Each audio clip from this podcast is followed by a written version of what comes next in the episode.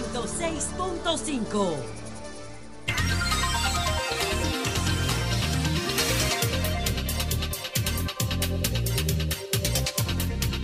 Son las 6:59 minutos. Buenos días, dominicanos, dominicanas, ciudadanos, ciudadanas del mundo. Julio Martínez Pozo. Los comentarios de los temas más importantes en el programa de mayor influencia de la radio y la televisión nacionales. Nosotros vamos a tratar estos temas en este día en el que sabemos que a partir del mediodía es no laborable y mañana miércoles es no laborable.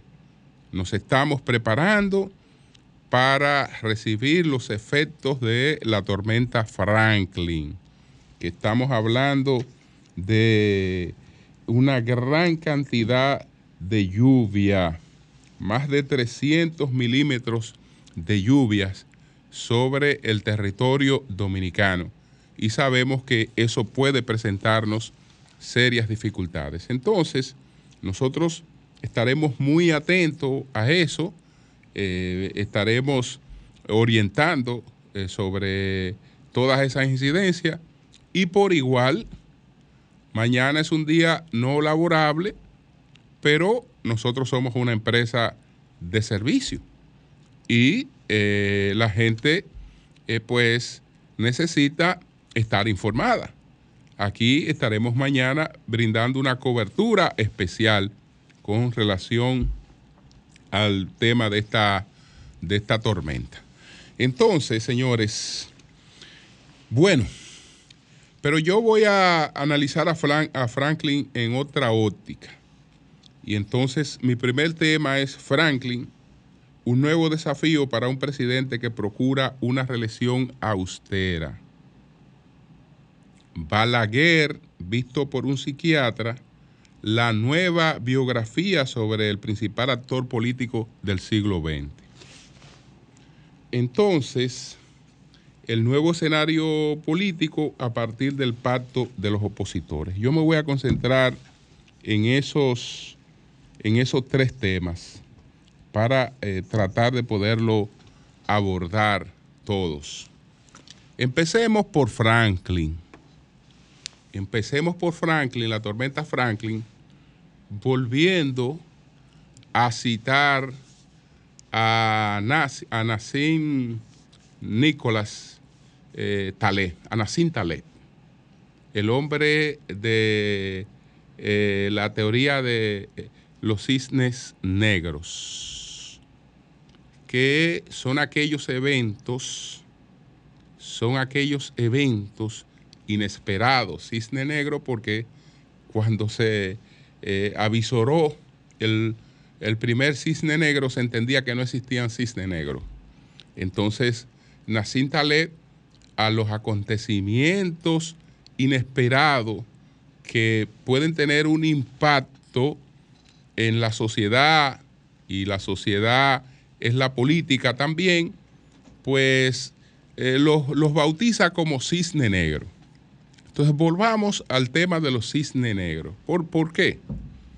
Porque fue lo que eh, enfocamos cuando el presidente Abinader hizo el anuncio sorpresivo al salir del desfile, del impresionante desfile dominicano en Nueva York, donde un presidente acudía por primera vez.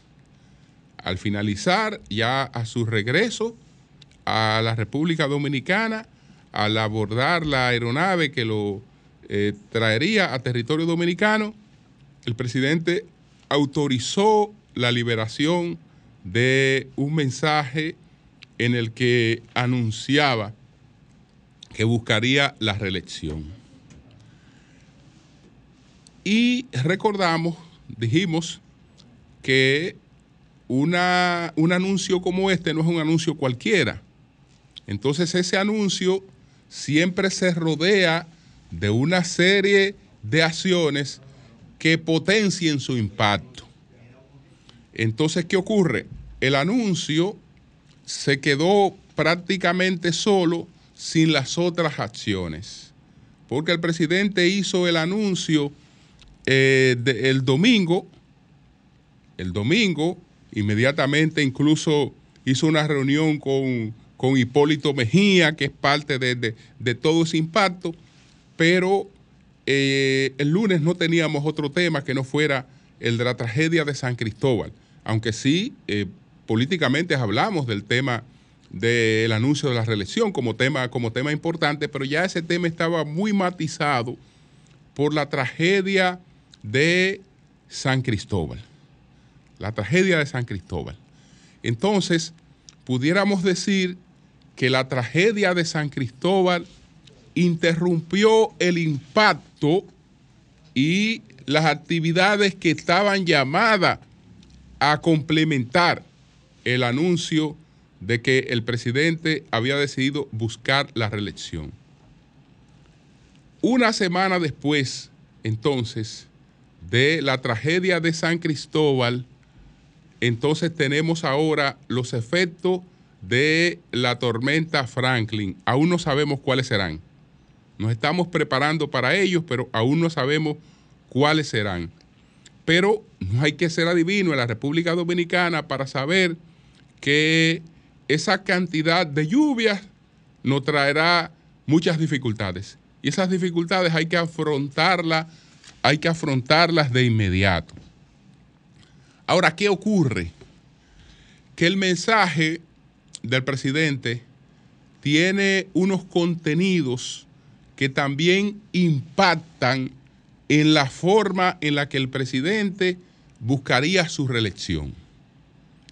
El presidente aparentemente, aparentemente, no estaba tan decidido a asumir la repostulación.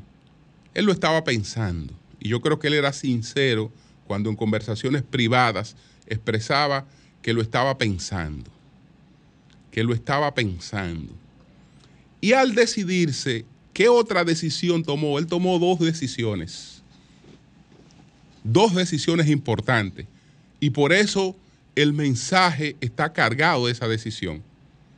El presidente dijo, bueno, me voy con la reelección, les voy a buscar la reelección.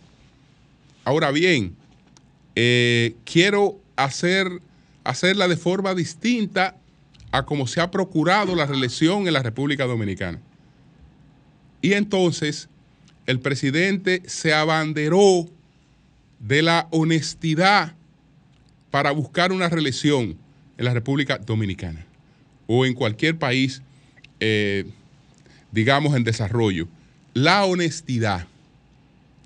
¿Qué quiere decir esto? Que el presidente quiso marcar el hecho de que aunque buscaba la reelección como la constitución se lo permite, que en eso no está violando absolutamente nada, pues él eh, quería hacerlo con un carácter distinto a lo que había ocurrido en nuestra historia. La búsqueda de la reelección desde el gobierno es una apertura de llave. Es una apertura de llave. Y hasta ahora nadie ha podido reelegirse sin abrir las llaves. El presidente, por el contrario, eh, trata de hacer una reelección con las llaves cerradas. Y por eso se amarra, no es solo, no es solo por, por, digamos, el efecto de imagen que tiene el tema de la, de la honestidad y el, el provecho eh, político que pueda redituarle ese tema, sino que, ese, que eso es también el condicionante, el condicionante para la búsqueda de la reelección la voy a buscar, pero lo haré de manera distinta a como ha ocurrido en nuestro país. Y entonces vamos a buscar una reelección austera. Eso es lo que está proclamando. Eso es lo que está proclamando. Vamos a buscar una reelección austera. Después de eso, adopta una medida y se reúne con el Consejo de Gobierno y entre las medidas que adopta está una prohibición expresa al uso de recursos del Estado para promover la reelección.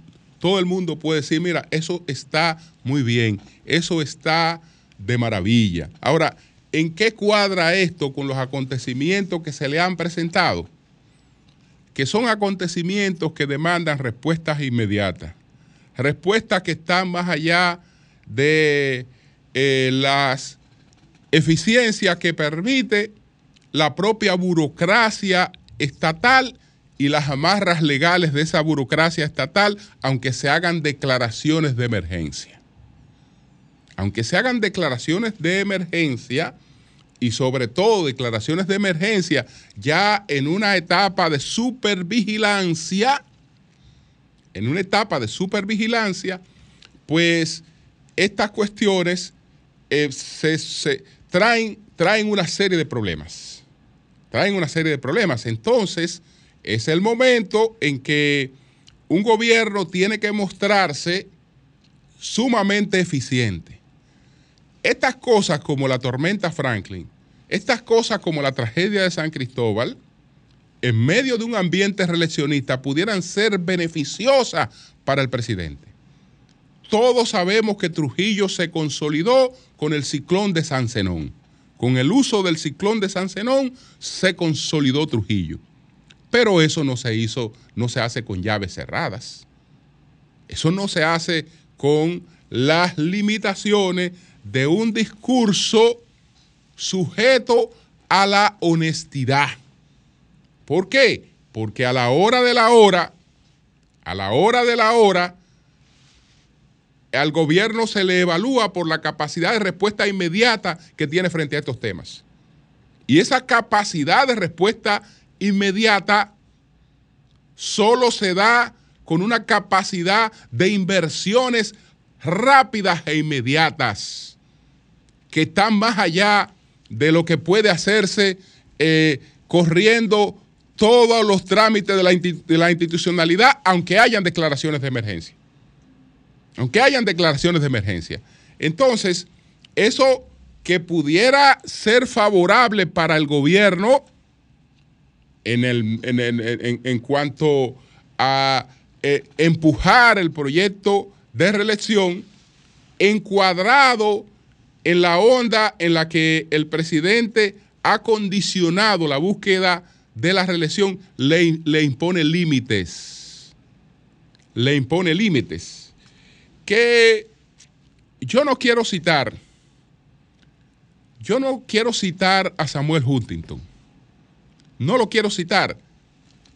Diré algunas cosas, pero no me anima mucho citarlo porque hay cosas que planteadas fuera de contexto tienen una interpretación, tienen una lectura distinta a la que uno aspira a dar.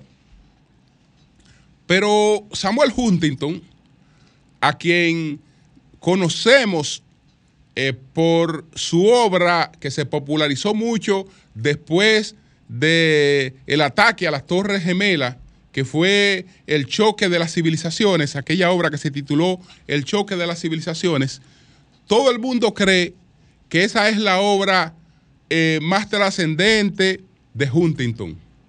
Esa no es ni por asomo, ni por asomo, la principal obra de de Samuel Huntington, el, choque de las civilizaciones.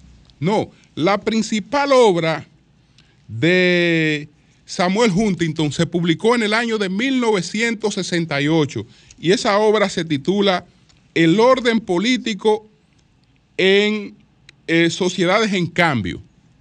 Y ahí Huntington aborda el tema de la corrupción. Aborda el tema de la corrupción y exhorta en cierta medida a los a los mandatarios de un mundo en desarrollo a, ver eso, a ver eso con cierto cuidado, porque él demuestra en esa obra que ningún país ha acudido al desarrollo sin la presencia de la corrupción. Ningún país ha acudido al desarrollo. Incluso él dice que nuestros presidentes por lo general eh, siguen mucho el modelo americano y que ese modelo no es el modelo a ser realmente eh, calqueado. ¿Qué dice él? La corrupción, señala Huntington, es una forma de alineación, la forma de alineación menos extrema eh, que la violencia. Y él plantea una serie de, él plantea una serie de cosas.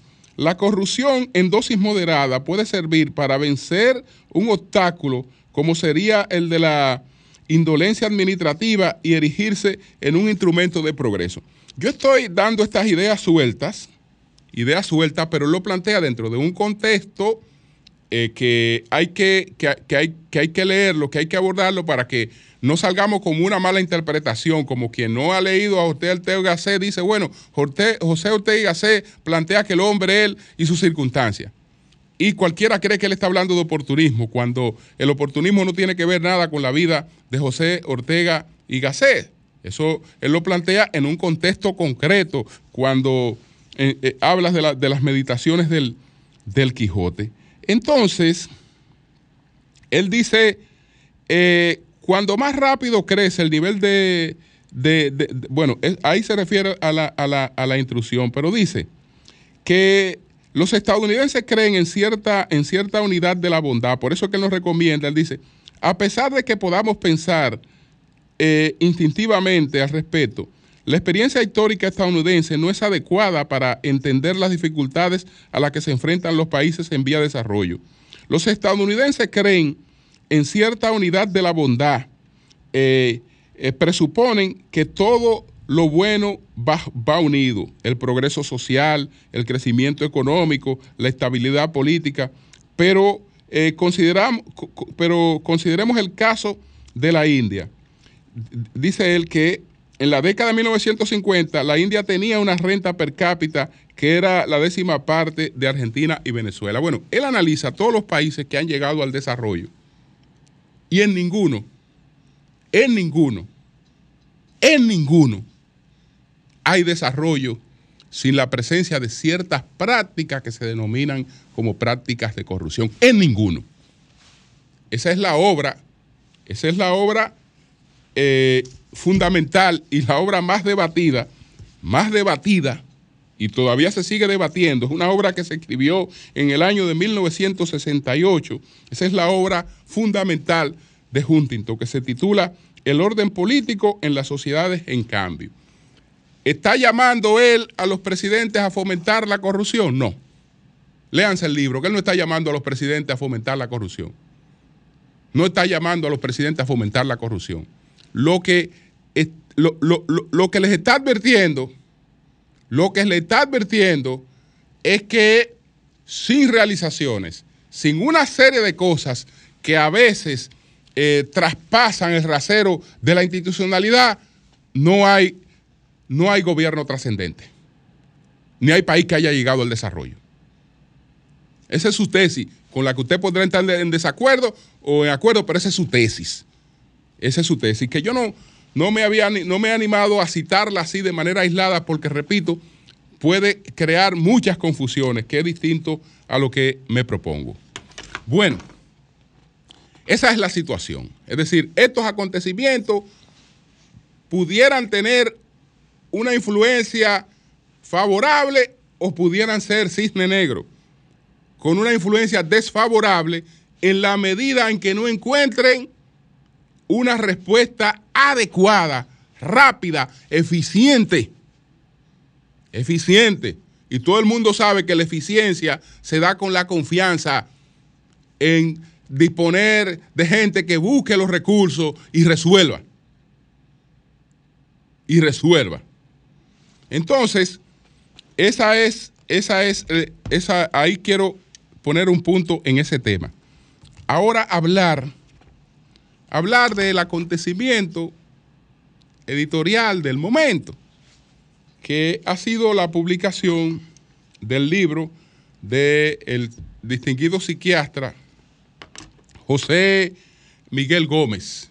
Ese libro se titula Balaguer, visto por un psiquiatra, sus tres vidas, que él la define eh, como eh, una, no es una, no es una biografía eh, propiamente, propiamente dicha.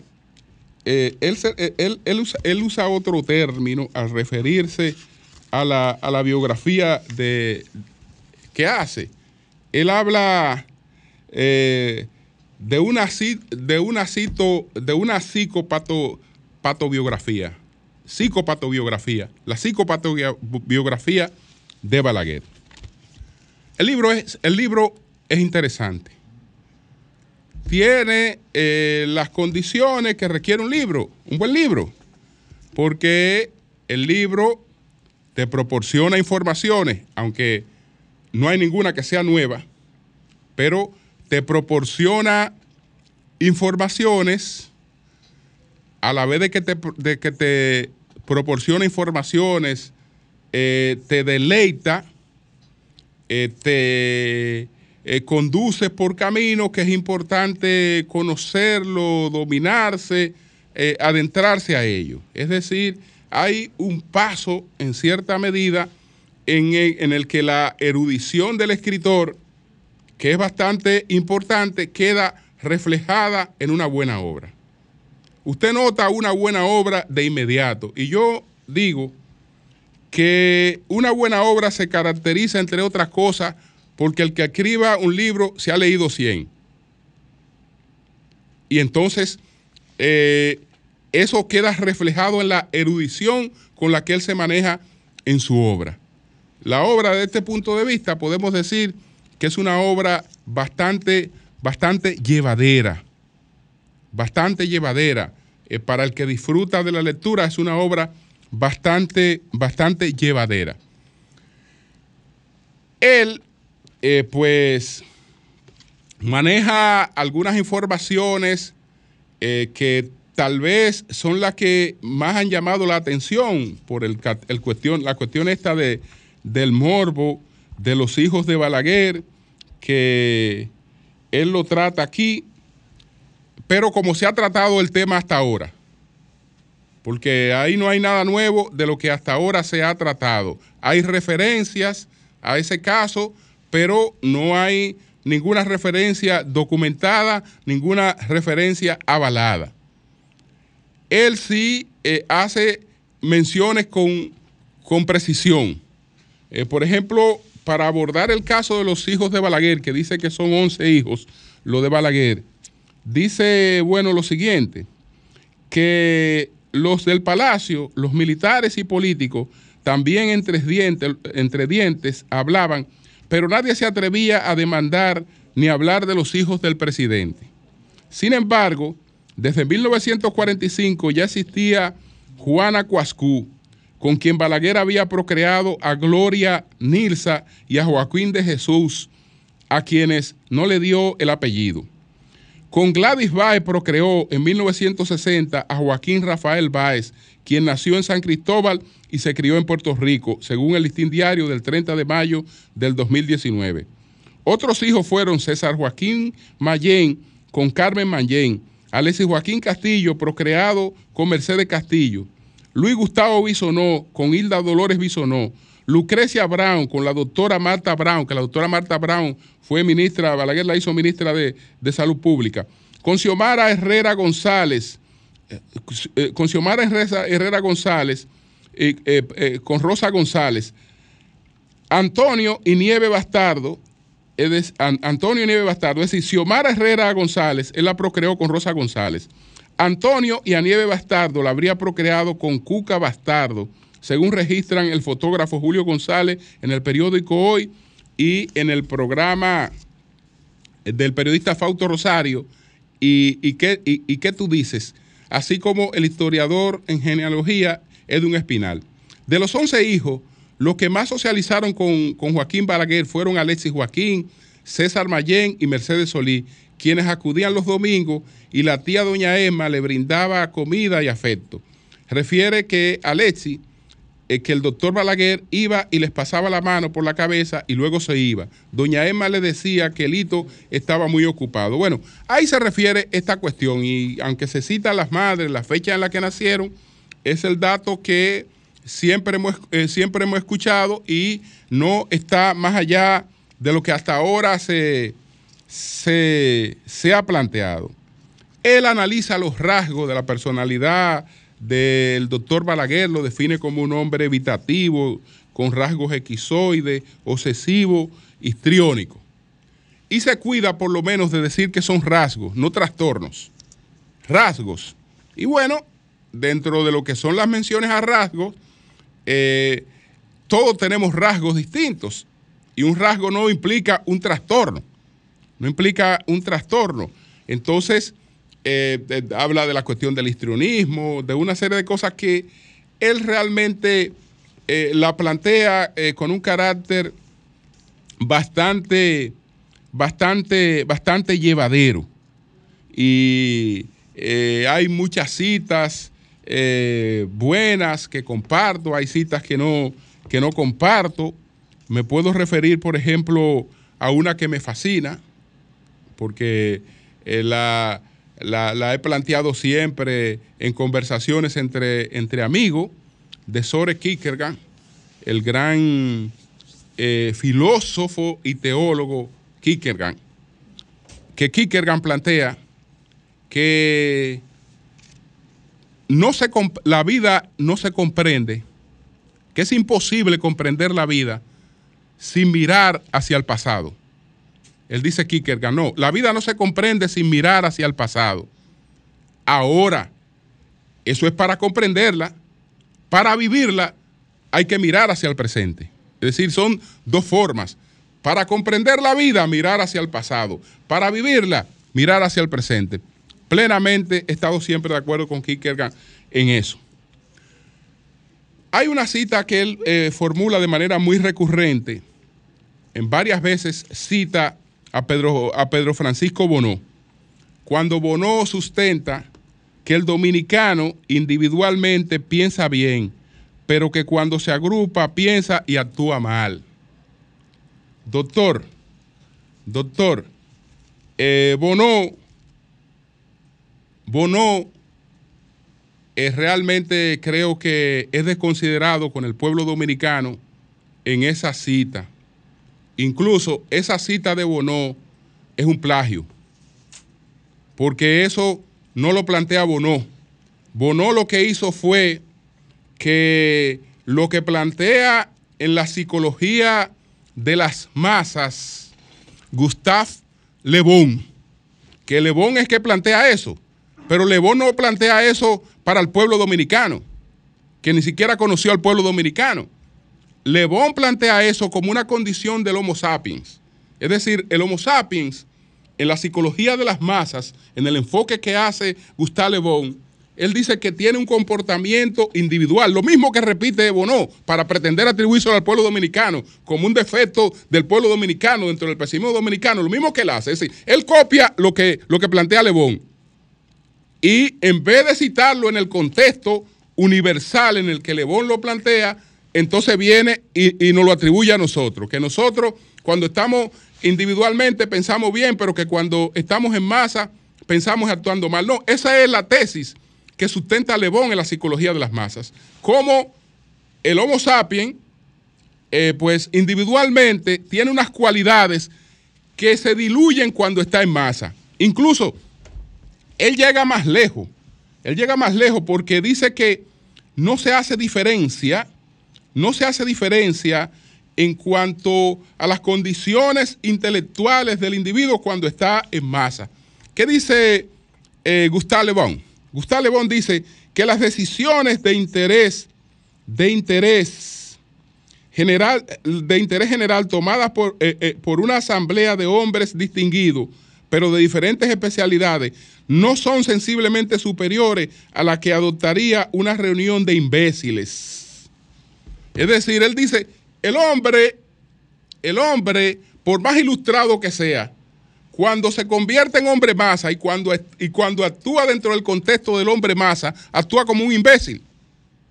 Lo que, lo, lo que Bono copió, lo que Bono copió para decir que somos los dominicanos exclusivamente lo que, lo que tenemos ese comportamiento. Y él repite eso, pero eso no es, eso no es de, eso no es de Bono. Esa es la tesis de Gustave, de, de, Gustave eh, Le Bon. Esa es la tesis fundamental de, Gustave Le Bon en la sociología de, las masas. Hay otras cosas, algunos errores, por ejemplo, porque él se refiere a un hermano de Balaguer que Balaguer supuestamente nunca trató. Doctor, usted se equivocó ahí. Ese dato es falso, doctor.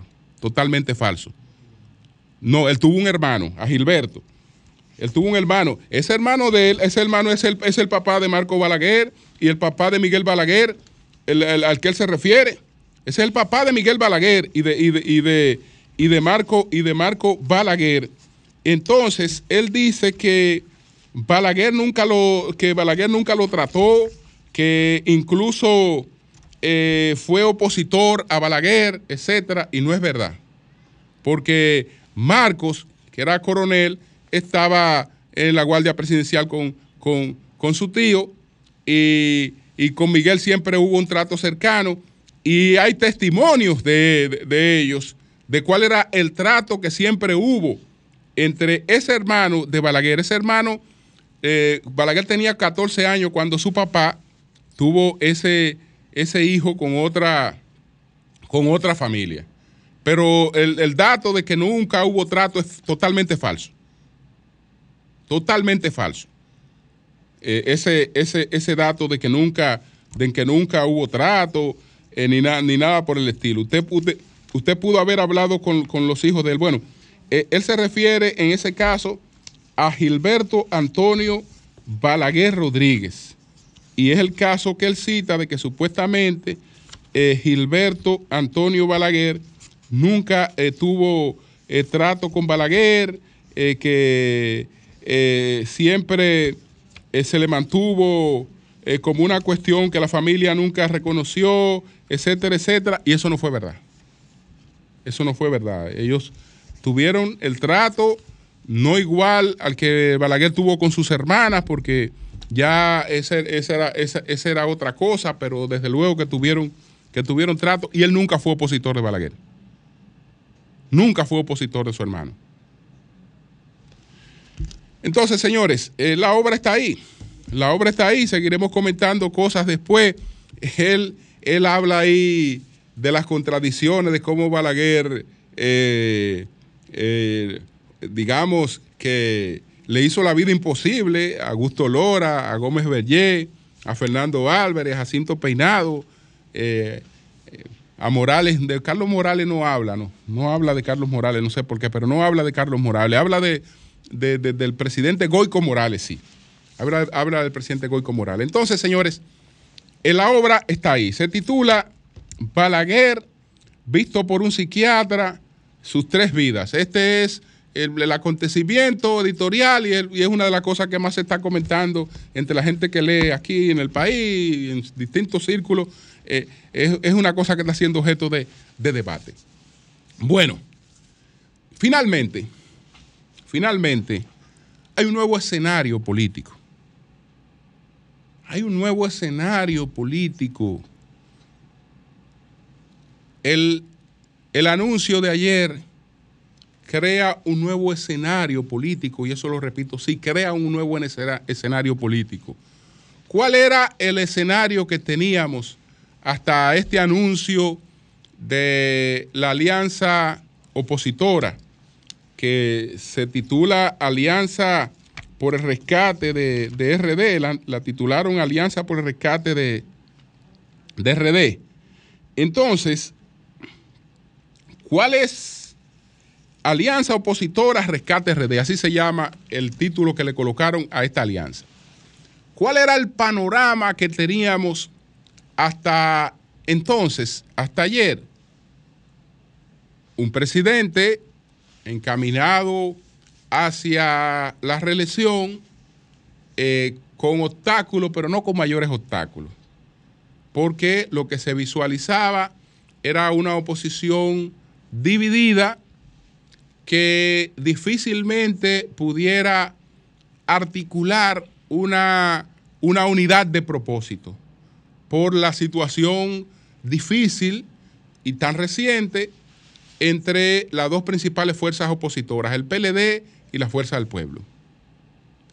Entonces, en ese panorama, claro que eh, el presidente tenía, eh, digamos, un camino expedito para eh, transitar hasta con las posibilidades, hasta con la posibilidad de buscar un triunfo en primera vuelta, que son posibilidades que se han ido, digamos, estrechando un poco.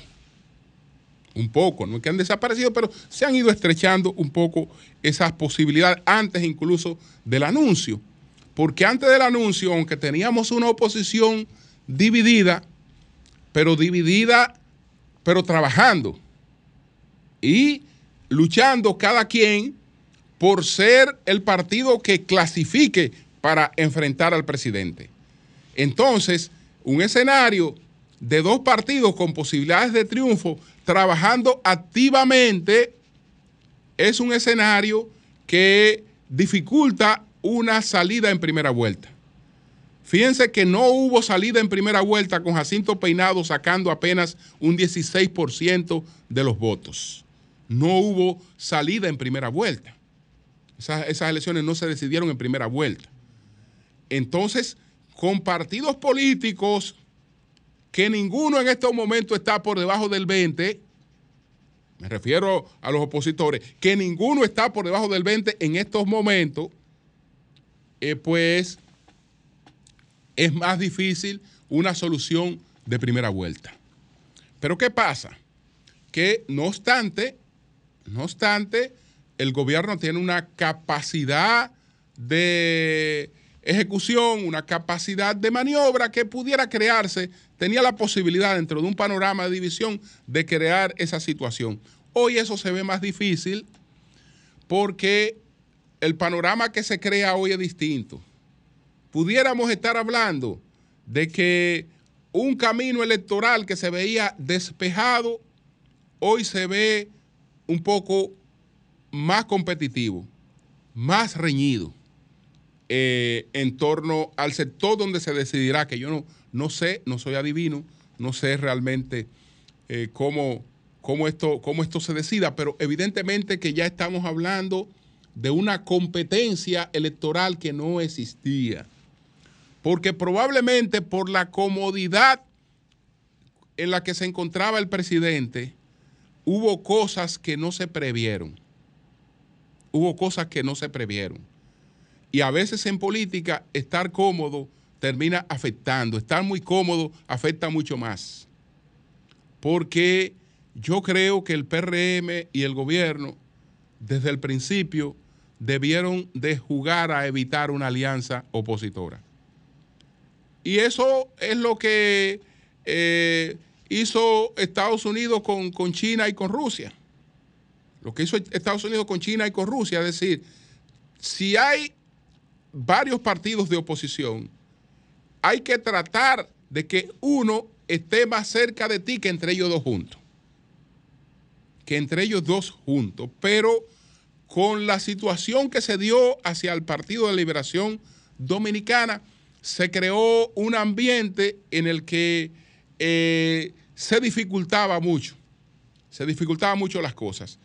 Y hace unos meses incluso, Hace unos meses hubo gente en el gobierno que habló de la posibilidad y estaba interesado en ver si tenían un acercamiento con Miguel Vargas Maldonado.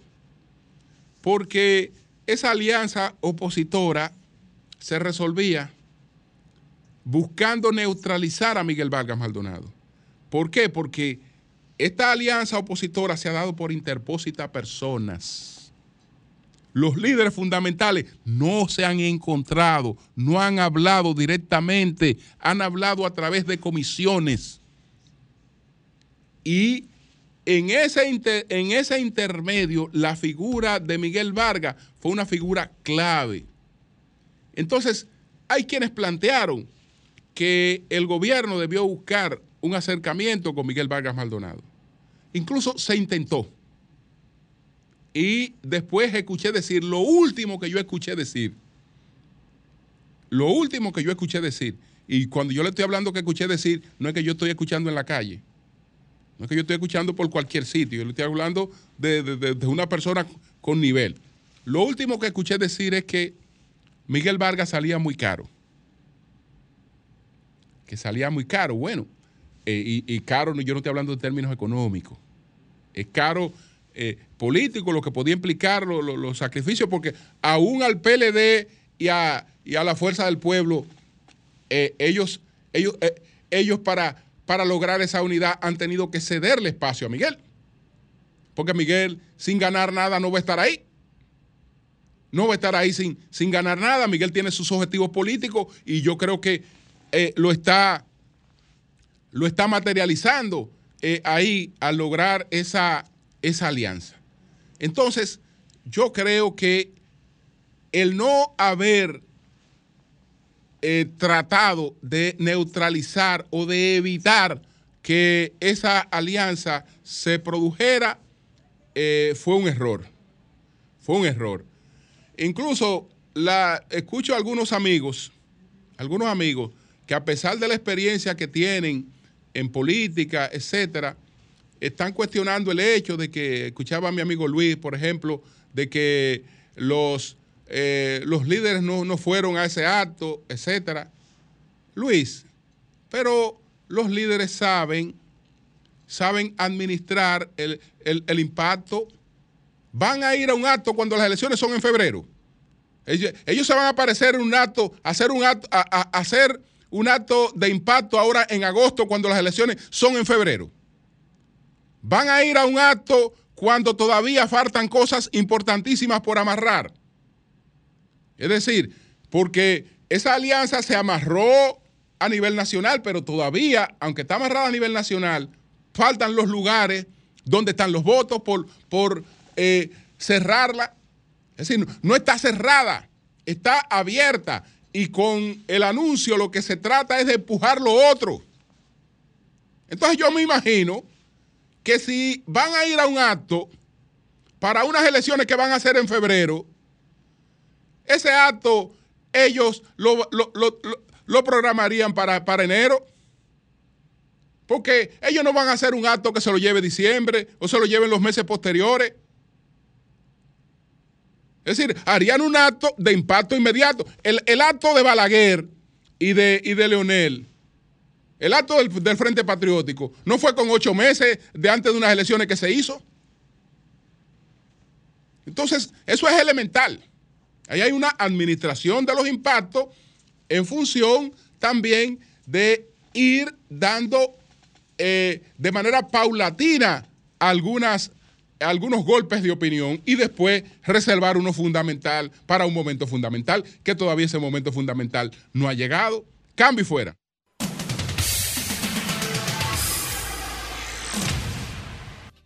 Buenos días. Buenos días. ¿Cuánta agua, mi negro? Le habla Toli de Pantoja. Adelante.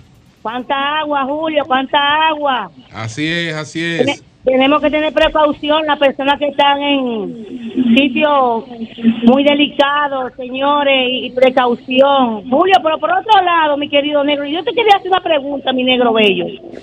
¿Cómo así que Cristian Encarnación puede ir por la alianza? ¿Cómo? Explícame eso, yo no lo entiendo. Llama a Víctor, llama a Víctor, te voy a dar un teléfono de Víctor Gómez. Tiene datos. Déjame, decirte algo. Víctor, Víctor, Víctor, llámate a Víctor. Salvación individual.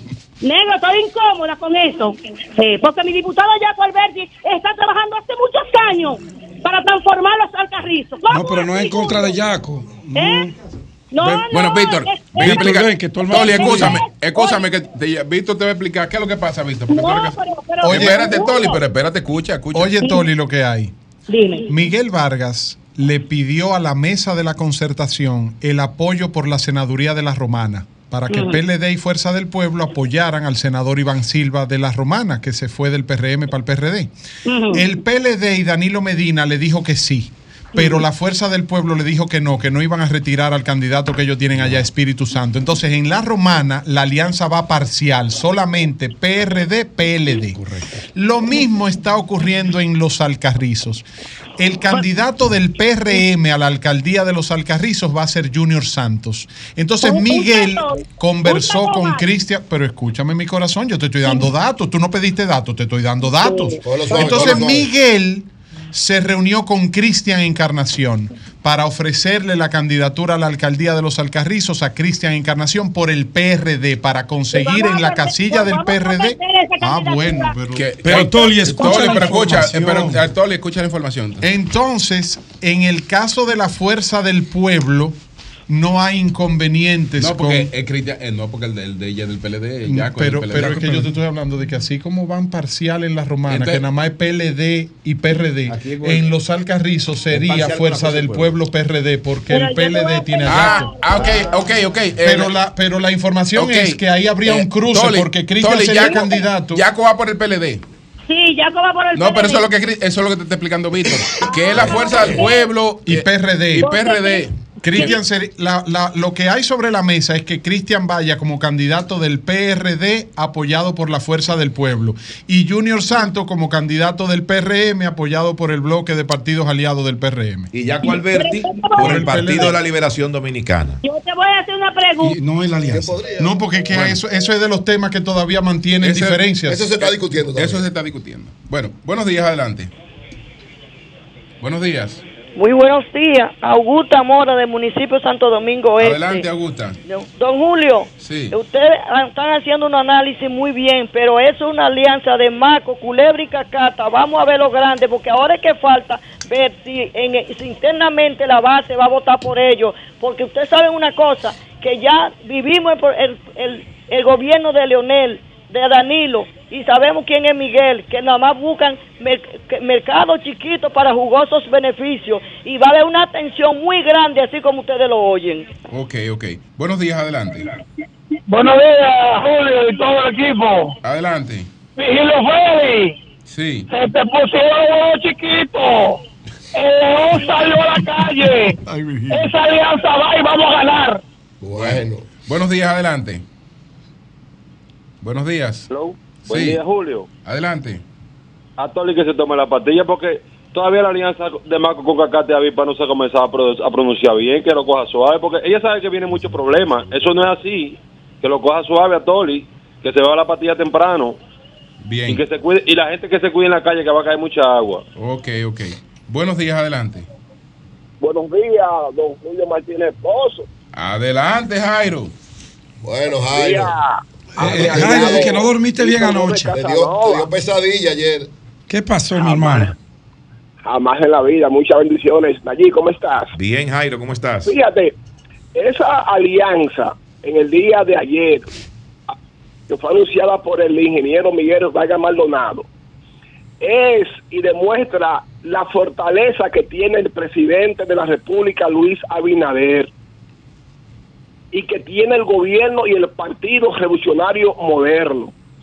¿Ustedes creen que si el presidente Luis Abinader no hubiese tenido más de un 50%, esa alianza no se había anunciado en el día de ayer como lo fue anunciado? Ahora, Julio, te voy a adelantar algo. Sí. Y a partir de mañana te voy a ir enumerando los nombres. Y lo sabe Víctor Gómez Casanova cuando estuvimos en el Partido Revolucionario Dominicano. Víctor, Dime, Jairo. a partir, a partir de que termine la tormenta, van a renunciar del Partido Revolucionario Dominicano los pocos dirigentes que le quedan de importancia y van a pasar a apoyar la acción del presidente Luis Abinader. Y ya tengo nombres, pero me Mencióname, dijeron que- mencióname, mencióname, mencióname un par de nombres de eso. eh, no, no, no, porque tengo que ser, Jairo. eh, yo, yo, Jairo. yo, yo soy responsable. Jairo, Dígame. Jairo, si no habían renunciado hasta ayer, Ya lo van a renunciar. muy difícil. es muy difícil que en este panorama renuncien, porque, Sí, ¿sabe por la- porque el panorama del PRD cambió. El panorama del PRD y para Miguel Vargas cambió. Al contrario, No. Jairo, yo lo que creo es que hay gente que, no pueden encontrar espacio de aquel lado, quieran Sí. venir ahora para acá. Sí. Es lo contrario. ¿Tú sabes por qué? Porque esos dirigentes que me llamaron ayer, que me llamaron ayer, que lo conoce Víctor y lo conozco yo, me dijeron que no están de acuerdo con esa decisión del ingeniero Miguel Vargas Maldonado. Miguel, Ahora, Miguel Vargas tiene. Miguel Vargas tiene, Sí. Julio, ya la ambulancia lista.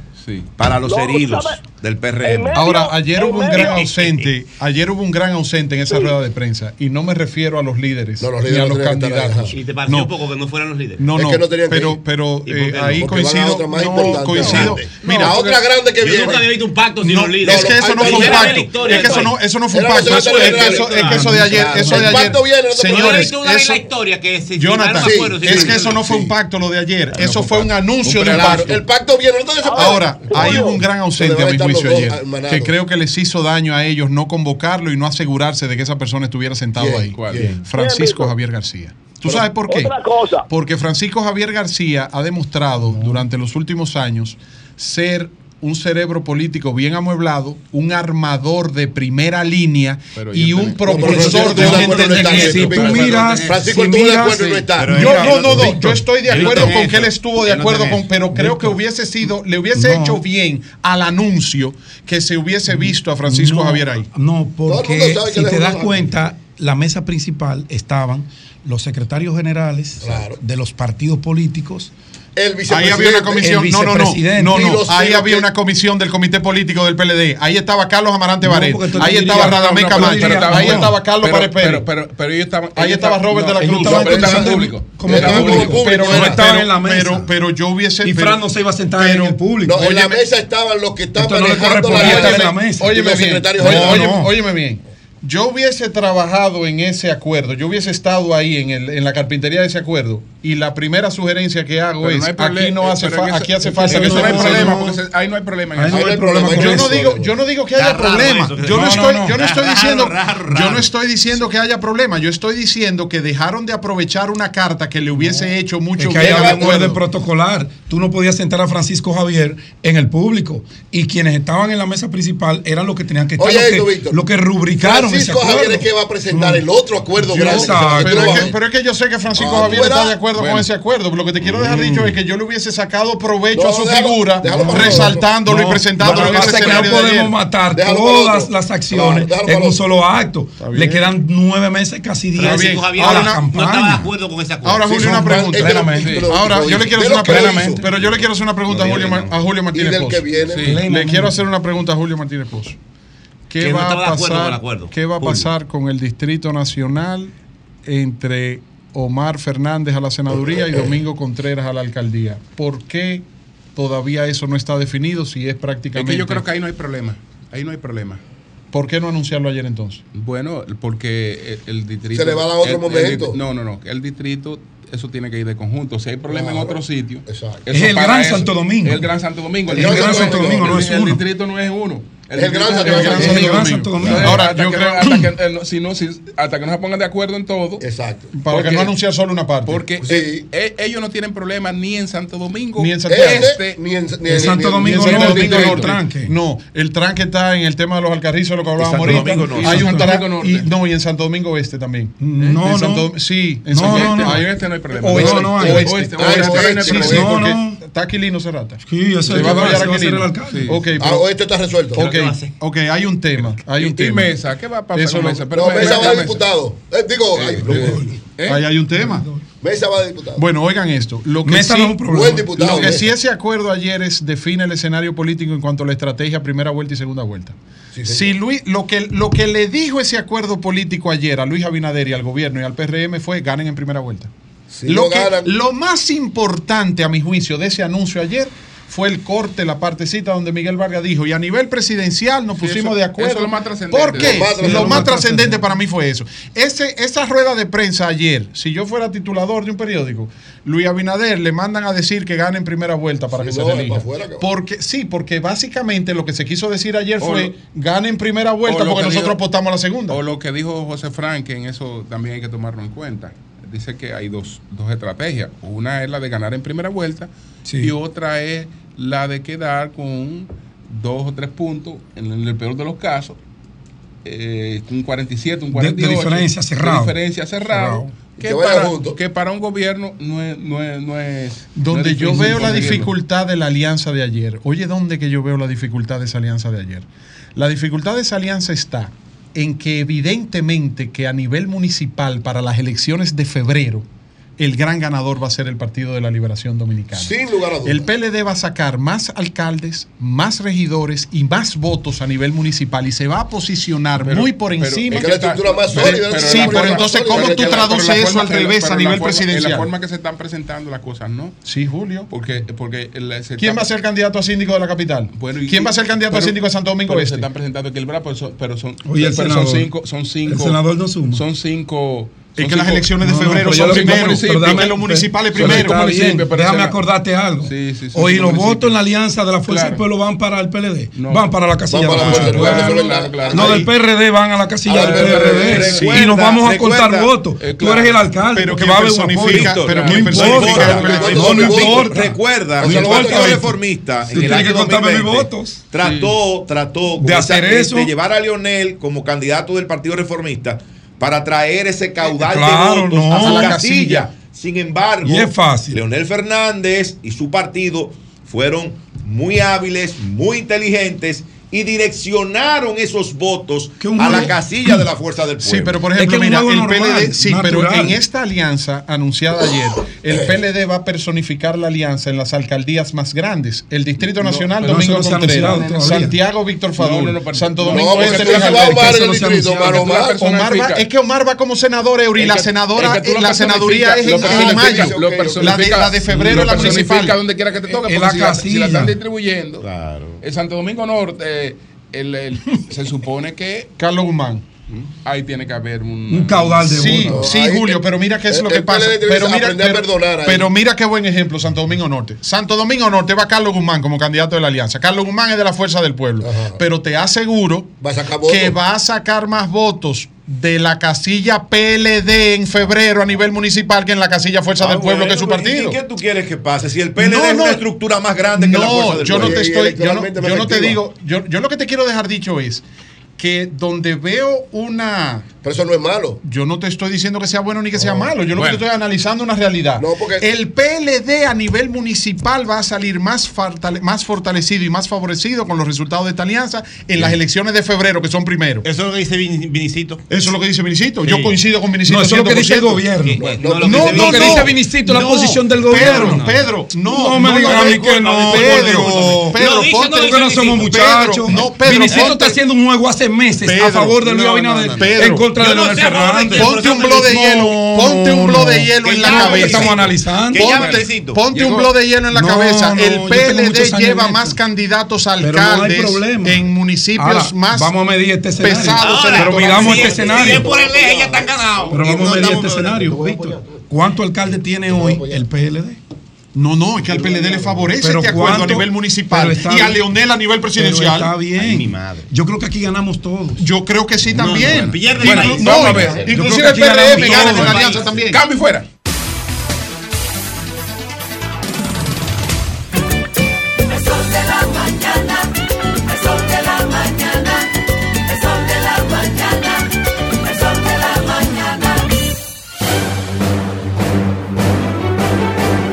Ahora, un boletín de la gran cadena RCC Media. La tormenta tropical Franklin se localiza a unos 400 kilómetros al sur de Santo Domingo, con vientos máximos sostenidos de 85 kilómetros por hora y ráfagas superiores, moviéndose hacia el noreste a 6 kilómetros por hora. Por otra parte, el gobierno dominicano decretó no laborable a partir del mediodía de este martes y el día completo del miércoles, debido al paso de la tormenta tropical Franklin, con la finalidad de proteger a la población sobre los efectos del fenómeno que tocaría el territorio nacional a partir de hoy. Finalmente, la misión de evaluación de Kenia en Haití inició este lunes reuniones oficiales con miembros del gobierno de ese país, acompañados del primer ministro Ariel Henry, para indagar mejor sobre la situación general del país. Para más noticias, visite rccmedia.com.do. Escucharon un boletín de la gran cadena RCC Media. ¿Qué vas a desayunar? Un queso blanco frito rica, tostadito, cremoso y suave. El más rico encima de un mangú. Mmm. Preempacado, higiénico y confiable en presentaciones de media y dos libras. Queso blanco de freír rica, la manera rica de empezar tu día. Duerme conmigo. Comenzamos el día juntos. Donde quiera que voy, me acompaña. Y me energiza después de mucho esfuerzo. Me espera en casa, lista para seguir la faena. Agua coactiva mineralizada con calcio, magnesio y potasio. Y la coactiva alcalina nos mantienen más que hidratados todo el día. Por eso es que aquí hablar de agua Orvis es hablar de la mejor agua. Sol 106.5, la más interactiva. Una emisora RCC Miria. A peso el millón, a peso el millón. Ahora en Superquino, un peso es un millón. Todos los días, no te pierdas eso. 25 millones por 25 pesos. Y hay mucho más. Además de los 25 millones que ganas al acertar 10 números, oigan la bulla. También ganan los que aciertan con 9, 8, 7, 6 y 5. Y si no pegas ninguno, ganas 80 pesos por cada 25 pesos jugados. Super Kino de Leisa, el único juego que si te pelas, ganas. Ya está disponible la nueva DGII móvil. Más que una app, una valiosa herramienta en la que podrás consultar el estatus de tu RNC, número de comprobante fiscal y la placa vehicular. También traerá un token digital y todas las novedades de la administración tributaria. Descárgala ya, disponible en Google Play y App Store. Dirección General de Impuestos Internos, cercana y transparente. A continuación, las económicas. La gasolina premium 293,10. La gasolina regular 274,50. El gasoil óptimo 239,10. El gasoil regular 221,60. El gas 132,60. El gas natural 43,97. Finalmente, el precio del dólar. Para la compra 55,30. Para la venta 56,70. Hasta aquí las económicas por Sol, la más interactiva. La noche a mí me que llega el amanecer, que el cielo se anuncia la salida del astro rey.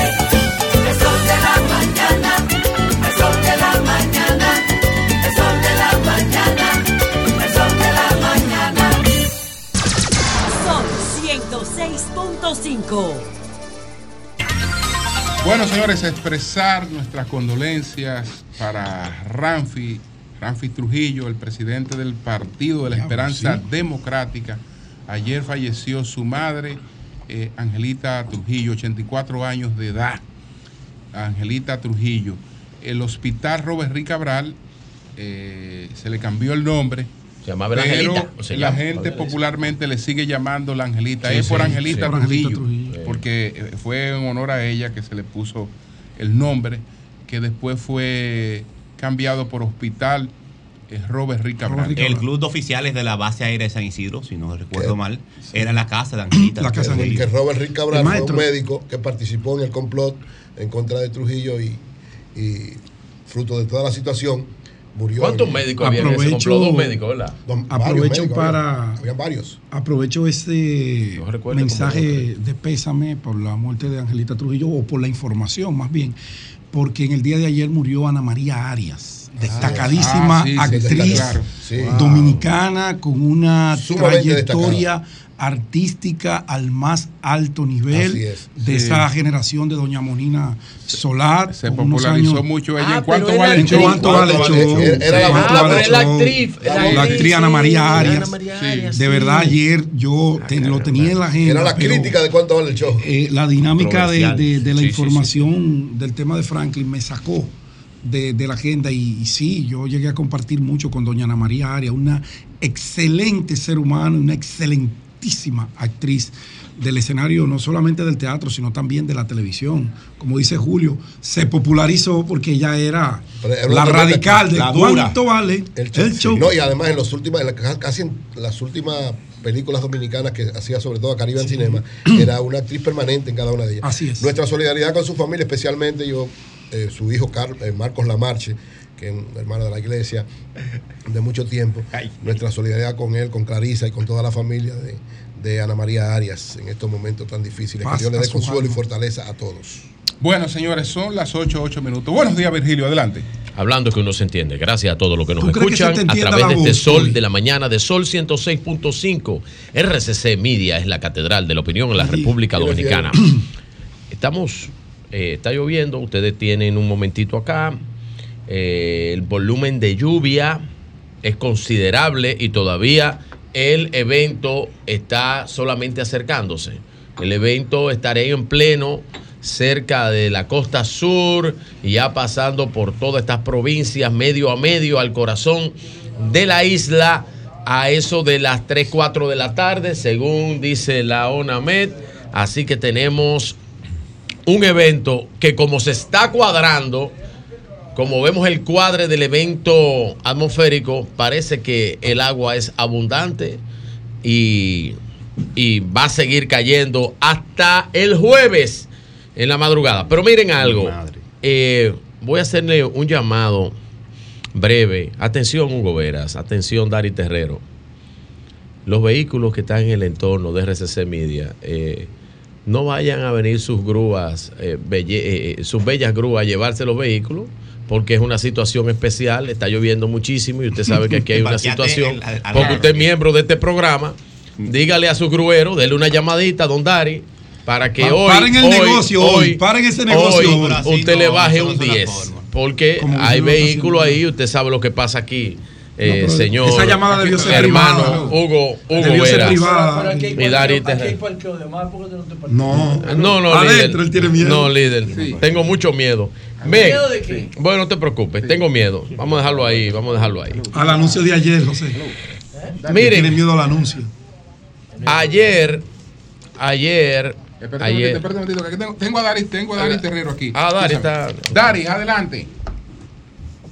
Eh, bueno, eh, agradecer y eh, llevarle una, una posición de orientación a la ciudadanía, decirle a, a, a Virgilio y a toda la población que las grúas Parqueate Bien, por disposición de nuestro director ejecutivo, estarán a disposición de la ciudadanía en 10 puntos de la ciudad de Santo Domingo para aquellos conductores que tengan dificultades. Ay, qué bueno. Es decir, la 27 de febrero con Máximo Gómez, el puente Juan Bosch, 27 de febrero con, con Núñez de Cáceres, Kennedy con Núñez de Cáceres, en la Jacobo Macluta, en la Máximo Gómez con Kennedy, Máximo Gómez con 27 y cuatro más donde podrán aquellos conductores que ojalá no tengan la necesidad de utilizar una grúa porque su vehículo se le haya tenido dificultades, van a estar las grúas de parqueate bien a disposición. Qué bueno, Dari. Por otra parte, bueno, señores, la grúa hoy estarán eh, ayudando para cualquier Muy bien. situación de emergencia.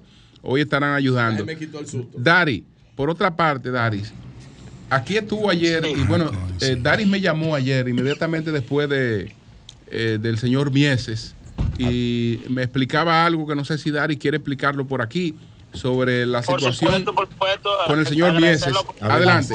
Cómo no, don Julio, agradecer la oportunidad. El señor Mieses, eh, que yo le puedo decir que yo lo conozco perfectamente, puedo decir hasta las veces que he tenido contacto con él, una persona reincidente eh, con relación a, la, a prestar servicio de transporte sin estar autorizado en el corredor de la Charles de Gaulle. Eh, recuerdo que en, el año pasado el señor Viniese se presentó ante nosotros con una dificultad, le entregamos el vehículo, incluso fue vestido con un uniforme de una empresa de transporte del país, indicando que trabajaba en esa empresa. Hasta el momento, nosotros no hemos podido confirmar con la empresa que verdaderamente él, él preste servicio en ella, específicamente la empresa Caribe Tours. Por tanto, todo lo dicho ayer por el señor Mieses, exceptuando que su vehículo está siendo, fue retenido por prestar servicio de transporte, es falso. Nunca ningún ciudadano que se le retiene el vehículo se esposa, a menos que no sea una persona que muestre signos de violencia o agresión a la autoridad. Y tampoco el cobro que se realiza no es un cobro como decir pedir, no, no, es lo que establece la norma.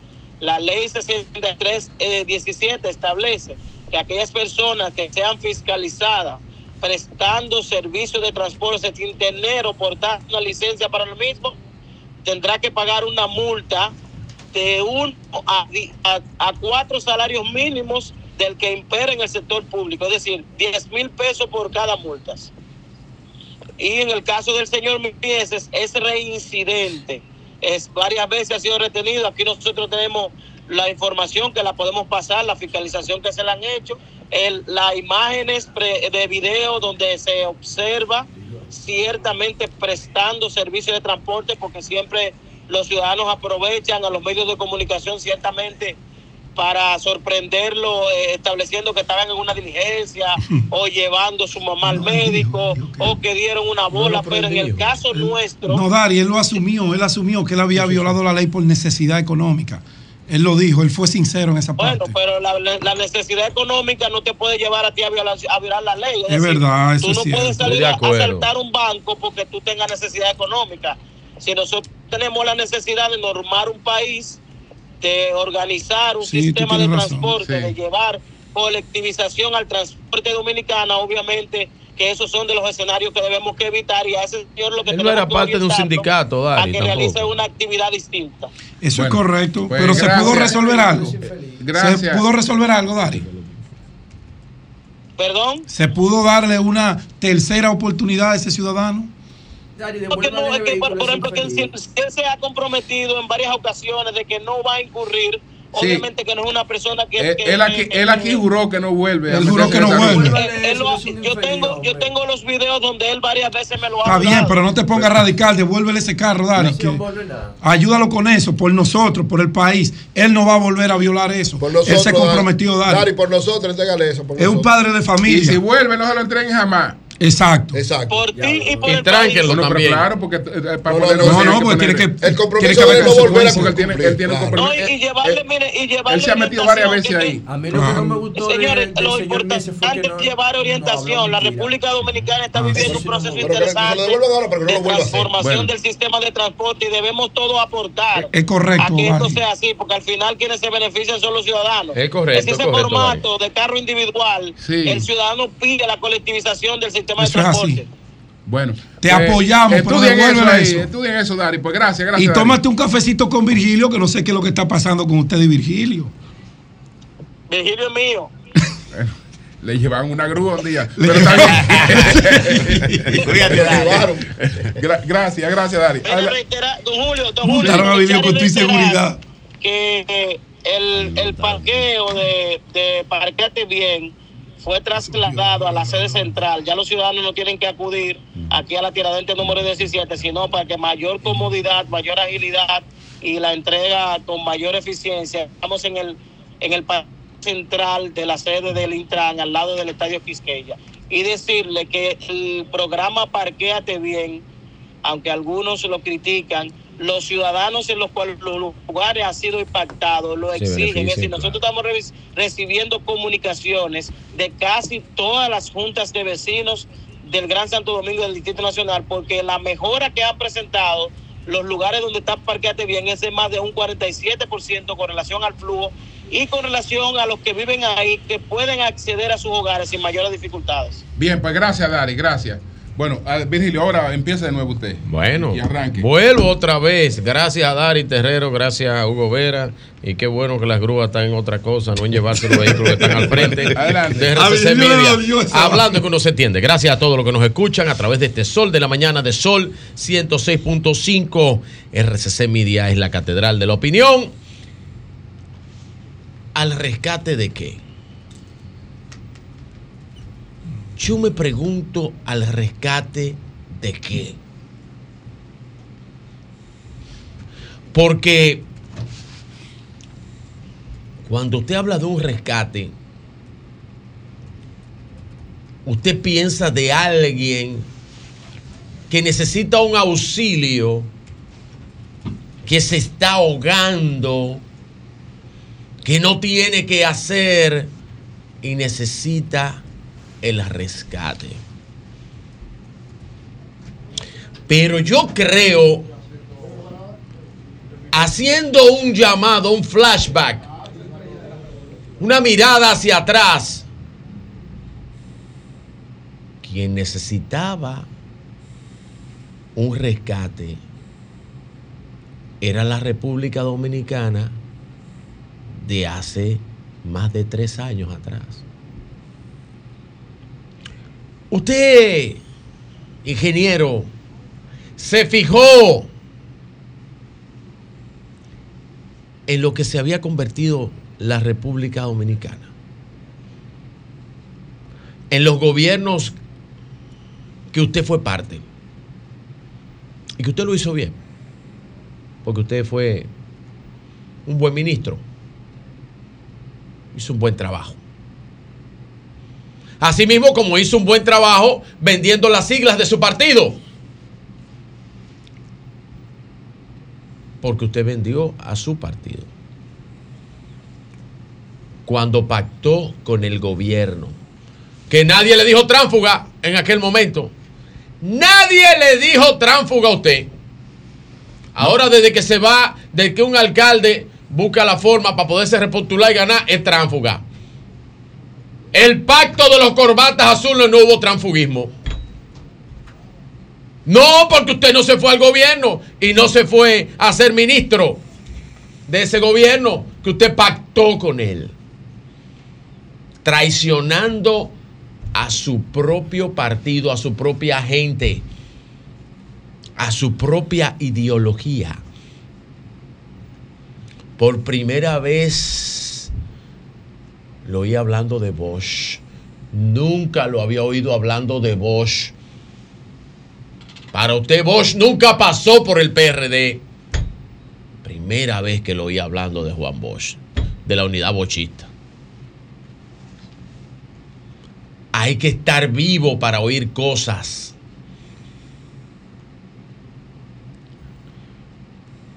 El anuncio es como la carreta vacía.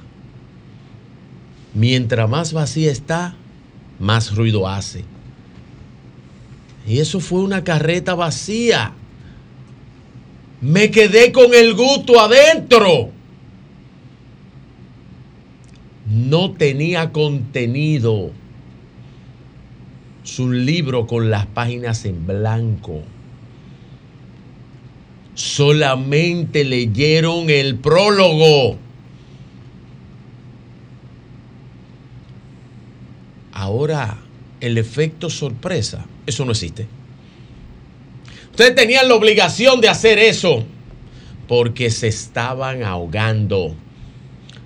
Mercadológicamente y políticamente no tenían la forma de seguir avanzando.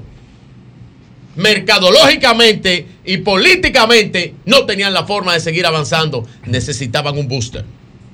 Buscaron el booster. que no le va a quitar la suma cero. ¿Qué fue que dijo Chari María? Que no le va a quitar la suma cero. Ahora, lo que pasa es que en la suma cero el PRD no cabe. ¿Por qué no cabe el PRD en la suma cero? Porque no hay quien quitarle. No hay quien quitarle. El mayor ganador de eso fue Miguel Vargas. Porque ahí no hay nada. Ahí no hay nada. El mayor ganador. Eso es un anuncio vacío de libro de páginas en blanco. Ahí no hay contenido. El 60% en la supuesta concertación o anuncio de la supuesta concertación. Es como el anuncio del anuncio del anuncio. El anuncio de la supuesta concertación tiene algo interesante. Sí, el 60% de la representación municipal. ¿Y cuál es ese? Pero no es el 60% de la representación electoral. El que redactó eso, por lo menos tuvo consideración.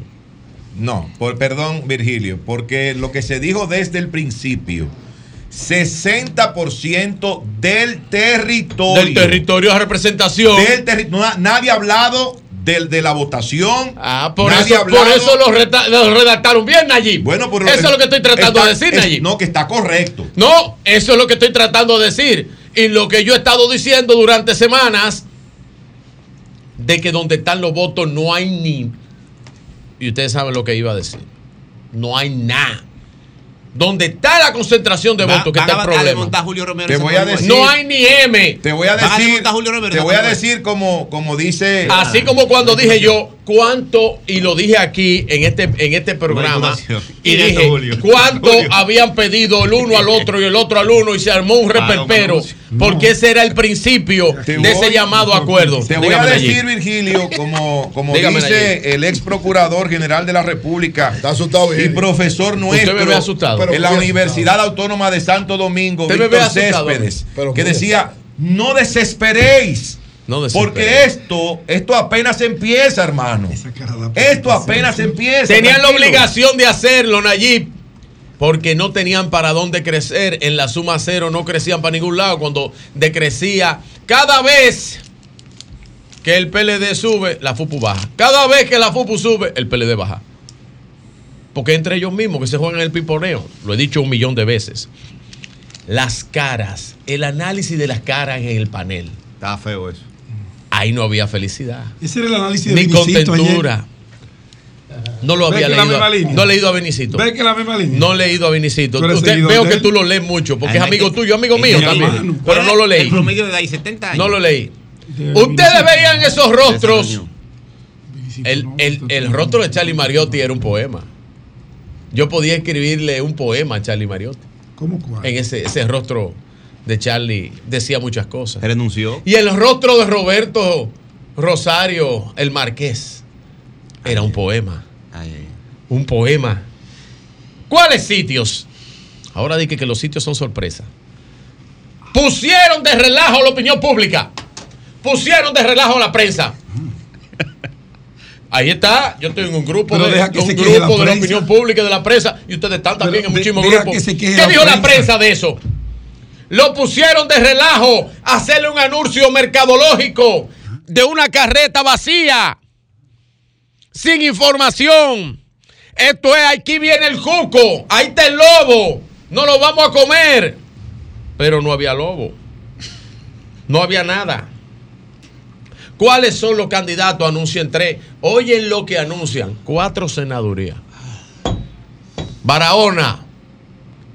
Barahona que estaba a punto de irse. Eso tienen que arreglarlo porque eso es muy ching. Barahona que estaba a punto de irse. No desesperéis. Barahona que estaba a punto de irse. ¿A dónde? Ya lo dije. Ah. Y como bien dijo don Julio, Ustedes lo querían comprar. en la romana había compromiso de la fuerza del pueblo. Así que, Iván, no te evita que no va. Tú vas a sacar, bueno, Iván, bueno, tú sacaste 385 votos con la Fuerza Nacional Progresista en el 2016. Puede ser que tú saques como 700 ahora mismo, 800 votos. Vamos a ver cómo te va allá en la romana. No, tampoco así. ¿Está bien? ¿Cuánto Senador. le pongo? ¿Mil? Un senador, sí. Está bien, mil, mil. Le puse mil. Ya veremos. Le puse mil. No hay confianza en los líderes. No hay confianza. No trate los rostros. Ahí no hay confianza alguna. ¿Dónde está un documento? Dirá don Julio, bueno, pero que con, cuando se hizo el Frente Patriótico, en serio, cuando se hizo el Frente Patriótico, había otras características. Y que se anunció al final.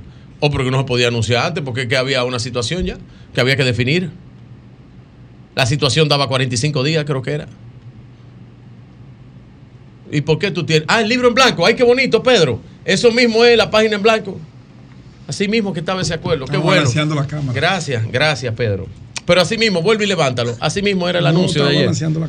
No hay confianza en los líderes. Los líderes se dieron por presión. Por presión. Porque abajo habían hecho acuerdos y la presión era de que hacían los acuerdos de abajo sin los liderazgos. Se llegó a pensar, no va a ir peor así. Y era la presión, lo llevó a ese anuncio de carreta vacía.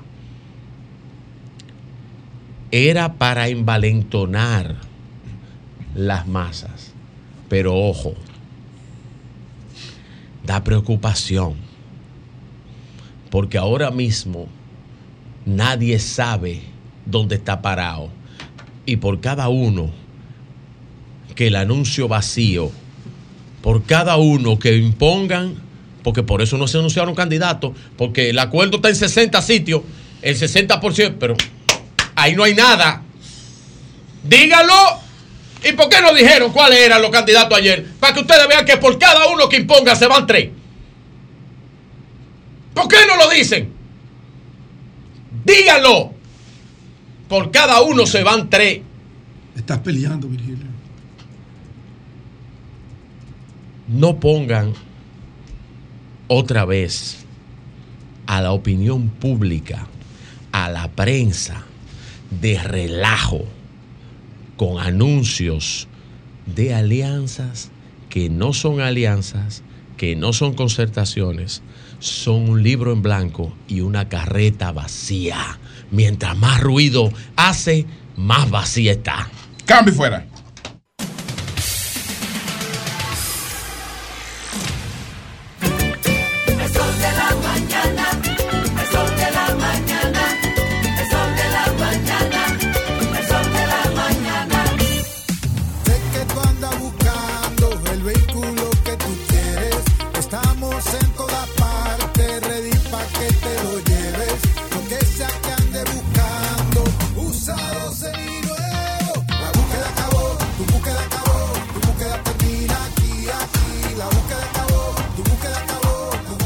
De Vehículos Usados Popular hasta el 31 de agosto. Tu búsqueda termina aquí. Popular, a tu lado siempre. Senazata.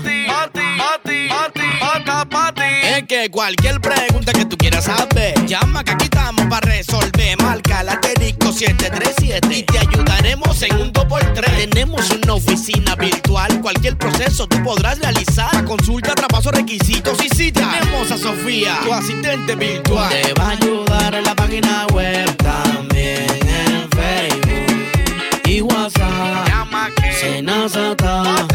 Con los canales alternos de servicio Senasa podrás acceder desde cualquier lugar, más rápido, fácil y directo.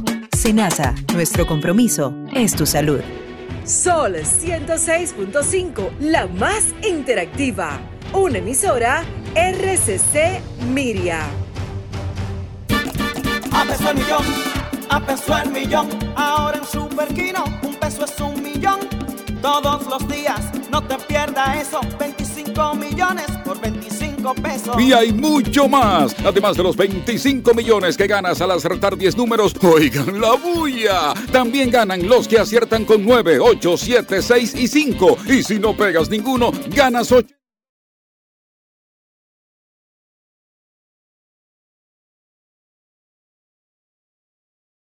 Es ingredientes. Datos, el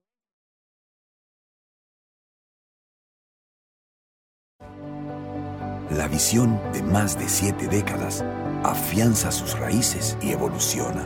Un nuevo rostro, dinámico, moderno, apuesta a las nuevas generaciones. Apegados a nuestra misión solidaria de desarrollo y expansión y a valores de ética y honestidad, hoy somos la institución cooperativa referente de la región y el país. Gracias al trabajo incansable y al progreso constante, seguimos transformando la vida de la gente. Cooperativa San José, tu mano amiga.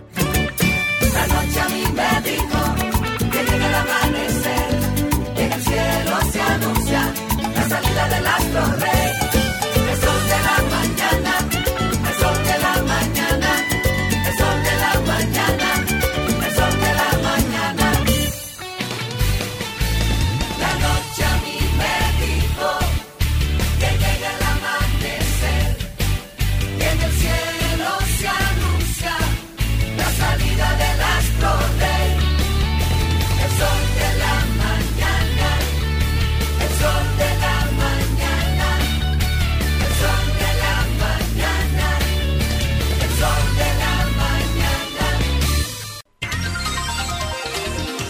Atención a todos los usuarios del teleférico.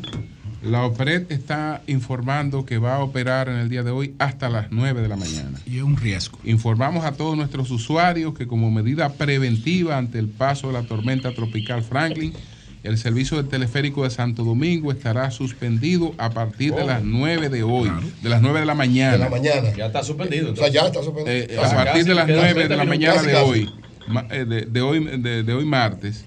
Entonces, hasta tanto mejoren las condiciones climáticas. Es decir, a partir de las 9 eh, del día de hoy, queda suspendido el teleférico hasta que ya las condiciones climáticas eh, mejoren. Julio, antes Sí. de pasar al próximo comentario, permíteme, como un programa medio especial o muy especial, pues tenemos que mantenernos informando. Me escriben de Doña Ana en San Cristóbal que desde ayer no tienen energía eléctrica. En Doña Ana no tienen energía eléctrica, eso Doña es el en- sur. San Cristóbal. San Cristóbal. Eso es en San Cristóbal, a ver si las brigadas de, de sur eh, pues van y resuelven esa situación, porque lluvia, apagones. Y a la, veces- la- la población que sepa que en esta tormenta se va a interrumpir Sí, es claro, es el normal. tema de- del, del servicio eléctrico, que tomen precauciones. y economizar los inversores, tratar de tener prendidos lo- los electrodomésticos y bombillos que sean necesarios, los que no mantengan. Tengo reportes de postes de luz que ya se están cayendo en Santo Domingo. Si hay apagones, si hay apagones sin tormenta, imagínense ustedes ahora con, tormenta. con este fenómeno eh, meteorológico. Y, a- y aumenta la factura eléctrica. Hay que orientar a la población. Bueno, señores, son las 8.34 minutos. Buenos días, José. Adelante. Bueno, gracias Julio. Saludos a todos mis compañeros eh, y saludos a la audiencia. Bueno, Yo vine a escuchar tu, en vivo tu, tu tú análisis. sabes que cuando Ten estaba, en el cuidado. parqueo, cuando estaba en el parqueo, los muchachos del parqueo estaban hablando y, y yo realmente no pude aportar en ese debate mucho, pero ellos estaban estableciendo cuál es la diferencia entre sopa, sancocho y asopado. Oh, el asopado lleva Son- son arroz. Son diferentes, claro. completamente Los diferentes. ingredientes. Sopa, sancocho El- y asopado. Sí, los ingredientes. Diferentes el componente. Una vaina que se llama dique, chambre y sopocho. El chambre El lleva guandules. Lleva guandules. ¿Y el sopocho qué es? Eso Ese no, sé lo es sopocho. Eso. Ese, Lleva pollo, ese seguro, Mira. no, ese seguro lo, lo dijo el chamo. Y falta uno que creo que- que es venezolano. Y de una vaina que se llama zambumbia. Zambum. Ah, Eso es colombiano, Y- y- y sudamericano. falta- Se tiene plátano, se tiene Sí, eh, sí, que se pone peso. Y falta uno que es propio del sur, de una parte del sur, que le dicen ciró. Ciró. Ciró. Pero no el ciró El gringo. no es- el ciró, es el, jarabe, no el jarabe, no. La en, vaina. ciró en Tamayo, en Bauruco, es que los tigres cuando están en el conuco, en el platanal, te buscan una olla, das un- una, una lata de aceite o un caldero, entonces te comienzan y te dicen tilapia, de esa que comen tierra. Tilapia, Tilapia, sí, tilapia. con víveres picados y la- sal. de la de Cabral, Exactamente, y un chin de orégano y te hacen un ciro ahí. Eh, Un ciró es una vaina todo junto. Como un agua de, de- de pescado con, con víveres. Porque el asopado, el sancocho, la sopa, Yo- que, yo sé que que tiene el menos asopado el, el asopado El como un risotto. una Arroz. sopa con arroz. Exacto. Sí, un, un Chuleta y pollo. más o O un menos. risotto. Con chuleta y Todo pollo. tiene un mismo origen, la pobreza y la falta de recursos en situaciones Sí, especiales es que genera viene eso. la humanidad, la humanidad viene de la escasez. Así la es. escasez es lo que crea la economía. Yo mandé a hacer un sancocho para el El que no tenía para comerse el filete hacía un ¿Cuál es la diferencia entre sopa y sancocho? Por ejemplo, el Pero sancocho mismo- No. tiene más carnes Tiene más carne. y más víveres. Sí. Y es más La espeso. sopa un y no lleva fideos. El- el- La sopa la tiene condimentación del sancocho es muy diferente a la de la sopa. Ah, y la y, la, y la condimentación. Claro, consistencia, claro, además de los ingredientes. La sopa tiene fideos, por ejemplo. Fideos, No sopa. El sancocho Bueno, no eso- tiene. Eso sí, el Hay fideo. sopa boba. Sí, una fideo- sopa boba, una sopa vegetales. Ahora, los chinos se han cogido el mercado de la sopa con una sopa llena de sodio. Que Esa sopa a mí no me gusta. aceite Que ellos se la comen. lo- Que ellos se la comen. esa Los chinos. No, No, yo no se se la comen, se la Ellos te la venden a ti. Esta es la tipa que te lleva el a mí, me, recomendaron unos chinos, amigos míos, donde tú veas chino comiendo, come.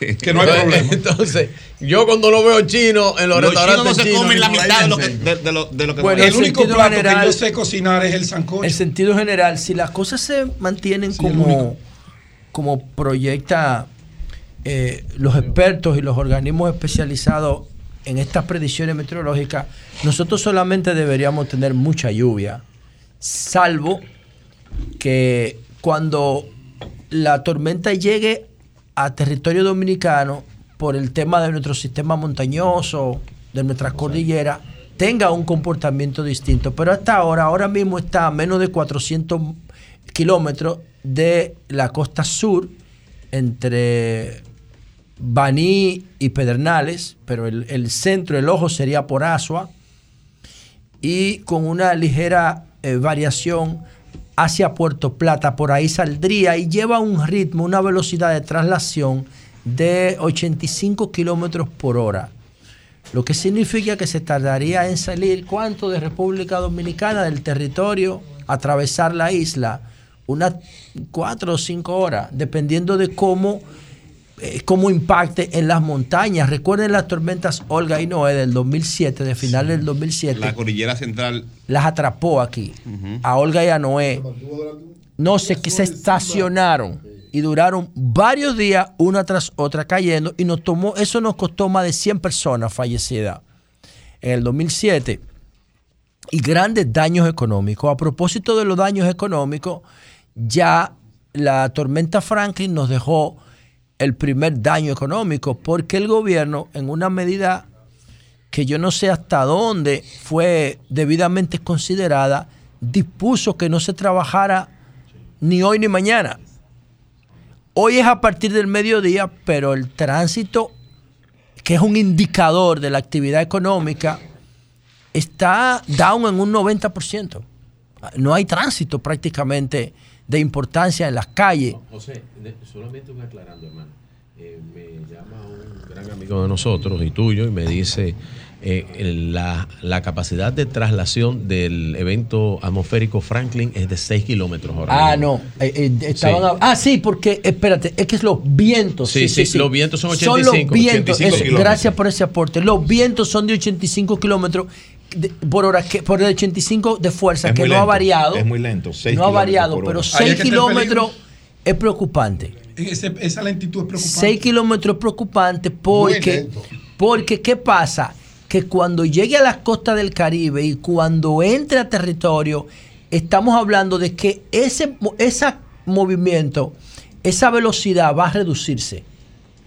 Y segundo, por el sistema montañoso y va a aumentar el calor. El centro de ese Es- eso- fenómeno eso- eso- meteorológico, José, de la tormenta Franklin, de acuerdo a, los, a las proyecciones, ¿verdad?, que han estado presentando las autoridades, estaría saliendo el centro, me refiero al centro. Por Puerto Plata. Estaría saliendo, sí, por la, por la zona norte.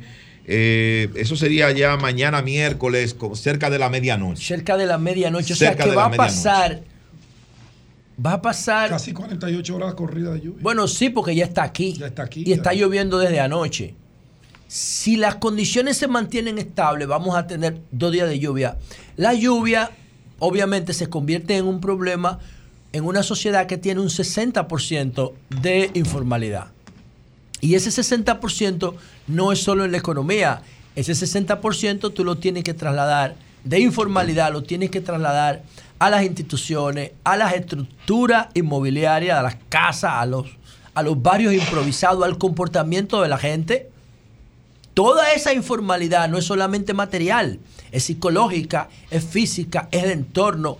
Y por eso entonces el nivel de riesgo nuestro aumenta mucho. Hay, hay cierto nivel de incertidumbre por el tema de que uno no sabe qué va a pasar y Franklin no ha tomado ningún otro territorio. Este es el primero. O sea, nos- no hemos sabido cómo se ha comportado en otro lugar. Eso- él va a probar con nosotros. eh.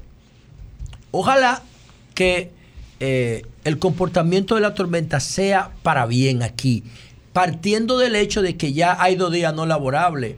Y ustedes saben cuánto cuesta un día no laborable. Está por encima de los 20 mil millones de pesos en República Dominicana. Y ya eso es un, un impacto sensible. Vamos a esperar solamente sea lluvia, porque si es solamente lluvia, nos beneficia muchísimo porque todas nuestras reservas de agua se llenan y la naturaleza se beneficia y el entorno y la, agri- y la agroindustria, todo eso.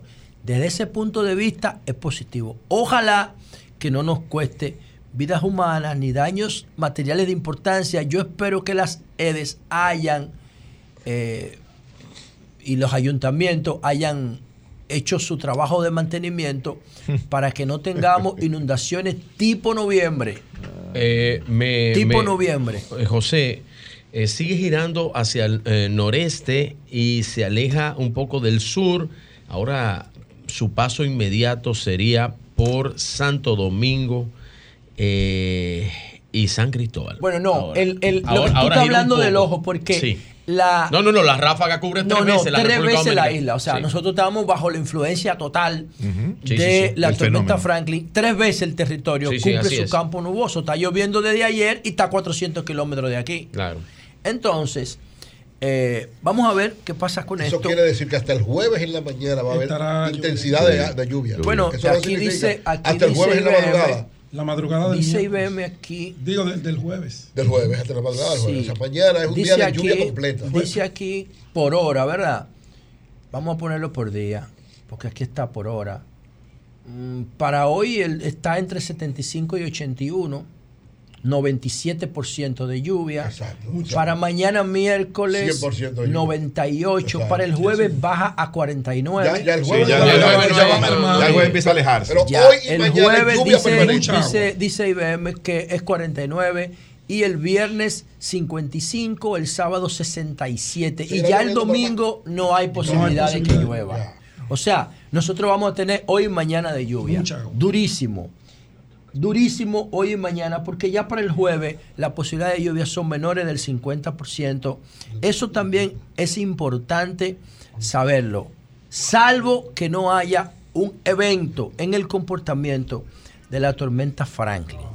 Por otro lado, señores, miren, tengo aquí el comunicado de Vidal Plast, la empresa que está siendo investigada por, la por las explosiones en San Cristóbal, que son dos, no es una sola. Vidal Plast no usa combustible ni productos para reciclar plásticos que pudieran provocar la lamentable explosión de San Cristóbal. Desde inicio de enero del 2023, este recinto estaba bajo control del ayuntamiento. Ya le están tirando una vaina Montaz. ¿Qué le están tirando? Oye lo que dice. Oye lo que dice.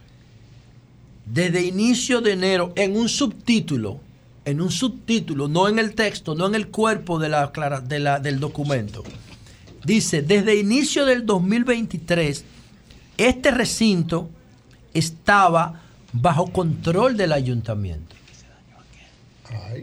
De hecho, yo tengo aquí un corte porque cuando le hice la pregunta a José Montán, yo lo grabé para mi canal de YouTube. Y yo le pregunté sobre Vidal Plus y, y Montá fue muy eh, respetuoso y considerado con ellos. Yo le pregunté si Vidal Plus se resistía a dejar el mercado de San Cristóbal por una razón simple. La explosión fue el lunes pasado y el martes pasado iban a dar el primer Picasso para convertir el mercado en un parqueo municipal. Entonces se supone que ya el, el lunes ahí. El ahí no debe haber nada, porque al otro día empezaban los trabajos. Pero Montano dijo que ellos en principio tenían cierta resistencia a irse, pero que después le hicieron una concesión sobre el lugar donde se van a trasladar esos comercios y que ahí nadie se resistía a irse. Pero Montano nos dijo a nosotros que quien controlaba el espacio público del mercado desde enero era el ayuntamiento. Tenemos que llamar al síndico, a José Montán, porque dice Vidal Plus, Vidal Plus, que desde enero, desde enero de este año, el ayuntamiento era que tenía control de ese espacio público. Eso es una, eso es una, eh, una afirmación grave porque le está trasladando la responsabilidad al ayuntamiento. Dice aquí, Vidal Plaza expresa su sorpresa e indignación por la responsabilidad que se le atribuye en el comunicado, en un comunicado del Ministerio Público, en el incendio y la trágica explosión ocurrida el pasado lunes en el antiguo mercado público de San Cristóbal con lamentable pérdida de vidas y bienes. Somos una empresa familiar que con apego a las leyes desde el año 2003 se dedica a la compra y venta de materiales plásticos que reciclamos convirtiéndolos en materia prima. Actualmente estamos en la transición para incursionar en la fabricación de productos terminados en una nueva instalación en el Parque Industrial de Pisán. Ahí fue que José Montaz dijo que a ellos lo iban a reubicar con concesiones para que se salieran del mercado aquí al Parque Pisán. Nuestro proceso de reciclaje de plásticos es simple. Se realiza con un molino triturador movido por un motor eléctrico, alimentado por un generador diésel. No se utiliza combustible de alto riesgo, tampoco algún tipo de elemento o producto volátil que produzca la explosión, por lo que constituye una infamia, dice Vidal Plas. O sea, Vidal Plas está fronteando, no está a la defensiva está fronteando, se está defendiendo y se está defendiendo con criterios como infame. A referirse a el informe. Indignación a referirse al informe. Sorpresa y dice que ellos no tenían control de su local en el mercado, sino el ayuntamiento. Ahí hay cuatro elementos que indican que esta empresa está en disposición de enfrentar con determinación lo que se le acusa, porque ha sido el Ministerio Público que ha dicho que están siendo investigados por esta explosión. Dice aquí, ah, desde el 2012 teníamos arrendado directamente al Ayuntamiento de San Cristóbal un local del antiguo mercado público. Eh, eh, yo recuerdo que en el programa que hicimos en San Cristóbal, el síndico José Montaz dijo que de manera ilegal el hermano de Tito Hernández, Manuel Hernández, tenía el control de la mayoría de los espacios en el mercado. Y que habría sido el hermano de Tito Hernández que le rentó ese local a Vidal Plast, que no es el ayuntamiento. Pero aquí dice Vidal Plast que del 2012 ellos tenían arrendado directamente, dice directamente, al ayuntamiento de San Cristóbal un local en el antiguo mercado público. A comienzo de este año, las autoridades municipales cerraron unilateralmente el recinto completo para dar paso a la construcción de un parqueo público. A partir de entonces, todo allí quedó bajo un control total, oigan esto, y una responsabilidad del ayuntamiento. A mediados de este mes, buscando superar inconvenientes generados por la disposición, junto a más de una docena de establecimientos, también arrendatarios del local, pactamos con el alcalde José Montaz la entrega definitiva de los mismos a mediados de este mismo mes. ¿eh? Ahora, a, a mediados de este mes, hoy estamos a 22, y dice Vidal Plas que pactaron con José Montaz a mediados de mes. O sea, ellos pactaron el día 15 y la explosión fue. ¿A cómo estábamos el lunes pasado? A 16. El, mi- a, a 10 a 15. No, a 15, 15, Porque el miércoles fue 16. Estábamos a A 14. 14, a 14. Y Lunes- ellos lunes dicen 14. aquí, oigan esos datos, ¿eh? Ellos dicen aquí que a mediados de este mes, o sea, no es posible porque la explosión fue el día 15, el día 14. 14. Entonces ellos no pudieron mediar el día después. Dice aquí, ah, no, no, no. Ellos dicen a mediados de ese mismo mes. Del anterior, eh, de, De ese julio, mismo mes del anterior. julio. Buscando superar inconvenientes generados por la disposición, pactamos con el alcalde la entrega definitiva de los mismos, permitiéndonos bajo autorización del ayuntamiento retirar gradualmente los enseres y la mercancía de cada uno. Oigan ese dato porque aquí pudiera estar el problema. Permitiéndosenos, bajo autorización del ayuntamiento, retirar gradualmente los enseres y mercancía de cada local. En esa línea está la clave de lo que pasó ahí. El pasado primero de marzo sacamos del local los equipos y el mobiliario de nuestra operación, los que están disponibles en otro lugar en caso de que las autoridades deseen examinarlo. Allí solamente quedó material plástico, no había nada que pudiera provocar semejante explosión. Al momento de ocurrir la tragedia, un compañero de trabajo de más de 20 años resultó muerto únicamente. Estaba empacando a mano los sacos, en, en sacos el material plástico que faltaba por retirar, que precisamente durante ese día estaba siendo trasladado en un camión y en un contenedor ubicado en el exterior del recinto. Ese contenedor era el que estaba entre el banco de reserva y el mercado. Ese contenedor. Que si ese contenedor hubiera estado en dirección oeste y no en dirección norte, no mueren tantas personas, porque la mayoría de personas murieron por que, se quedaron atrapados en Casa Toledo. Ese contenedor hubiese, hubiese servido precisamente de contención. pero estaba en el lado norte y no en el lado este del mercado. Lamentablemente, la muerte de nuestro empleado, según el certificado de función expedido, ocurrió a causa de asfixia por inhalación de humo y su cuerpo se encontró íntegro. Esto es irrefutable indicador de que mientras él realizaba las labores puestas a su cargo, nunca estuvo en medio de una explosión. Bueno, ahí sigue diciendo todo esto, eh, pero realmente está firmado el comunicado por Maribel Sandoval. Maribel Sandoval es una de las que figura en el informe que publicó Alicia Ortega el pasado jueves. Maribel Sandoval. Entonces, hay solamente aquí para terminar tres cosas que es importante señalar. Primero, ¿qué pasó en el incendio de marzo? ¿Dónde está ese informe? ¿Por qué el dueño de la veterinaria La Esperanza nos dijo a nosotros en San Cristóbal que él percibió un olor fuerte en el incendio de marzo? Un olor muy fuerte a químico que nadie se podía explicar. Y que lo percibió igual. Y que ahora, y que nunca nadie quiso hablar de eso. Y que ese era un tema de conversación allá en San Cristóbal. Eso es lo primero. Lo segundo es, ¿dónde está la cámara del Banco Reserva mirando el lugar de la explosión? ¿Es cierto que salió primero una gran fuga de gas y luego la explosión, el fuego? Eso es importante determinarlo. Y de los químicos y del peróxido de hidrógeno que hallaron los peritos forenses que están investigando eso ahí. Eso es importante. Esos tres elementos para mí son clave para saber a quiénes les van a atribuir la responsabilidad. Yo, sin embargo, tengo un elemento que me sigue generando sospecha y es el hecho de que la explosión ocurriera precisamente el día anterior a el inicio de los trabajos. A mí también. Cambio fuera.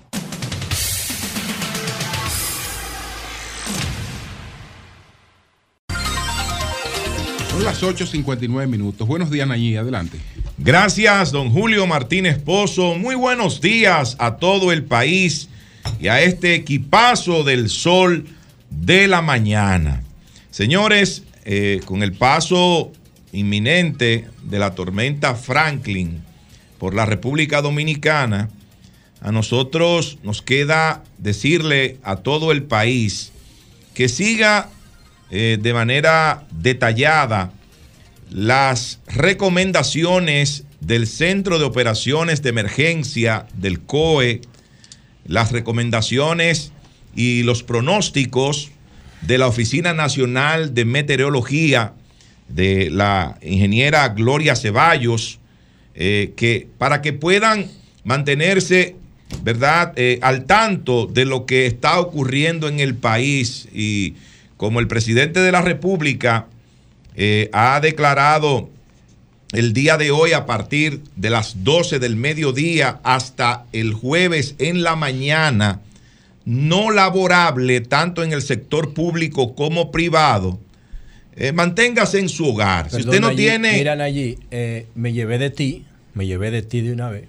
Y cuando tú dijiste que sigamos a Gloria Ceballos, que es nuestra amiga, siempre la apoyamos, eh, es que ya hace tres horas que no publica. No, no, no, en la UNAMED, sí, esa es la cuenta personal Ah, pero de dijiste ella. que siga a Gloria No, ella, ella es la directora, ella es la directora. Ah, pero yo lo hice, Lo está- yo lo hice lo de está- una vez. lo está manejando de forma Entonces, ¿qué institucional. Dice ella, Franklin se sigue desplazando muy lentamente a unos 6 kilómetros por hora hacia el noreste, pero eso fue, eso fue a las 6 de la mañana. Pero el boletín número 8 de Onamet en Twitter, Actualice. Eh, búscate el boletín número 8 de Onamet. No, no, yo te, si es Onamet, ya es otra cosa. Esa- eh, por eso fue lo que dije. La ONAMED, trabajando la Oficina Nacional de Meteorología que dirige Gloria Ceballos, Ah, usted se mantiene informado, ¿verdad? De, la- de los diferentes Mira, el COE, el pronósticos. COE publicó hace 27 minutos. Exacto, y del COE también. 27 minutos, 14 Si provincias usted- en rojo y 18 en amarillo. Si usted no tiene que salir de su casa, No no, salga. salga. Quédese en su casa. Ahí sí. No se vaya a buscar un problema. No salga a nada, que no A salga. nada, que no sea. publicó hace 47 minutos el boletín número 8, una información. Gloria. Ceballos. Eso hace, Exacto. hace 47 Eso es Gloria Ceballos, eh, la directora de, la UNAMED. Entonces, con esto lo que quiero decir es que la gente debe permanecer tranquila en su hogar. Eh, claro, si su hogar está en una zona fuera de peligro, fuera de peligro, porque ya las autoridades del COE, como decía el general Juan Manuel Méndez, cuando conversamos con él aquí en el Sol de la Mañana, bueno, ellos iban a empezar precisamente ese trabajo de identificación y de, movilización de las personas que están en áreas eh, vulnerables, en áreas eh, que pueden resultar peligrosas para sus vidas y sus propiedades. Pero también decir que esa medida del presidente de la República de suspender las labores en el sector público y privado hasta el jueves en la mañana, yo entiendo que es una medida correcta. Muy Es correcta. una medida acertada Hasta- hasta- del hasta presidente. Sí, sí, Correcto. señor. Porque más no vale, nada. más vale la vida de una sola persona. economía entera por que una- por ¿Cuánto es que tú dices que se pierden un Y día? no se pierde nada. Um, o que se dejan de producir, no que se pierden. tú- se dejan de producir cuánto. Un PIB, tenemos un PIB de, de 110 Pero no mil vale más millo- que eso. de Pero 110 ese mil millones de dólares. Sí. De 110 mil Y millones de dólares. que se aumenta. eh, de 110 mil millones Pero de dólares, mucho, tú le quitas 52 domingos, le quitas 26 sábados y le quitas 12 días no laborables. La luz, te quedan tú tienes que revisar 272 eso, que días y tú divides 110 eh, entre mucha variable. 272 y te da Claro. 17 mil. más, no, más de 20 mil millones. 20 mil millones de Cada pesos. día, Una vida sí. humana Bueno, vale más que eso. ¿Cómo lo hacemos si no es Oye, una hay vida humana. variables. Por ejemplo, tú hablas, tú hablas de, los fines, de los días festivos y el turismo, ¿cómo se dinamiza? El consumo alimenticio, la recreación cuando no hay Sí, trabajo. pero yo hablo de día no laborable. Una- no laborable significa Óyeme. que la gente no trabaja. Una vida humana vale más que eso. Así que yo entiendo que es correctísima la decisión del presidente de suspender las labores hasta el jueves. Miren, señores, Es previsora. Tiene intención de cuidar la población. Así es. correctísimo. Y evita Sí, hay que situaciones de dificultad con el tema de, de- del Sí, cúmulo de no, agua y no, los no, tapones es que a la y las gente le inundaciones. encanta. miren, Eh, entrando, no, en, entrando en el tema central que Ahí no hay que tenemos, rescatar a nadie en su casa. que tenemos para salvo el día de hoy. Algunos casos. Hace tres meses, es más, dos meses, un mes, qué sé yo, era prácticamente impensable, prácticamente impensable, que se pudiera materializar un acuerdo político electoral entre el Partido de la Liberación Dominicana y la Fuerza del Pueblo. No menciono al PRD porque el PRD eh, no tendría mayores inconvenientes para llegar a acuerdos con estas dos organizaciones políticas. Menciono el PLD y la Fuerza del Pueblo porque ustedes saben, ¿verdad? Los conflictos, los enfrentamientos que ha habido desde el surgimiento de esa fuerza política que encabeza Leonel Fernández. O sea que para mucha gente este acuerdo que se anunció en el día de ayer, ayer nació la Alianza Opositora Rescate República Dominicana, eh, con la participación del PLD, de la Fuerza del Pueblo y del Partido Revolucionario Dominicano. Y claro que aquí hay muchas cosas que rescatar en este país.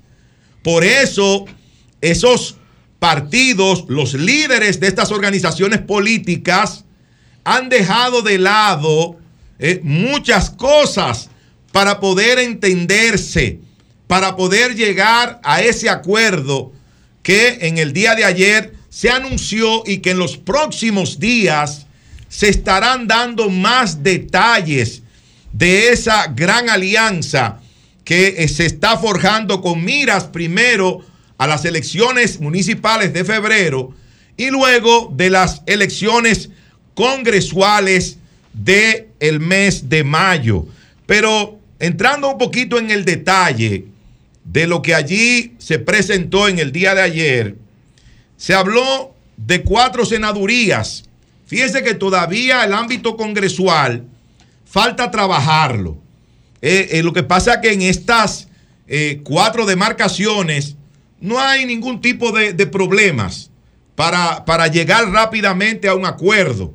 Entonces se decidió apoyar, apoyar, o sea, ir eh, con candidaturas comunes en Barahona, Atomayor y Hermanas Mirabal, los tres partidos. Fuerza del Pueblo, PLD y PRD. Pero en el caso de la romana, la alianza será solamente del PLD y del PRD en esa, en esa demarcación por la senaduría. Estamos hablando de 86 alcaldías. En la República Dominicana tenemos 158 municipios.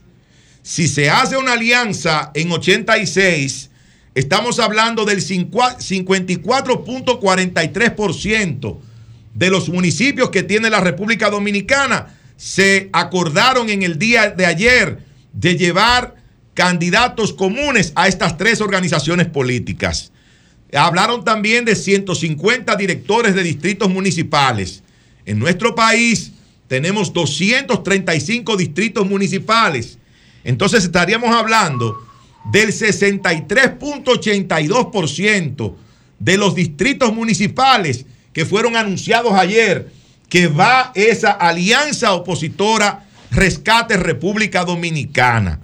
En total, 236 territorios de 393 para un 60% de todo el territorio de la República Dominicana que ya se ha logrado este acuerdo, se ha logrado esta alianza. Ahora bien, ahorita escuchaba decir al, compañero Virgilio de que esa es una carreta vacía, que ahí no hay nada, que eso fue un bulto, que eso fue eh, ganas de poner de relajo a, a la prensa dominicana. Nada que ver con eso. Y le voy a recordar al buen amigo Virgilio y a todos los PRMistas. Virgilio, ven a oír, ¿dónde está Virgilio? Y, a- y al amigo eh, Jonathan también, que para el proceso del año 2020, para febrero del año 2020, que fue cuando se pautaron originalmente las eh, municipales, que hubo que suspenderlas y realizarlas en marzo, el Partido Revolucionario Moderno no tenía la cantidad suficiente de candidatos a nivel municipal que fueran, eh, qué sé yo, competitivos, que tuvieran posibilidades de ganar. ¿Y qué tuvo que hacer el PRM? O el PRM tuvo que ir a aliarse con la fuerza del pueblo. El PRM tuvo que aliarse con el Partido Reformista. El, PRM tuvo que aliarse con una serie de partidos para poder elaborar una boleta municipal porque no tenía gente para eso. Entonces, en aquel momento era buena la alianza. Ahí sí, porque era la alianza del PRM. Y ahí el PRM no estaba desesperado. No, el PRM sencillamente estaba conformando una mayoría. Mayoría que ahora está conformando, mayoría que ahora está conformando el Partido de la Liberación Dominicana, la Fuerza del Pueblo y el Partido Revolucionario Dominicano. Pero el punto más importante de ese anuncio del día de ayer, y es el que tiene sin dormir a una parte importante de los funcionarios del gobierno del Partido Revolucionario Moderno, fue el anuncio del nivel presidencial. El hecho de que ayer Miguel Vargas Maldonado, como vocero de esta alianza opositora Rescate República Dominicana, dijera que de los partidos que forman esa alianza opositora, el que clasifique en primero o en segundo lugar va a recibir todo el apoyo, todo el apoyo de las otras organizaciones políticas en la segunda vuelta electoral presidencial del año 2024. Esto sencillamente, señores, es un anuncio sumamente importante, porque si alguien tenía dudas de que se pudiera producir un acuerdo de esa naturaleza a nivel presidencial en segunda vuelta, yo creo que ayer con esa, eh, esa alianza opositora, las cosas quedaron bastante claras. Por eso me dicen que desde anoche, desde estoy- anoche. estoy con Julio que dice que es, es la tercera fuerza la que provoca la segunda vuelta. de- no, bueno, las que quieren, las que no clasifiquen. Las que no clasifiquen. Si van juntos. No, las que no clasifiquen. Van separa- separadas en la primera vuelta y van aliados todos Ya- ya los no- partidos No separado, aunque vayan en la segunda vuelta. Ahora bien, lo que me dicen es que desde anoche hay funcionarios del gobierno, hay importantes dirigentes del Partido Revolucionario Moderno que se le está haciendo difícil conciliar el sueño, porque con esa alianza se garantiza el triunfo en febrero y luego en las elecciones presidenciales de mayo de 2024.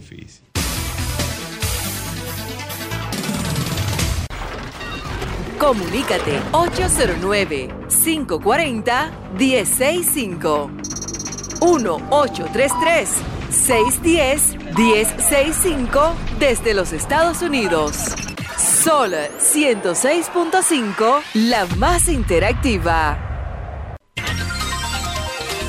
Buenos días, buenos días, adelante, buenos días. Va- Vamos a, vamos a, vamos a tomar alguna llamada a ver cómo va el ambiente. Sí, adelante, buenos días. Sí, mucha agua por todos lados. Andrés de Pedro Brán. Pedro Brán, mucha agua en Pedro Brán.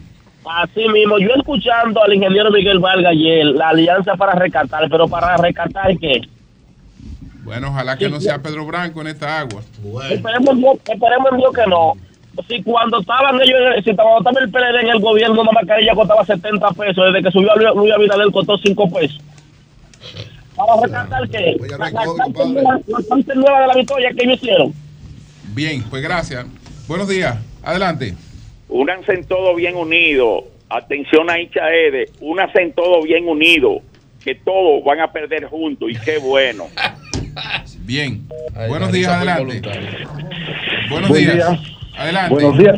Bueno, Carlos Valenzuela por aquí. Con respecto a esa alianza, yo, yo no entiendo el eslogan de que rescate RD. De que hay que rescatar al país. De un presidente serio y anticorrupto que quiere hacer las cosas bien. Un presidente que quiere cambiar las cosas negativas que nos tienen atrasados. Primer error. Segundo error, esa alianza es un arma de doble filo para ellos mismos. Porque ahora se ha polarizado la política en dos bandos. Es decir, los que quieren el atraso y la corrupción anterior y los que queremos un cambio, que somos la mayoría. Y es seguro que, que eh, ¿cómo diría yo? Se debería bautizar como la alianza diabólica, que solo será para, para darle vigencia política a Miguel Vargas. Gracias a ti. Buenos días, adelante. Buenos días. Adelante. Buen día, Julio. Buen día, Sí. equipo.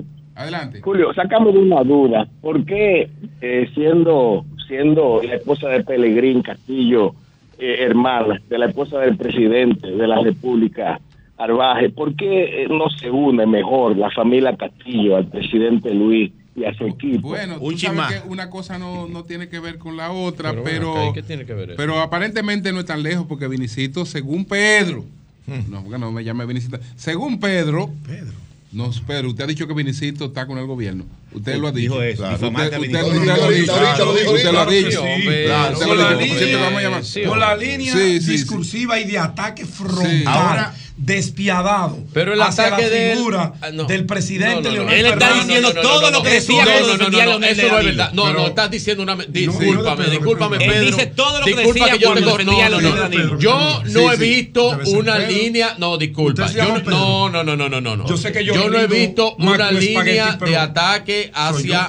Leonel Fernández por parte de Vinicito. Yo no le he Sí, lo ha visto. atacado duro. Usted no lo ha visto, porque usted no está Ah, viendo el no, mensaje. pero a Él Leonel está no. entrando todos los días. No, a Leonel El no, a Leonel no. No, pero ahora habla del Ah, Leonelato. no, Antes dame la Lo que Danilato, ahora es Leonelato. que ante Y una, Miguelato. lo que pasa que Vinicito ante una eh, eh, encuentro que él entiende que no es sano y que fueron los Sí. verdugos de Leonel Fernández, él ha Bien. salido a defender a su Ahora, amigo. sobre todo, a señores. su amigo. Sí. Así no me y ahí está Víctor. Gómez Casanova que lo sabe también. La. Fuerza Nacional Así no Progresista, defienda, Julio, la. Fuerza Nacional Progresista no tiene mayores problemas Porque para reunirse no necesitan más que un carro de seis o Eh, siete, ya, ya, espérate. seis o siete pasajeros. Mira. tranquilo. Ellos tienen derecho a estar con el gobierno. Mira, ellos, cada quien tiene derecho a estar donde le dé la gana. Claro. Donde su convicción derecho, entienda que debe estar. Está Vinicito, bien, yo eh, lo respeto mucho, vamos es a mi amigo y él lo sabe. No Fíjate que yo nunca ando chocando con él, ni contestándole. Eso no es mi problema. Ahora, ahora, Está con el gobierno. esa línea es muy clara y. Pelegrín en una comisión que mandó Luis a Washington no me puede saber No, que no está con el gobierno. Bueno. Por favor. Bueno, el general José de José Luis Frometa. eh, Frometa, el director de los bomberos del Distrito Nacional. General, ¿cómo está usted? Y ese es su derecho. Todo bien, todo bien. Buenos días y un abrazo para el equipo. Cuéntenos, cuéntenos hasta ahora eh, qué están haciendo los bomberos, cómo, cómo vamos, se nos han presentado ya algunas emergencias. Bueno, por instrucciones de nuestra señora alcaldesa, eh, el día de ayer estuvimos eh, activando el comité de emergencia del distrito y estamos en las labores preventivas desde hace dos días, ya después del aviso de la tormenta, eh, haciendo lo que es la limpieza de los invernales, eh, las podas de los árboles y eh, en observación con las cañadas que han tenido problemas en otros casos. Eso, eso, ¿y cuándo, cuándo arrancaron ustedes ese operativo? Eh, tenemos tres días ya haciendo lo que es la parte de limpieza de los invernales junto con las con la- todas las direcciones de la alcaldía. Estamos trabajando en un solo cuerpo para que eh, la- estas estas lluvias hagan el menor daño posible. Aquí General, en- ¿tienen alguna información de una situación complicada o difícil o todavía las cosas caminan con normalidad? Solamente árboles en el suelo. Tenemos las unidades ya, el cuerpo bombero del distrito tiene unas 24 unidades contra incendio con 15 estaciones, unos 450 voluntarios y unos 290 miembros activos. Estamos todos en la calle ya trabajando lo que es al- a, los llamados de la ciudadanía. Eh, hasta el momento tenemos unos cuatro árboles en el suelo, pero nada eh, humano que lamentar hasta ahora. Bueno, pues muchas gracias al general Ayer- José Luis Frometa, el jefe de los bomberos del Distrito Nacional. A- ayer eh, me tocó ver si eh, brigadas del- de la alcaldía del Distrito Nacional, pues eh, limpiando los invernales. Sí los vi con, con los equipos y los camiones especializados eh, trabajando eso. La, la mayor Lo- preocupación, la mayor preocupación que deberíamos tener es que las autoridades están proyectando entre Mucha 250 y 350 milímetros de lluvia. Cuando tú llevas eso a centímetros, le quita eh, 2-0, ¿verdad? Serían 30 centímetros. Eso es como el alto donde está Víctor sentado ahí. de lluvia. Todavía no ha llegado. Todavía no ha llegado. Por e- pero- No, eh, eh, eh, está empezando. 30, Sí. 30 centímetros, lo Oye, que ese se estima que son dar. 300 Sí. milímetros. Ustedes vieron que yo me paré ahorita, ¿verdad? Y yo fui con Denise al ¿eh? supermercado nacional. O sea, yo Sí. fui de aquí de la emisora al supermercado nacional. y Cruzaste yo me la cogí calle. 45 minutos. Ay, ¿Por madre. Porque todavía no ha entrado Franklin y ya las calles están Ven. inundadas. Y se, oye, y se proyectan 350, 300 milímetros, entre 250 y 350 son 300. Esos son 30 centímetros. Y, en no ha el- llegado. Y oye una cosa, en el es la altura supermercado. de ese banco. ¿eh? Y oye otra 30 cosa, en el supermercado nacional, ahí le trajimos eh, desayuno, chocolate, pan, o sea, estábamos Denise y yo haciendo la compra. En el supermercado nacional duramos, sin mentirte, como una hora y quince, Denise haciendo la fila en el deli y yo en la caja pagar. Ay, Dios mío. Bueno. Ahí Digo, Víctor, eh, le pusiste una muñita ahí porque tú duraste más porque hay una fila. Todos los supermercados están como los puntos de Lo que te quiero dejar dicho es que las dos cosas. sí, el supermercado está lleno de. Los supermercados están como los puntos un no, bien. no, retira eso. Ah, usted, ay, que ustedes ¿Y no esa comparación? Los supermercados de hoy están como los puntos de droga. retira No, no, no, retira eso. No, no, no, por- porque que yo, no yo no, mira, yo no puedo opinar porque Conozco yo nunca he ido a un punto de droga. Yo no puedo opinar de eso. Yo no- conozco, puedo no opinar. No, lo conozco, no lo conozco. Eh, No para mí, Nunca he no visto uno.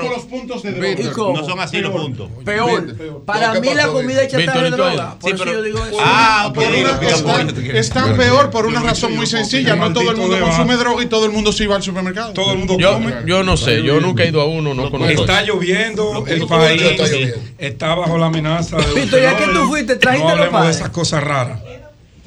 Vamos a la información. Bueno, señores, vamos a continuar. Lea, vamos a tu continuar. trabajo. Buenos días, Pedro, antes que Vinicito te responda. Vinicito Castillo, buenos Antes días. Vinicito- Y aquí está un amigo de Vinicito, que Bueno, es Víctor te Casanova, que tú no vas a venir a hablar de Buenos Vinicito. días Está acabando con Buenos Vinicito. días, buenos días para don Antonio Espaillat, que lo tengo aquí a mi derecha. Está con nosotros aquí. Buenos días al maestro. Antonio aquí. Sí, yo lo sé, yo lo sé. Usted siempre está oportuno defendiendo su país y bajando. En la única oportunidad que usted baja línea es cuando hay fenómenos de esta naturaleza.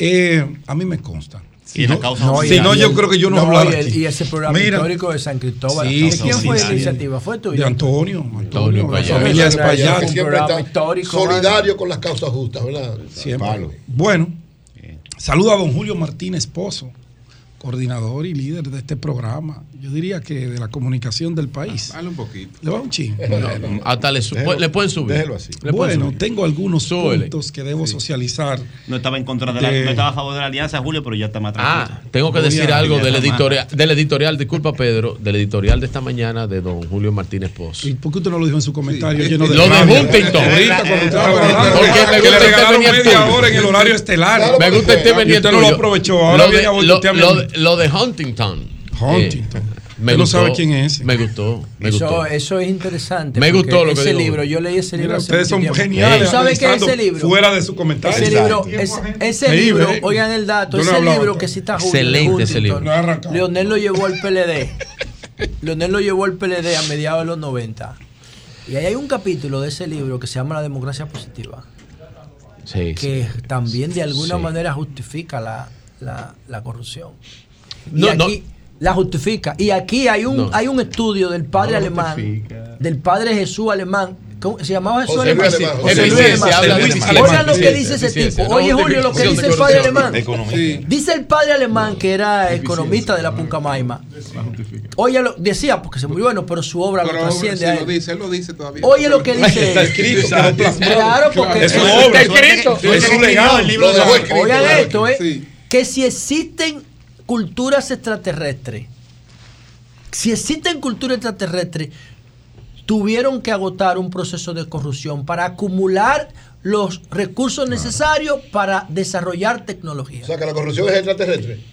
No, hombre, coño, no. pero no, tú que estás vinculante viendo al la desarrollo. dimensión de lo que yo estoy hablando. Que es vinculante al que la desarrollo. acumulación originaria de capitales es obligatorio Sí, eh. para tú Eso lo desarrollar. dijo Marx, que la acumulación originaria de capital está llena de primero Carlos corrupción. Marx. Trae, Eso dos panes con aguacate. Ah, eso que lo dijo. Carlos Marx No, no, primero. él no entiende lo que yo estoy diciendo. eso lo dijo Carlos Hermano, lo que La- está diciendo ese tipo alemán, el padre alemán jesuita, Lo copió de Marx. es que hay un pro sí, porque sacó lo de Marx lo dijo Ah, en el siglo. XVIII, pero él lo Ah, aplica, 19. Él lo aplica a las leyes de la economía del desarrollo, que si tú no Claro, acumulas no puedes desarrollarte y la acumulación Eso está íntimamente asociada a la corrupción. Sí, sí. Eso es todo. Bien, Bueno, gracias. ahora sí, de manera Sí. formal, buenos días a toda la audiencia. genial. Buenos días a nuestros amables televidentes, radio escucha y cibernautas. Buenos días a los de aquí y a los de allá.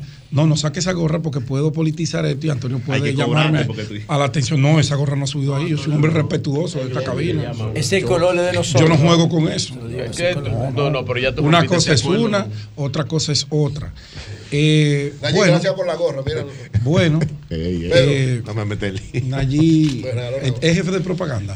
Bueno, don Julio, en un ánimo de provocación al doctor Vinicio Castillo Semán, porque no es a mí, yo jamás pelearé con un amigo entrañable, con el cual aprendí muchísimo de comunicación política, porque tuve el honor de trabajar con él al lado de José Tomás Pérez. Vinicio es una persona extraordinaria, pero a veces se obsesiona con cosas que él sabe que no son posibles. Es lo que yo pienso y él sabe que lo respeto, él sabe el cariño que le tengo y no, nunca, nunca haría yo nada que vaya a ofender, pero a veces en medio de una contienda política uno tiene Pero que... usted lo que ha dicho que él está apoyando al gobierno. Sí, usted, no ha dicho, y lo- usted no ha dicho no- no nada malo, nada malo. Y hay que ofenderse por apoyar. Hay gente que se ofende. No, no. No, mira. Hay gente que se ofende. El vecino No, no, no, no, no. de. No, no, él, él propugna por la reunificación de la Entonces- familia Peñagomista, pero en el PRM. Pero yo espero que la reunificación que No, se aboga sea de la- también de en contra de la reelección que propugaba el doctor Peña Gómez. Bueno, pero ayer eh, Miguel Valga Maldonado propugnó por la reunión del bochismo. Concho, pero qué, Pero ya, Virgilio, ya. ¿Qué Ya, ya, ya, ya, ya, ya. Ya, porque nosotros no comimos toda su Primera vez que se puso en la, pala- en, la boca, Juan Sí, pero ya, ya, ya, ya. Bueno, entonces, en, esta, en este contexto saldrán muchas cosas que uno tendrá necesariamente que salir a fijar posiciones, aunque amigos como el doctor Castillo se nos ofendan porque estamos en una en medio de una campaña política que tiene el desafío de la elección de todas las áreas del Estado Dominicano. Tiene lo legislativo, tiene lo municipal y tiene lo presidencial. Y él es aspirante a senador. Y él, él no lo ha anunciado. Bueno, yo vi Él no ayer, lo ha anunciado. yo vi una valla nuevecita, nuevecita, acabada de instalar, de Vinicito.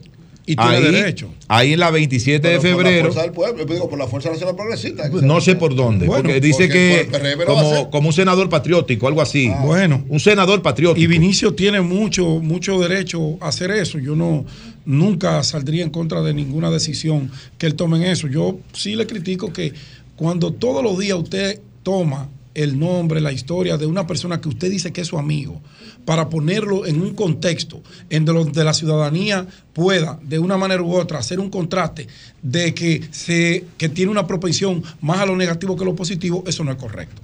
Desde mi punto de vista.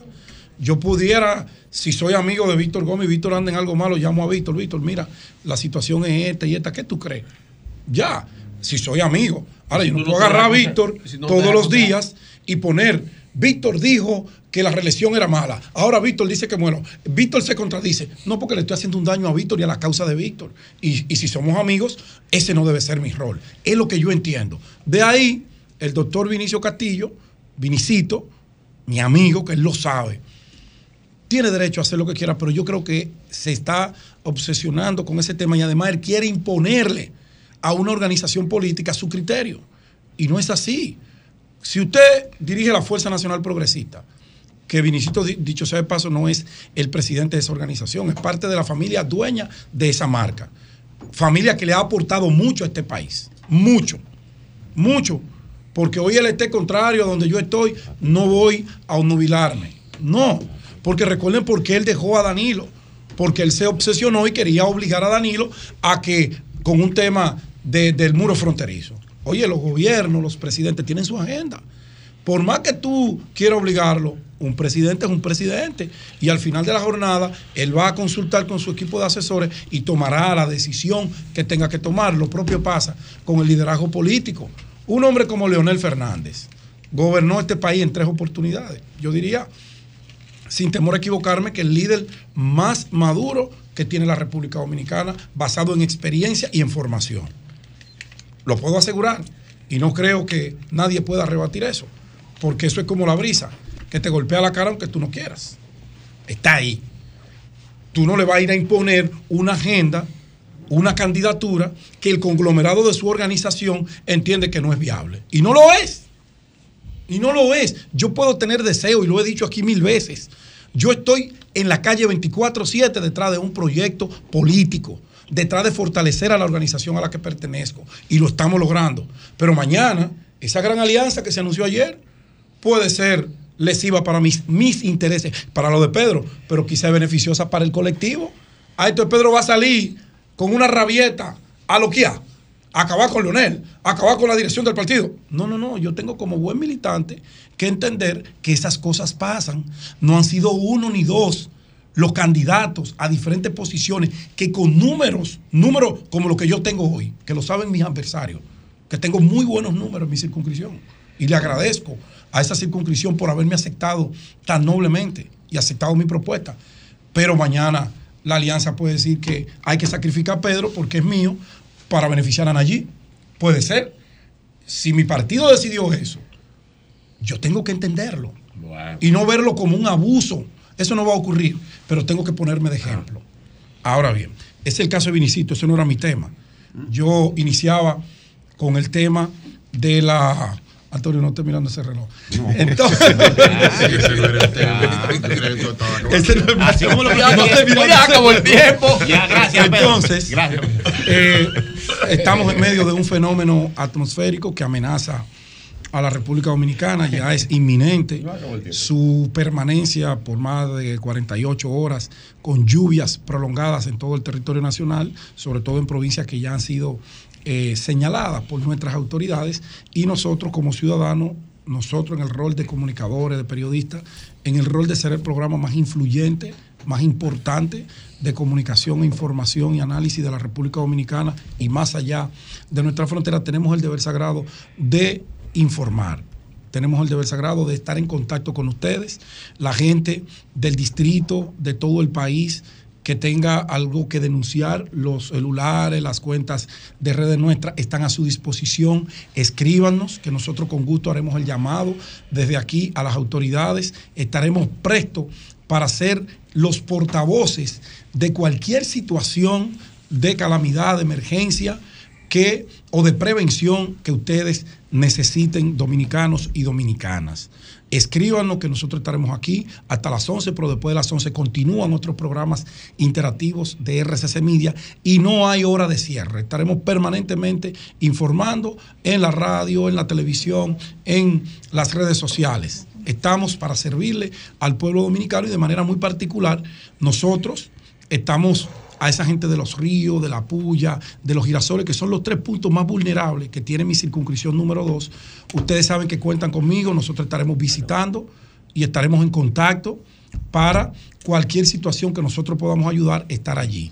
Omar Fernández, diputado de la Fuerza del Pueblo en la circunscripción número uno, escribió un Twitter en donde luego de una coordinación con el liderazgo político de la Fuerza del Pueblo en el Distrito Nacional, se acordó que los locales, tanto institucionales del partido, en las tres circunscripciones, que son unos 27, así como también los locales de nosotros, los precandidatos, que somos parte de la fuerza del pueblo, estarán a la disposición de la ciudadanía, estarán a disposición de los organismos de socorro para cualquier necesidad que tengan. Saben que cuentan con ellos, solo hay que hacer la coordinación previa. Los tres presidentes de las tres circunscripciones están al tanto, nosotros los candidatos estamos al tanto, el mío está ahí en la avenida Tiradentes, llegando a Cristo Libre está a la disposición abiertamente, igual que los 27 locales en, la, en el Distrito Nacional. Y finalmente, finalmente, la alianza anunciada ayer, lo voy a repetir, fue una fiesta de alegría. Fue el mensaje más esperado por todos los miembros de los partidos políticos de la oposición. ¿Y qué se dijo? Porque era una demanda de abajo hacia arriba. Hoy, si hablas con un PLDista, está contento. Si hablas con un fuer- fuercista, está contento. Si hablas con un PRDista, está contento. Si hablas con uno del partido de, de No más, no Demócrata, del PDI, están contentos porque el país necesita de esa alianza que va en favor de restablecer los servicios públicos, de restablecer el costo de la energía eléctrica y la energía eléctrica. Va en favor de devolverle estabilidad, crecimiento y desarrollo a la República Dominicana. En pro de eso es que va la alianza, no es en contra Bien. de nadie, es a favor de todo eso. Hay alegría, pero también hay mucha preocupación y es natural del lado del partido de gobierno que tendrá que reorientar su estrategia porque ellos apostaban a mantener a la oposición como Bien. niños malcriados, divididos, peleándose entre ellos. No. El mensaje, la decisión es otra y a partir de hoy el panorama político en República Dominicana cambia radicalmente. Cada quien hacer su trabajo.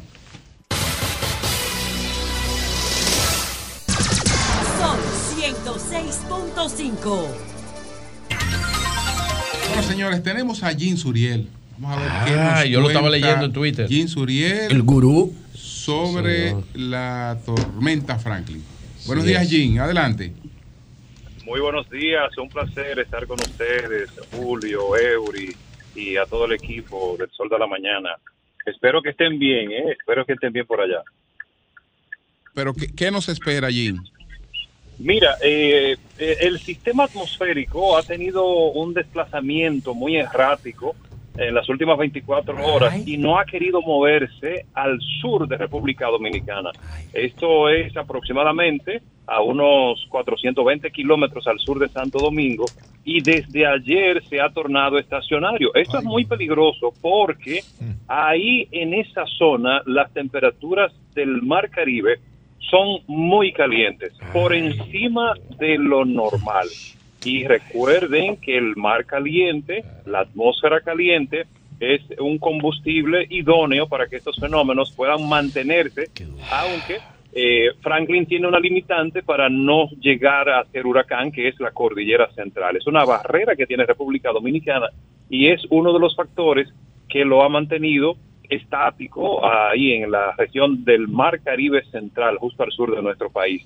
Este fenómeno eh, ayer estaba estacionario que no se movía para ningún lado. Ahora, en el transcurso de la mañana, ha empezado a moverse apenas a 6 kilómetros por hora hacia el oeste, pero la proyección es de que siga acercándose a nuestro país y así depositar las precipitaciones más significativas ahora en el transcurso de este martes, en la tarde, en la noche, y los mayores acumulados, y este es el otro peligro, será durante la madrugada del miércoles. ¿Por qué es peligroso? Primero, porque la gente no va a estar tan atenta como en el día.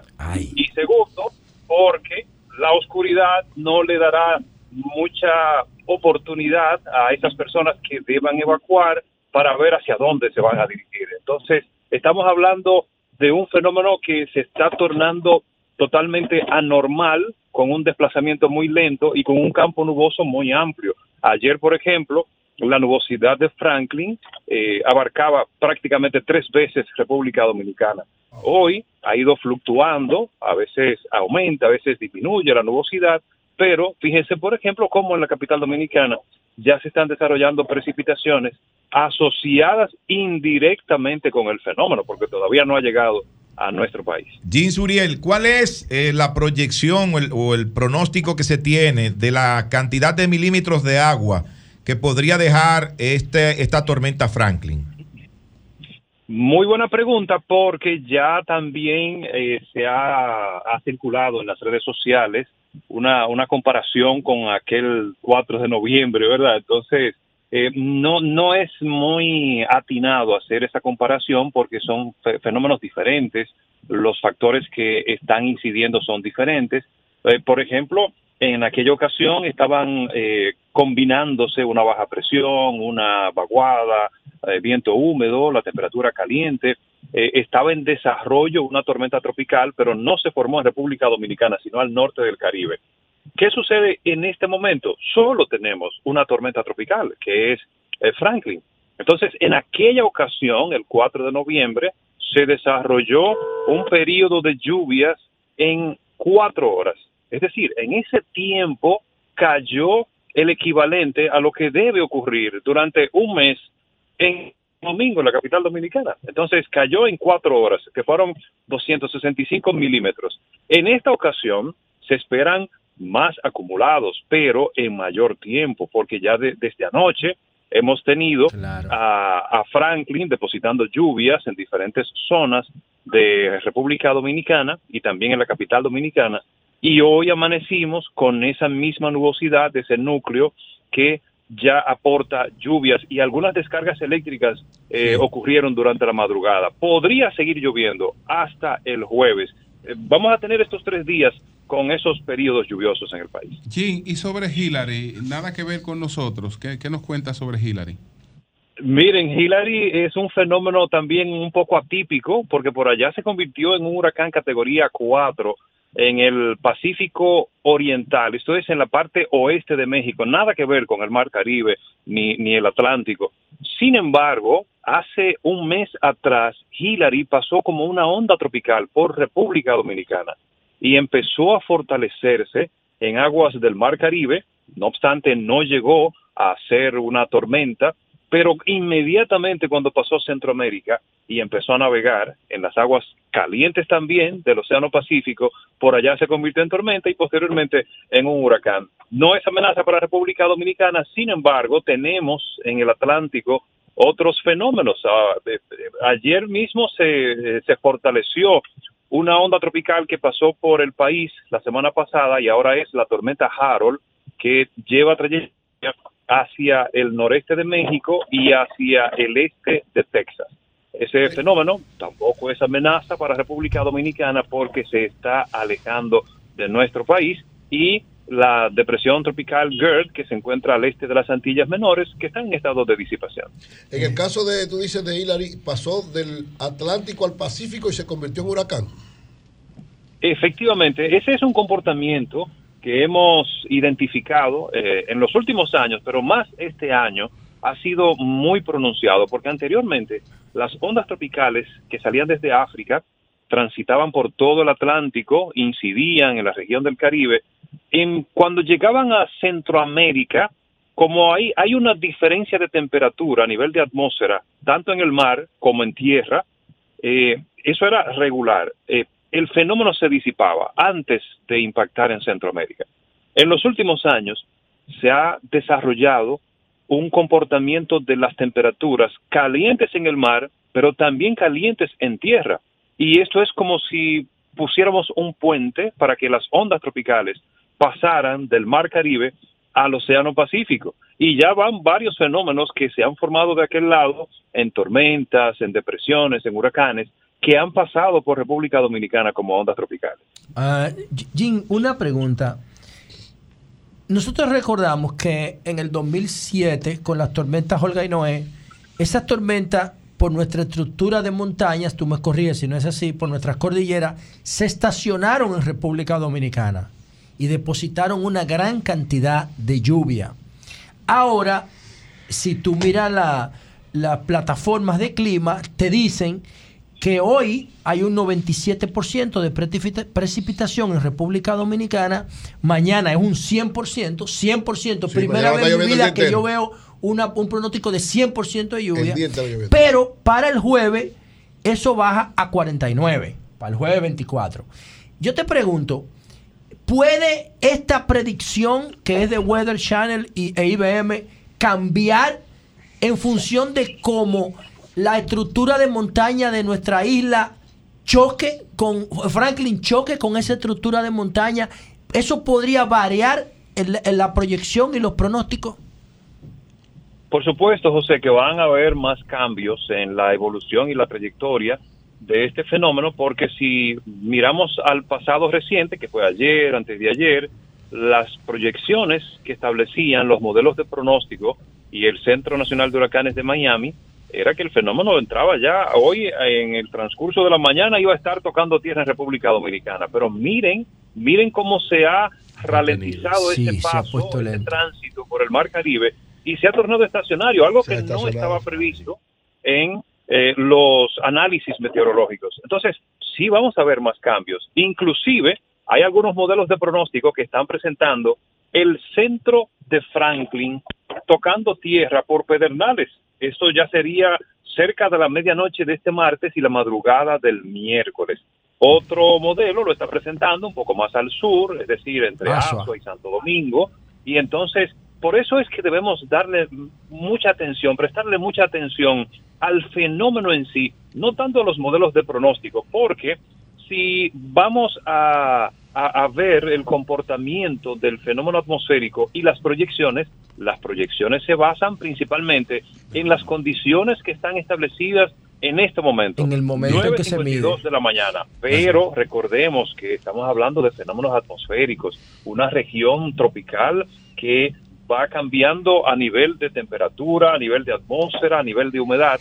Y esto, por supuesto, que también influye en el desarrollo de los sistemas meteorológicos. Entonces, de aquí a mañana te voy a, te, te aseguro que el fenómeno ya va de- a definir exactamente por dónde su centro estaría tocando tierra en República Dominicana o si ya lo estaría haciendo al sur de Haití. Independientemente de eso, por donde toque el centro, el campo nuboso es muy amplio y va a depositar fuertes precipitaciones con ese potencial de inundaciones muy severas. Bueno, pues muchas gracias, Jim. Muchas gracias. Gracias. Gracias. Siempre a la orden. Cambio y fuera.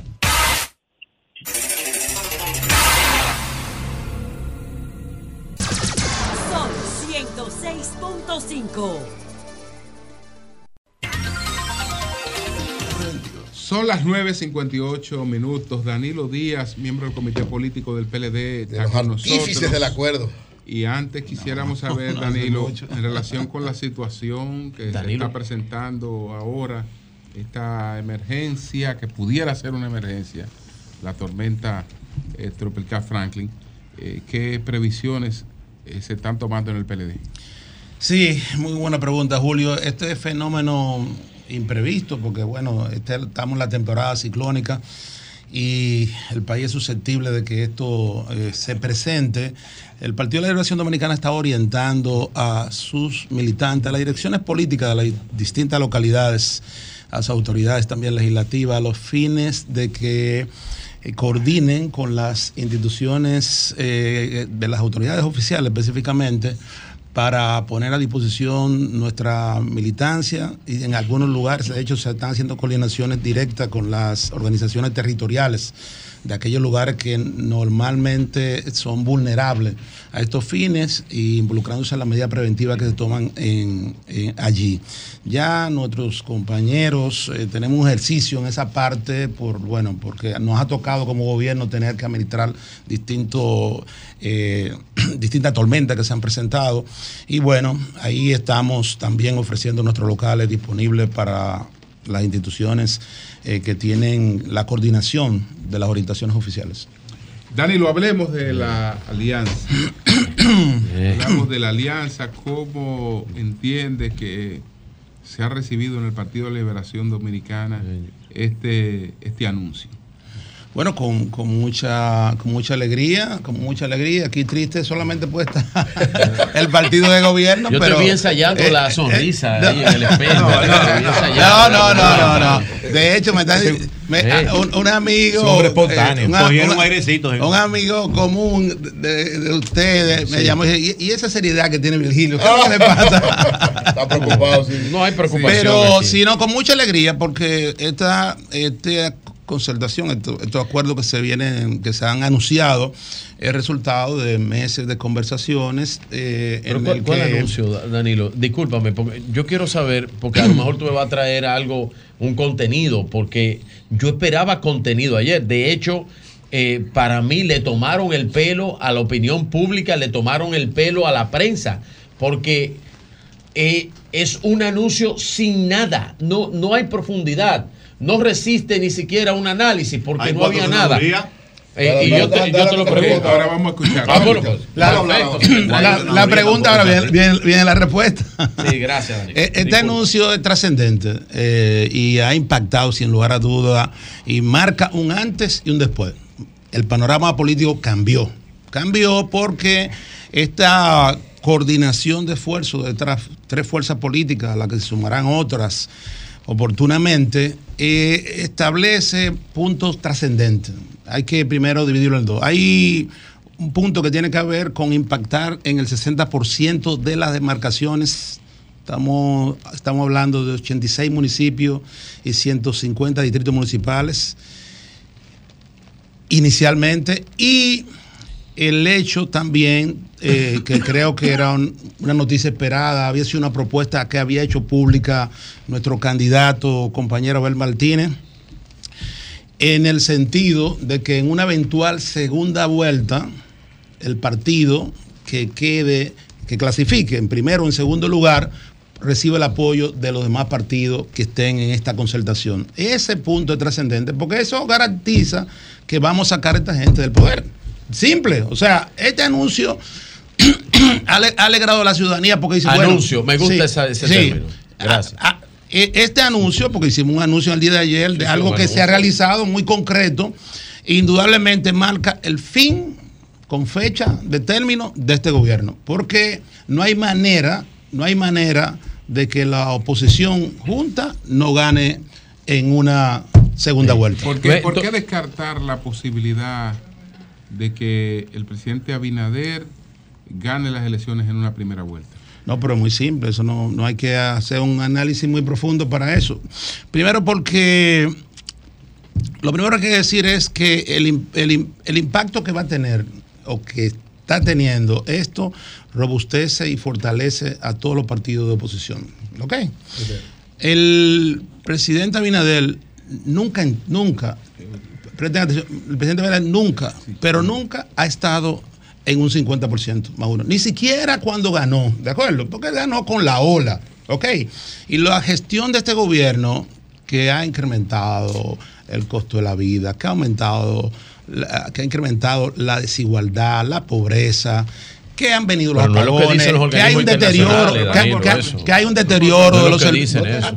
hay un deterioro del servicio público, que la palabra hambre ha vuelto a ponerse y colocarse en la agenda del país. Evidentemente, como dice nuestro hermano Jaime, el pueblo no relige crisis económica, no relige hambre, no ¿Y relige nada de eso. Entonces no hay manera, no Dame hay, un dato de crisis no, no hay manera, te voy a dar el dato. Sí, dame un dato. Sí, oye, no hay manera, no hay manera que puedan eh, llegar a un 50. De hecho, lo que se proyecta es que muy probablemente no llegue a un 40. Eso es lo que se proyecta. Sí, la- una pregunta. la- una, una pregunta muy específica. Eh, tú hablas de la, eh, la segunda vuelta. Vamos a ver el caso de la primera vuelta.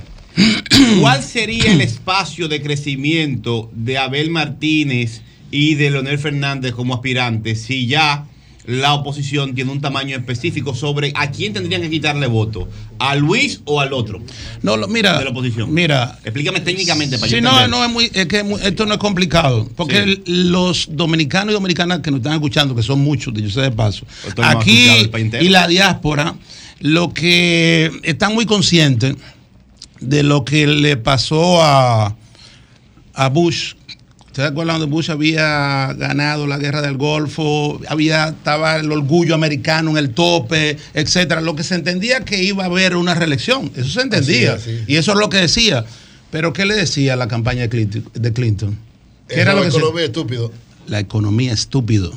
Porque es la economía, es el bolsillo de la gente. Es cuando ¿La la, gente no quiere economía de comer. la gente o de los que no van al restaurante ya? la economía de la gente. La economía de la gente que hoy, realmente, hoy no tiene seguridad si va a comer. Que hoy está en unas condiciones donde no tiene para comprar los medicamentos. Que hoy los medicamentos to- de alto costo no tienen acceso, que lo han negado. Porque es que, es que se han desbaratado todos los programas. ¿Tú sabes cuál es la diferencia entre los gobiernos del PLD y este? Es, es muy simple. Que el- los gobiernos del PLD se ocupan de los pobres. Mira, se no ocupan de la gente. Este gobierno no se ocupa de la gente. No se ocupa. Y sus instituciones no están al servicio de la gente. Sino no que tienen verdad. agendas particulares. Pero Virgilio, déjame preguntar. ¿Tú lo vas a preguntar? Está nervioso, Virgilio. Pero Eury, no va a preguntar, Eury va a hacer un- una alegoría, ¿Cómo una tú- celebración, cómo tú hiciste un holgorio. Perdóname, un dato histórico. Un holgorio. Es tan cierto eso del presidente Bush padre que quien las encuestas presentaban como el candidato demócrata para ganarle a Bush era el entonces gobernador de Nueva York, Mario Cuomo, papá del ex gobernador De- que de Andrew denunció por el Cuomo, tema de de Andrew acoso, Cuomo. de Andrew Cuomo. Y Bill Clinton salió prácticamente sin posibilidades, siendo Así el es, gobernador del estado es. más pobre Así, de es. Arkansas. Así es. Eh, buen, buen, buen punto, Víctor. Dos cosas, dos cosas. La primera, se anunció una gran cantidad de acuerdos en, en el país. Sin embargo, faltan, faltan las grandes concentraciones de votos. ¿Es este el preludio de lo que podría acontecer o no hay posibilidad de que haya acuerdo en ese aspecto? Y segundo, ¿cuál es la, la visión, de, en el caso del Partido de la Liberación Dominicana, de que este acuerdo pueda contribuir a fortalecerlo o a, o a diluir un poquito más lo que es las posibilidades con la fuerza del pueblo de quedar en segundo lugar? ¿Del partido? Sí. La primera fue. Lo de por qué la, la, la grande concentración de, votos todavía no Sí, acuerdo. miren, es normal, es normal. Lo- Los lugares de mayor concentración, el lugares donde tienen más fortaleza los partidos.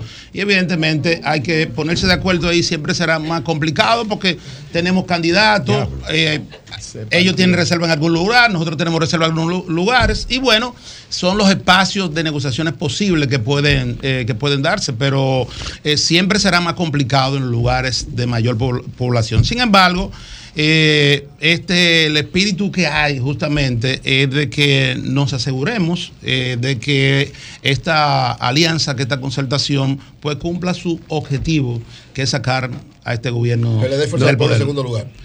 Eh, nosotros en segundo lugar es lo que aspiramos, estamos trabajando para eso y tenemos no solamente confianza y fe, sino seguridad de que va a ser así. No es estamos verdad. trabajando para eso. No, no es Sí, verdad. Estamos, estamos trabajando para eso. Vinicito, no es verdad lo que tú has dicho. No es verdad lo que tú has dicho, Vinicito, porque tú dijiste Está que tú eso. en los programas de televisión y de radio ningún dirigente de la Fuerza del Pueblo ni del PLD ha hablado de las bondades de lo que anunciaron ayer. Eh, Cuatro y dice él que todos saben que sienten rechazo, el rechazo de la sociedad y que no hay buena fe ni confianza Pero- entre pero- las pero- partes. Pero le estoy diciendo, pero Vinicito, Vinicito, aprovechando de pero que, pero a- aprovechando, discúlpeme que Danilo está aquí, estoy diciendo, La pregunta. no estoy diciendo que no es verdad porque mira a Danilo como está sonriente Ah, aquí y confiado en el Ah, pues, proceso. La pregunta, la pregunta, la pregunta, la pregunta, Danilo, después de decirle a desesperado, que no era verdad eso. Porque mira Danilo aquí. Eh, eh, mira, Danilo, eh, yo te quiero preguntar lo siguiente. Los dos líderes principales de las dos organizaciones principales, porque lo otro es un, lo otro es lo otro. Estoy hablando de las dos organizaciones que representan el anuncio que, que se hizo ayer, el anuncio del anuncio. Yo te hago una pregunta. ¿Cuál es el acuerdo o el anuncio concreto sobre lo que van a hacer? Porque una supuesta segunda vuelta. pero, Julio, pero es que esto- Julio, déjeme darle el Pero, contexto. no, pero no condiciona déjeme darle al el entrevistado. contexto. La pregunta, ¿cuál es? ¿Es una pregunta o una Pero conferencia? Eury, Eso es Eury dio una fanatismo. conferencia. Es una conferencia. Eu- Eury dio una Julio, conferencia que ni Danilo lo entendió. es una conferencia. Adelante con la conferencia. ¿cuál es? Le hago una pregunta a Danilo, hermano y amigo. ¿Cuál es. ¿Cuál es la realidad del acuerdo? ¿O había una obligación a hacer un anuncio porque si no todo se iba a caer? Contésteme eso. Lo- Los efectos, del, ahorita los efectos del anuncio del día en el día de ayer se están viendo en ti. En mí. Ay, En ti. ay, ay, ay, ay, ay. No, no, no, no, no, no, no, Danilo, Danilo, yo no puedo ser tu termómetro. Pero, no, no, no. Te, estoy Yo puedo ser diciendo, te estoy diciendo que camino aquí me decía un amigo, ¿qué es lo que le pasa a Virgilio? Pero si Pero tú te vas a recuperar. Termómetro de la oposición soy yo. Allí, allí, allí. Yo estoy muy contento de que el termómetro de la oposición sea yo. eso soy yo también. Mire, eh, yo- Viste, Víctor, estoy pegado. No, pero yo quiero. Sí, sí, no, voy a una pregunta, pero decirle, solamente decirle a Virgilio que, que el vocero. Que el vocero del Vinchato, el vocero del Vinchato. Es Víctor. No, el vocero del Vinchato es. Vinicito. Porque como aquí hay Leonelato, Danilato, hay Vinchato también, pero bueno, ese, ese, ese no es el tema. La pregunta, la pregunta para eh, el licenciado Danilo Díaz, miembro del comité político del PLD, es saber si de ahora en adelante continúan rondas de conversaciones, de negociaciones para trabajar más la parte congresual. Porque ayer se anunciaron eh, cuatro senadurías. Se entiende que el acuerdo ahí se podría todavía ampliar eh, un poco más. Háblenos un poco de eso. ¿Cuándo, con- cuándo continúan estas, estas rondas de conversaciones? Eh, primero que nada, saludar tu integración al Dream Team de la mañana, ¿de Gracias. acuerdo? Que ha sido una Gracias. gran adquisición de don Antonio. Al equipazo del sol de tu la integración mañana. aquí. Lo sí. salvamos. Así es. Lo salvamos. Eh, bajo la coordinación de- del maestro aquí. Eh, Lo salvamos, lo primero, eh, me alegra muchísimo verte por aquí. Ya lo Eh, Nayib se recuperó. La sí. gente volvió a saber. Eh, eh, Tenía mucho que no lo no, escuchaba. no. En la vida, en la vida y todos los procesos hay una gradualidad para todo. O sea, ayer se anunció, por ejemplo, la, el nivel eh, senatorial de cuatro importantes provincias y podremos seguir ampliando o no. La coyuntura va a establecerlo en esa parte. O sea, tanto el PRD como la Fuerza del Pueblo, como el Partido de la Liberación Dominicana tienen su candidatura en las distintas localidades. Y bueno, si identificamos y se identifican que en algún lugar el que puede hacer ganar eh, fu- eh, un compañero del PRD, como ha sucedido, que, que le hemos apoyado en distintas localidades, o del PLD o de la Fuerza del Pueblo, bueno, pues ese será un consenso que se, habrá, que se llegará. Pero eso va a depender, vuelvo y te digo, es de, las, de, la, de la coyuntura, porque ha ayudado mucho a esta alianza lo que se da abajo. Definitivamente, ha habido mucho o sea, madurez política. Había mucha madurez política Qué y bueno. eso contribuye definitivamente a que hayamos llegado a este punto, a este primer anuncio eh, que hemos realizado. Eh, Me gusta Danilo, bienvenido aquí a Sol de la ¿Cómo fue Mañana. Dos preguntas, si pudiéramos tener detalles más específicos de cuáles municipios, cuáles distritos ya están eh, identificados para la alianza y eh, si la parte de, de cuando se engloba lo congresual, estarían incluidas ahí también las diputaciones de algunas demarcaciones. Eh, bueno, empiezo por lo último. La- Sí. la- Las diputaciones realmente eh, no se han planteado así en el contexto de acuerdo tripartito, porque mu- muchas veces conviene más que cada quien lleve Para como el voto preferencial Dejar el voto cada y, y tenemos más personas trabajando para mitad. Sin embargo, en alguna, en alguna localidad podría darse algún acuerdo bilateral entre algunas de las organizaciones que estamos eh, allí, si así conviene en esa parte. El, el anuncio de las demarcaciones se hará oportunamente. El ingeniero Miguel Valga, que es el vocero oficial de, eh, de, la, de, la Gran Alianza. de la Gran Alianza, Rescate RD, eh, lo irá, lo irá diciendo. Sí, ahora nosotros. No está- no está definido no, todavía. eh, no, ya nosotros tenemos identificado esas localidades. Obviamente. Ya se sabe qué le toca a la fuerza, qué le toca a Sí, usted. sí, sí. Bueno, Cuando, Julio dio algunos cuando se habla, cuando se habla de 86, ¿Cuál detalle? De 86 municipios, de 150 distritos municipales, tienen nombre y apellido. Ahora, ¿qué pasa? Esta- estas conversaciones se han dado, eh, en, digamos, eh, dentro de las comisiones que han venido negociando. Esto hay que comunicarlo tanto a los agraciados como a los que le pudieran afectar. desgraciados. Y entonces los partidos tienen que hacer su tarea, que empezamos a hacer Bien, mañana, etcétera, Sí. pasado, para fines de que todo quede bien, porque siempre eso tiene su impacto. Sí, eh, eh, y pero- además pero a mí no me contestó. el enemigo está muy atento para ver dónde Danilo le ha contestado a todo el mundo, menos a mí. No, tú, pregu- tú preguntaste, la, repetiste la pregunta No, al yo- principio. yo- la pre- lo- él, Él no él había, nada. él había- tú, No, preguntaste, tú preguntaste primero que qué fue lo que anunciaron. Yo- Ya te lo he dicho No, pero yo pregunté también si hay confianza en los actores, si él se siente confiado, si se siente confiado todo lo que se sentaron en la mesa, si se siente confiado el liderazgo, Leonel Fernández, eh, se siente confiado con Danilo Medina, hay confianza en el ambiente. Pero espérate, Danilo Medina. Vamos a puntuar. Eh, adelante. Sí, la- Sí, pero claro que sí. Vuelvo y le digo, estos procesos de conversación tienen ya meses eh, construyendo justamente esa confianza que es la que explica que hayamos podido llegar a estos acuerdos que anunciamos, que Ok. impactan en un 60% de todas las demarcaciones. Entonces, es muy, muy concreto, claro, es construyendo esa confianza que hoy se expresa en ese 60% de las demarcaciones. Nosotros, eh, esto ha creado un clima favorable justamente para que los pasos que estemos dando ahora estén enfocados en un solo objetivo. No nos estamos mirando uno al otro en un solo objetivo, que es desplazar a este gobierno que evidentemente ha dado muestra inequívoca de que no, sabe gobernar. La pregunta de Jonathan que cómo en ese espacio los candidatos presidenciales eh, crecen, eh, garantizan su espacio de crecimiento. No, los, yo los- cuando, los- candidatos cuando presidenciales aliados. yo le dije, cuando le puse el ejemplo de Bill Clinton y lo que pasó en esas elecciones, en la que la economía, en la fuente de crecimiento del PLD es esa, o sea, lo que ahora mismo hay más de un 28% de los dominicanos que votaron por Abinader que están arrepentidos. Esa es la fuente, porque entienden que están mejor que como están hoy, que hoy están eso no es lo pasando que dice ese la verano. encuesta, Danilo. Sí, o a la del sí. país? Bueno, está bien, está bien, está bien. Ya, Ustedes escúchame, tú- no, tú acabas de la- preguntar, la de a ustedes del grupito, no. esa no va a variar. eh, la- sí, eh, Danilo, el presidente en el mensaje de aceptación de, de anuncio de la reelección, eh, pues habló de la honestidad. Incluso él dice en el mensaje que a quienes quieran seguir con la honestidad no hay que preguntarle porque él sabe por dónde se van a decidir. Entonces, eh, entiende que esto va a ser eh, honestidad versus lo contrario a honestidad. Eh, lo, lo que se va a debatir en, en- No, en las elecciones. Esa es la agenda que él quiere. Esa es la agenda que él quiere. Fíjense que en, en su discurso para justificar, justificar la reelección, él pone ese punto. ¿Por qué pone ese punto? Porque no tiene una, un logro, un logro que pueda presentar importante al país. Entonces se ha apoyado en lo que ha sido la campaña de querer desacreditar al Partido de la Liberación Dominicana, a su dirigente y con el tema de la específico de la, de la honestidad, que lo, lo, lo enfoca a veces en el tema de una supuesta lucha contra la corrupción, y cree que ese es el tema. Miren, le voy a decir lo siguiente.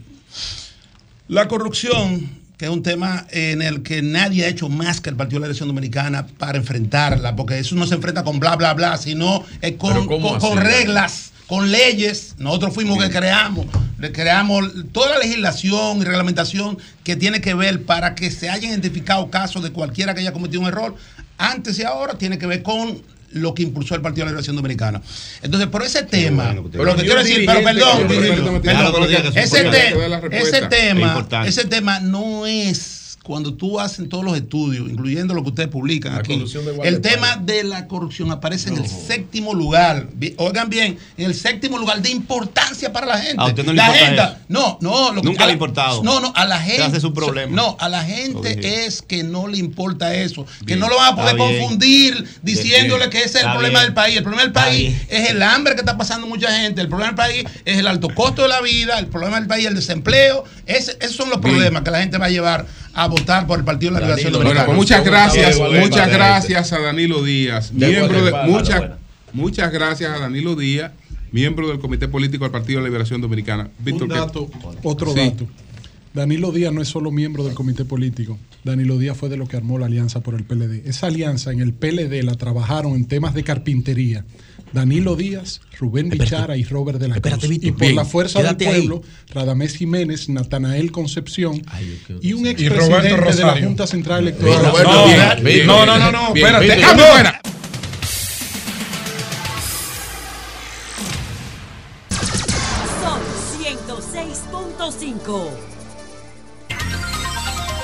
10.23 minutos. Buenos días, Jonathan. Adelante. Muy buenos días, República Dominicana. Saludos para todos los hombres y mujeres de trabajo que nos honran con su sintonía. Saludos al equipo de producción y a todo el panel. La tormenta Franklin se mueve, se desplaza a unos 5 kilómetros por hora y tiene un gran acumulado de lluvia que alcanzaría hasta 15 pulgadas. Son los informes oficiales a este momento. Jim Suriel estuvo con nosotros hace un ratito y esto implica, el fenómeno se encuentra cerca de 400 kilómetros de distancia de Santo Domingo con eh, vientos eh, sostenibles de 85 kilómetros por hora. Esto quiere decir que eh, la, par- la participación, los cúmulos de agua que va a provocar esta tormenta van a ser superiores a lo que se prevían porque ha, ha reducido su velocidad. Así que todos a prepararnos. Ahí pusimos imágenes de apoyo. Los ayuntamientos están trabajando, coordinando en las labores preventivas. Ayer en Santo Domingo Este y en el distrito se acti- activaron los comités locales de prevención y en la mayoría de los municipios del país. Una cosa que pueden hacer los vecinos es tratar, porque va a caer mucha agua y nuestro gran Santo Domingo no tiene un sistema de drenaje. En, en toda su historia no se ha trabajado un proyecto serio de drenaje de los grandes municipios del Gran Santo Domingo y entonces el cúmulo de agua es peor que en cualquier ciudad más o menos moderna. Entonces lo que se hace es que se trata de limpiar los filtrantes y los hibornales. Trate, si usted tiene uno cerca, de que retirar la basura que esté cerca y de evitar lanzar Antes escombros de continuar. Jonathan, tenemos a, a Fellito Suberví, el Oh. director de la CAS. Vamos a conversar brevemente con él a ver Ah, eh, las previsiones que está tomando la CAS y cómo él entiende que van a operar estas nuevas cañadas eh, que eh, ha construido la CAS eh, para tratar de resolver estos problemas en el Distrito Nacional y Gran Santo Domingo. Buenos días, Fello. Buenos días, Rafael. Buen día. Sí. Buen día, Julio. Buen día a todo el equipo eh, del Sol de la Mañana. Siempre a gusto. Ahí veo que está mi hermano y amigo Nayib formando parte del equipo. Así bueno. es, así es, Fellito. Bueno, eh, eh, tenemos nuevas, nuevas cañadas, nuevas obras, ¿no? Que se han hecho precisamente eh, para tratar de enfrentar situaciones como esta, además de embellecer el entorno. Eh, ¿Qué se ha hecho para que esas cañadas estén, digamos, preparadas para recibir la cantidad de agua que, que va a caer? Bueno, Julio, eh, en primer lugar, eh, nosotros de los 42 kilómetros de cañada que estamos ejecutando, hemos entregado ya listo y en funcionamiento 11 kilómetros. Esos 11 kilómetros eh, ya lo, pusimos a prueba en el 4 de noviembre y, y funcionaron de manera eficiente. Ahora bien, los que estamos ejecutando, que están en proceso de construcción, hay, hay muchos que están en diferentes fases, 30, 40, 50, hasta 80% algunos de ellos, eh, son zonas que aún mantienen la vulnerabilidad. Y lo importante de, de este- de en este momento es que en cada punto donde estamos eh, interviniendo las cañadas, que son puntos vulnerables, hoy día eh, tienen eh, los contratistas y los equipos en, en queue, vamos a decir, por si cualquier situación de desbordamiento. Esa es la situación eh, del que Cristo. Par, por ejemplo, del Cristo Par. No, no, yo te voy a mandar, te voy a mandar un video eh, para que tú veas cómo va fluyendo Cristo Park. Eso fue una situación de que eh, los inbornales eh, estaban trabajando en proceso, una obra que estaba en un 70-80% de trabajo, donde el final, si tú vas ahora mismo, en lo que tiene que ver Cristo Park, el final del, del zoológico, estaban trabajando eh, en, el, en el canal, en el cauce, donde ya hoy día, y, y repito, puedo mandarle ahorita los videos de cómo va fluyendo el agua en esa parte. O sea, no va a haber Tenemos- problemas de, de- de inundación no ni nada Cristo. No ha habido en los 11 kilómetros que hemos entregado, eh, ahí está la gente de testigo, eh, eh, donde, donde no ha habido situaciones. Lo que pasó eh, eh, y pasa en todas las obras en proceso de construcción, por más medidas que tú tomes, si, si hay una gran cantidad de agua, es normalmente que eh, ocurran pequeñas situaciones o algunos casos situaciones que se pueden salir de control. Pero lo importante, vuelvo y repito, es que ahí no vamos a tener ningún problema, como todas las obras que ha entregado la casa, que no ha tenido ninguna situación, gracias a Dios. Buenos días, ingeniero Felipe Suberví, Fellito Suberví. Un abrazo, hermano, desde aquí. Quería preguntarte, eh, ¿cómo están operando en este momento los diferentes sistemas de abastecimiento de agua de la capital a propósito del acercamiento de este fenómeno meteorológico? Bueno, eh, qué bueno, Nayib, porque yo iba a hablar sobre ese tema. Los, todos los acueductos, al momento, ahora mismo, están funcionando de manera eficiente. Anoche tuvimos el acueducto Duey en la madrugada fuera de servicio por turbiedad, pero ya entró en servicio a las 9 de la mañana, o sea que eh, está trabajando de manera eficiente. Lo que es Isamana trabajando de manera eficiente, Jaina, Mano Guayabo de manera eficiente. Anoche también tuvimos una situación, una avería, que tenemos tres días trabajándola y pudimos terminar, bueno, pudimos eh, organizar, vamos a decir, eh, esa avería, porque no hemos concluido, para poder dar agua en lo que tiene que ver el sector de Santo Domingo Este. Y estuvo fuera de servicio lo que es el acueducto de Barrera por unas cuantas horas, pero ya está en funcionamiento desde la madrugada eh, de, de esta mañana. Y lo que tiene que ver también con Santo Domingo Este, la joya, por un tema eléctrico, eh, salió de servicio también en la madrugada, pero ya fue restablecido el servicio. O sea, ahora mismo todos los acueductos están en, en funcionamiento en condiciones óptimas. Eh, lo que tiene que ver con la presa de Valdesia, en la reunión que tuvimos anoche, ah, bueno, ayer con el, con el presidente eh, y los, los ministros y directores, eh, se llevó la información en lo que tiene que ver el INDRI, que la presa de Valdesia, que le corresponde a la, a la, a la ciudad capital, donde tenía eh, la cota en 140 con algunos 9.5, 9.6 eh, metros de altura, de holgura, vamos a decir, para poder llenar.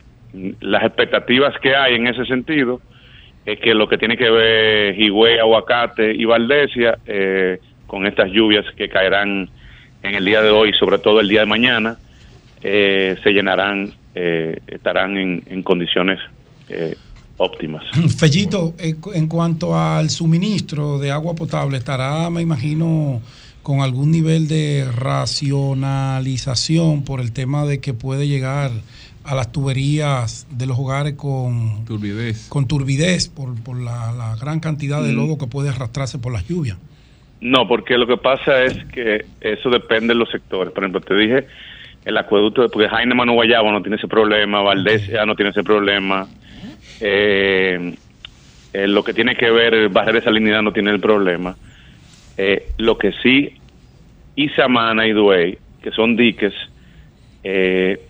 cuando, cuando salen de servicio es por la turbidez y por eso eh, salen de servicio, pero ahora mismo están fun- eh, funcionando en condiciones óptimas y el agua está totalmente cristalina hasta, hasta el momento. Bueno, pues muchas gracias a Fellito Suberví, eh, el director de la CAS. Gracias, gracias, Fellito. Muchas Gracias a gracias. ustedes, un abrazo. Muchas Gracias la gracias. Bueno, Jonathan, adelante, por favor.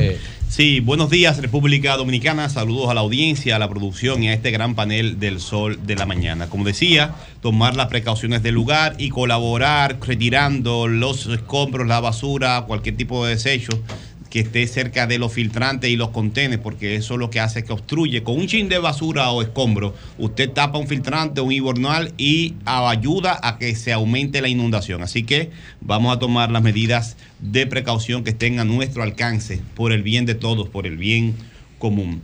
Felicito al padre Nicolás Cuello de los canónicos regulares de Letrán, un sacerdote joven, amigo con el que crecí, que cumple hoy 13 años de sacerdocio, el párroco de San Isidro el Bonito de Fátima. Así que salud y dicha para usted, padre, espero que le esté pasando bien. En la Segunda Guerra Mundial, a propósito de esta, este acuerdo que ha presentado el Partido de la Liberación Dominicana, la Fuerza del Pueblo y el PRD, me recuerda, me recuerda el anuncio, porque no hemos visto el documento. El, me recuerda lo que ocurrió en la Segunda Guerra Mundial. Eh, se parece mucho, eh, se parecen las imágenes. En la Segunda Guerra Mundial, nadie, ninguna de las potencias que participaron eran santas, porque tampoco Inglaterra era una santa, ni Estados Unidos. Estados Unidos e Inglaterra incluso comenzaron a utilizar la táctica de bombardeo eh, de bombardeo de ciudades a Alemania para hacerlas rendir, porque Alemania no se quería rendir. Pero realmente el equipo que lideraba Alemania, que quería dirigir, conquistar y controlar todo lo que era Europa, con un par de aliados en Europa y especialmente eh, su principal aliado en Italia, Mussolini, y un gran aliado en Asia que quería tener el control geopolítico de Asia y económico que era Japón. Estos tres grandes, estas tres grandes países, potencias, conformaron una alianza contra el resto de las potencias occidentales y la Unión Soviética. Se le llamó el eje. El principal elemento del eje, la principal característica del eje es que no es que eh, tu- tu- tuvieran ese, esa intención expansionista y de control geopolítico, sino que bajo ninguna circunstancia ellos reconocían los errores y las faltas, los agravios a las condiciones más básicas de la, de la humanidad. El genocidio de los alemanes que cometían de manera sistemática nunca lo reconocían. Lo reconocía eh, Hitler y su equipo. Todo lo contrario, lo aumentaban cada vez más en contra de una parte de su población, porque los judíos también eran alemanes y pertenecían también a la comunidad europea. Los japoneses se entendían también predestinados a controlar todo lo que era Asia, incluso estaban yendo más allá de, de Asia eh, en sus intereses de conquista y de expansión. Y no hubo forma de llegar a acuerdos para detener esa, esa, ese espíritu expansionista, ni porque por lo menos pusieran un límite a las prácticas que se salían de la guerra, que eran inhumanas, que ni siquiera en el marco de la guerra eran legítimas. Y eh, incluso derrotados no reconocían sus faltas. Derrotados en las islas de Pacífico, Japón no reconocía sus faltas, ni los alemanes tampoco reconocían sus faltas. Y lamentablemente eh, Estados Unidos utilizó un arma terrible, la bomba atómica, para eh, detener a un enemigo muy fuerte que creía que estaba haciendo el bien incluso cuando hacía, cometía los peores delitos contra la humanidad, los peores crímenes. Se llamaba la Alianza del Eje. Y creo que este es el pecado principal del eje que anunciaron ayer el PLD, la Fuerza del Pueblo y el PRD. El pecado principal es que, y aquí estaba Danilo Díaz, el eje que presentaron ayer entiende que no ha cometido ningún agravio contra la República Dominicana. Y fíjense como uno de sus principales voceros dice que la corrupción y la impunidad que caracterizó a su régimen no le importa a nadie. Que eso no va a ser tema de campaña. Fue Danilo Díaz que lo acaba de decir No, aquí. no, no, él no, dijo, grabado. él no dijo eso, que no le importa a nadie. Porque ya El se- séptimo punto. No, no, pues ya no es más. Bueno, pues ya tú Bueno, estás hablando- que no ya es prioridad ya tú para estás la hablando- población. Ya tú estás hablando distinto. Entonces, Séptimo entonces, punto, entonces lo- lo corrijo. Entonces, lo que tú estás diciendo es que él dijo una verdad, que es lo que la encuesta Él, dice. él dice, No, él es las dice- encuestas lo que pero plantean si eso. usted se fija, Es la encuesta que que la plantean corrupción, eso. no, la- eso en la encuesta está Eso no séptimo quiere decir que no tenga, que no importancia, pero eso es lo que no le plantean dan importancia. Y no Sí. han reconocido bajo ninguna circunstancia, después que perdieron el poder, una de las principales causas de, de la salida del PLD y del poder y de lo que hoy es la fuerza del pueblo. Que hay muchos factores, la división es un factor fundamental, pero ese es uno de los factores. No lo han reconocido nunca. Y no han tomado ninguna acción en contra de la, de la práctica que sacó a su propio partido del poder. Todo lo contrario, tienen a los mismos señalados en el centro de las negociaciones y son la cara de la unidad del eje. Los principales protagonistas del descrédito de los gobiernos del PLD hoy son los voceros del eje. Están ahí. Y fíjense como un día después, a mucha honra, dicen, no, el tema de la corrupción está en el séptimo punto de la encuesta. No les importa. No se preocupan. Y siguen engañados porque ellos entienden, ciertamente hay problemas económicos, pero ellos entienden que la economía de ellos, que ha sido afectada, que ya no pueden ir al restaurante, andar en la calle dándole galletas a la gente, derrochando dinero por todas partes, burlándose del orden institucional, que la economía de ellos es la economía del pueblo. Que la gente no come igual, porque ellos verdad que no comen igual. Tienen que restringirse quizá algunos lujos. Entonces tienen una confusión en la mente de que el mundo es como está en su mente. Y como a ellos no les importa el tema de la institucionalidad, del trabajo del Ministerio Público, de la corrupción o la lucha contra la impunidad, ellos entienden que al pueblo tampoco le importa. Y ahí yo creo es que el eje que se presentó ayer se va a guayar. Ahí es que tendrá su principal problema. Y lo dije desde el primer momento, que por lo regular no hago análisis políticos electorales aquí. Lo dejo a los más expertos, a los que más saben de eso. Que va a ser uno de sus principales problemas, a tal punto que los que trabajan con el presidente Abinader lo saben y tomaron el tema de la honestidad, que es delicado, que es sensible y que tiene muchas vulnerabilidades por la práctica de la cultura política dominicana. Dijeron, no, con este tema es que voy, porque a ellos se va a hacer difícil salirse de ese camión. Y van a tener que decir que ellos son los voceros de Félix Bautista, que ellos son el eje de José Ramón Peralta, que ellos son el eje de Roberto Rosario, de Alexis Medina, y que ese eje es que quiere venir a rescatar a la República Dominicana. Y decía Leonel Fernández que se iba del e- que- de los que hoy encabezan el eje, porque parece que lo encabezan de verdad, decía que se iba de, de ese equipo en el 2019 porque no está acostumbrado ni quiere vivir en medio de la mentira, del engaño, la manipulación, la doblez, el irrespeto, la petulancia, el incumplimiento de la palabra empeñada, la simulación, la hipocresía y la desfachatez. Y es verdad. Eso decía Leonel Fernández, por eso rompió con el eje con el que hoy camina de la mano. Esas son las palabras textuales del discurso de Leonel Fernández en el 2019. Entonces, ahora, aliados en este eje, quieren decirnos que van a rescatar a la República Dominicana. Oigan el, el- el- el nombre que le pusieron al eje. Rescate RD. Porque como decía Danilo Díaz aquí, ellos tienen en la mente de que el país no sirve, no existe nada sin ellos. Y que aunque ellos hayan desfalcado, aunque en medio del COVID aquí haya un caso de movimiento de millones de pesos en bancos sacados del Banco Reserva de manera ilegal, a través de prácticas fraudulentas, al pueblo no le importa eso, eso es lo que ellos están diciendo. Y como al pueblo no le importa eso, y nada más es la comida que le importa, ellos vienen a rescatar RD, dice el eje. Y vienen a rescatarlo, vamos a ver de qué lo van a rescatar. Tuvieron 20 años el poder, con los mayores niveles de crecimiento de toda América Latina. Los que más saben, los más inteligentes. La educación en el suelo, una de las peores de América Latina. Eso es rescatar un país. Eso es darle progreso a un país en 20 años con todo el poder, con todas las instituciones. Ese rescate que le van a ofrecer. La educación por el suelo. Nada más pudieron parir dos candidatos a la presidencia de un solo ministerio. Dos precandidatos. Eso sí parieron ellos, muchos candidatos, con el presupuesto nacional.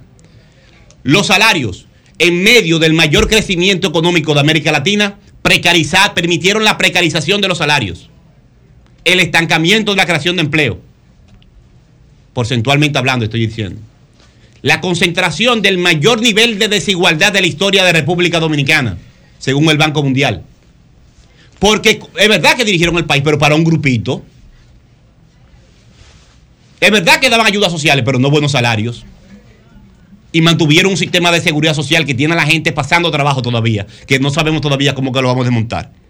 El rescate de República Dominicana es el tema del sistema de salud. Que ellos quieren volver a, a que tenga las mismas condiciones que ellos lo dejaron. Precarias todavía, muy precarias. Pero también el tema de la vivienda, con dos millones de unidades de déficit de vivienda. en un país de 11, de 10 millones y pico de habitantes. Ese rescate de, de República Dominicana. Los ayuntamientos precarizados todos, sin presupuestos, sin equipos, sin personal. Después del peaje no hay desarrollo local en este país, a más de- de cinco o cuatro municipios. Atraso social. Ese rescate que el eje le quiere dar a República Dominicana. El medio ambiente depredado. Dándole el control y la protección del medio ambiente a negociantes del sector agropecuario. Un desorden, un desastre. Ese rescate que nos presenta el eje.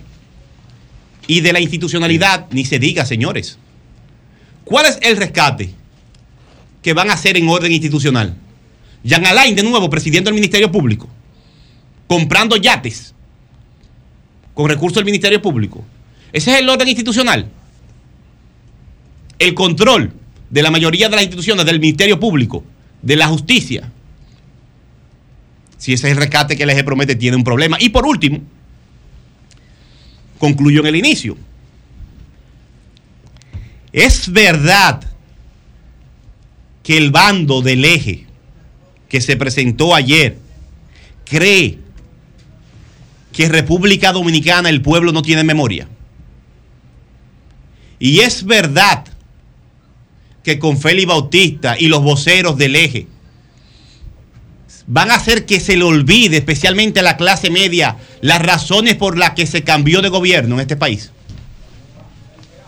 De nuevo repito, y con esto concluyo, Julio, que la memoria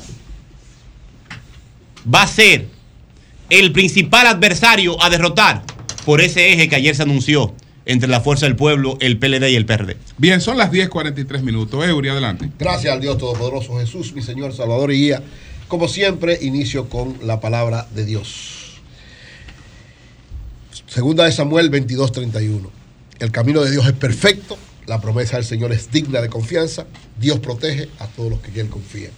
En este momento, ¿verdad? Estamos en medio de esta tormenta. Federico, eh, hay mucha agua. Hoy, Franklin, mañana. Franklin. eh, perdón, Franklin. Son primos. Sí, son primos. Mucha, mucha agua. Hoy y mañana, mucha agua. Tratemos de verdad mantenernos orientados por las autoridades.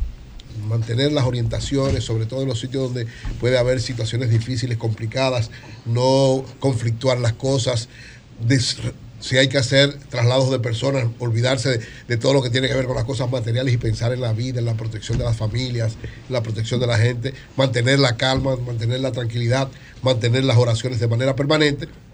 Y creo. Que Oraciones, fue- Eury. Sí, sí, mantener las oraciones de O manera sea, ¿tú permanente. consideras que la gente debe ponerse a orar ahora? Sí, claro, siempre. Claro. en todas circunstancias siempre Pero es hay que yo orar. no le veo sentido Siempre. eso. Bueno, tú no, pero yo sí. Yo también. Siempre hay que orar. Y lo más importante, creo Lo que, hay fue que hacer es que si tú tienes un hoyo en tu casa, tápalo. No, hay que orar, hay que orar, siempre. O sea, actuar y orar, pero hay que la, la oración es una de las fortalezas más grandes para, para la gente, para la fe y para la confianza. Y saludar en la decisión del gobierno de haber decidido que a partir de hoy a las 12 y todo el día de mañana no haya trabajo ni público ni privado, porque evidentemente lo que viene de agua es mucho y muy complicado. Entonces, lo mejor es que la gente esté en su casa y esté tomando las medidas del lugar. Muy bien. Mire, quiero, antes de hacer mi comentario, sobre, lógicamente, sobre el acuerdo del día de ayer, que se anunció, eh, saludar el pasado viernes 18 en Orlando, nuestro amigo y hermano Oli Matos. el Saludo de para Oli. Junto con Ayetur Cruz realizamos lo que fue la presentación del libro Presidentes Dominicanos en la Historia, 1844-1966, un acto sumamente eh, participativo, fue mucha gente. Una pregunta, Eury, a propósito de Olimato. ¿Cuál Olimato es mejor? ¿El analista o el cónsul? Los dos son buenos, los dos son buenos, los dos son buenos. Pero, pues, José, los dos son buenos. ¿Cuál Cada es, uno pero es su no, área. no, no, no sea tan populista. No, no. ¿Cuál es mejor de los Tú me estás dos? preguntando a mí. Sí. Como cónsul, excelente. Está y como bien. comentarista, excelente. Es bueno los dos lados. No, Ahora, ese juicio está, está muy bien, muy bien. ¿Y cuál es tu, qué te opinas? Pero adelante, adelante. Saludar, saludar, yo- yo- saludar a Oli, que ¿verdad? organizó también esta actividad, a Yanilda Vázquez, que desde Miami, la cónsul en Miami, se trasladó y estuvo con nosotros presente ahí, a Pablo Ulloa, el defensor del pueblo, que estaba haciendo una serie de actividades en Orlando y asistió también a la actividad, a José Enrique Rodríguez y Valenzuela de Adjuster Group, que son los dueños del local donde se hizo la actividad, un, un trato exquisito, un local muy bonito que va a servir para la comunidad hacer actividades, a César Ramírez de Grupo Bravo, a Henry Reodán, del presidente, del presidente de Chimiquín, y a un grupo de comunicadores que se dieron cita ahí, teníamos tiempo que no lo veíamos, pero compartíamos de manera permanente, Heidi de la Cruz, Mati Fría, Marcos Tejera, Claudio Márquez, a Soraima Cuello, gracias por su presencia. Se- Fue una actividad sumamente interesante, importante, que consolida lo que es el trabajo del consulado para orientar a la comunidad dominicana de Orlando, que tiene una característica muy especial, una comunidad muy innovadora, con un gran nivel, muy trabajadora, muy participativa. Así que gracias de verdad por este apoyo, tanto al consulado, a Oli y a toda la comunidad de Orlando. Y en el día de ayer fue también la juramentación aquí en el país, no pudimos asistir porque llegamos, ¿verdad? Llegamos ayer de Orlando, pero fue la juramentación de Wanda Sánchez como presidenta de Acroarte. Se- Wanda Sánchez, la periodista. Sí, Wanda Sánchez, la periodista. Emily Valdera era la presidenta, le entregó ayer a Wanda Sánchez, que va a durar dos años. juventud. Sí, Wanda es tremenda, brillante. capacidad de ese órgano. Va a ser un trabajo. Anquilosado entre viejos. No, Pero al que contrario, ya no tienen la sociedad con cervecería. Sí, sí, sigue, sigue la sociedad. La cervecería. Lo que pasa es que cervecería va a tener ahora un, un rol menos trascendente que el que tenía, pero siempre de mucho apoyo. Así que Wanda tiene un reto importante que es seguir con Acroarte desarrollando. Miren, ¿qué yo entiendo del acuerdo de ayer? Lo primero es que ese acuerdo se venía manejando. Yo desde el principio yo dije que lo, que lo, que más le convenía a la oposición es dar una imagen de unidad. Lo venía diciendo hacía, tiempo. ¿Por qué? Porque que entre el PLD y la Fuerza del Pueblo, lo que hubo fue una situación de momento por un problema coyuntural que tenía que ver directamente con el candidato, pero en el fondo, Fuerza del Pueblo y Partido de la Liberación Dominicana tienen el mismo discurso, la misma orientación, la misma capacidad profesional, el- el- el mismo, la misma visión programática, por lo tanto había una especie de diferencias, lógicamente fruto de la realidad política, pero que no era insalvable. Y sobre todo, aunque en el, en el 2020, Fuerza del Pueblo, por una realidad política especial, le convenía que el PLD saliera del poder. Ahora lo que a Fuerza del Pueblo le conviene es que los que están en el poder salgan del poder.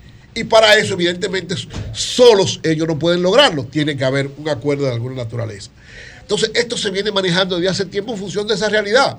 Dos hermanos que están peleados, que se pueden reencontrar para el interés fundamental, que es que el país siga en el desarrollo que ellos habían logrado, se, otra vez se ha rescatado. Por eso lo de rescate RD, yo creo que es correctísima esa orientación. ¿Por qué rescate RD? Porque evidentemente la forma de gobernar del PLD, de la Fuerza del Pueblo, Leonel Fernández y Danilo Medina, es diferente a esta y a pesar de sus fallas y debilidades, evidenció un gran progreso para la República Dominicana. Esa fue la esencia de ese acuerdo de ayer.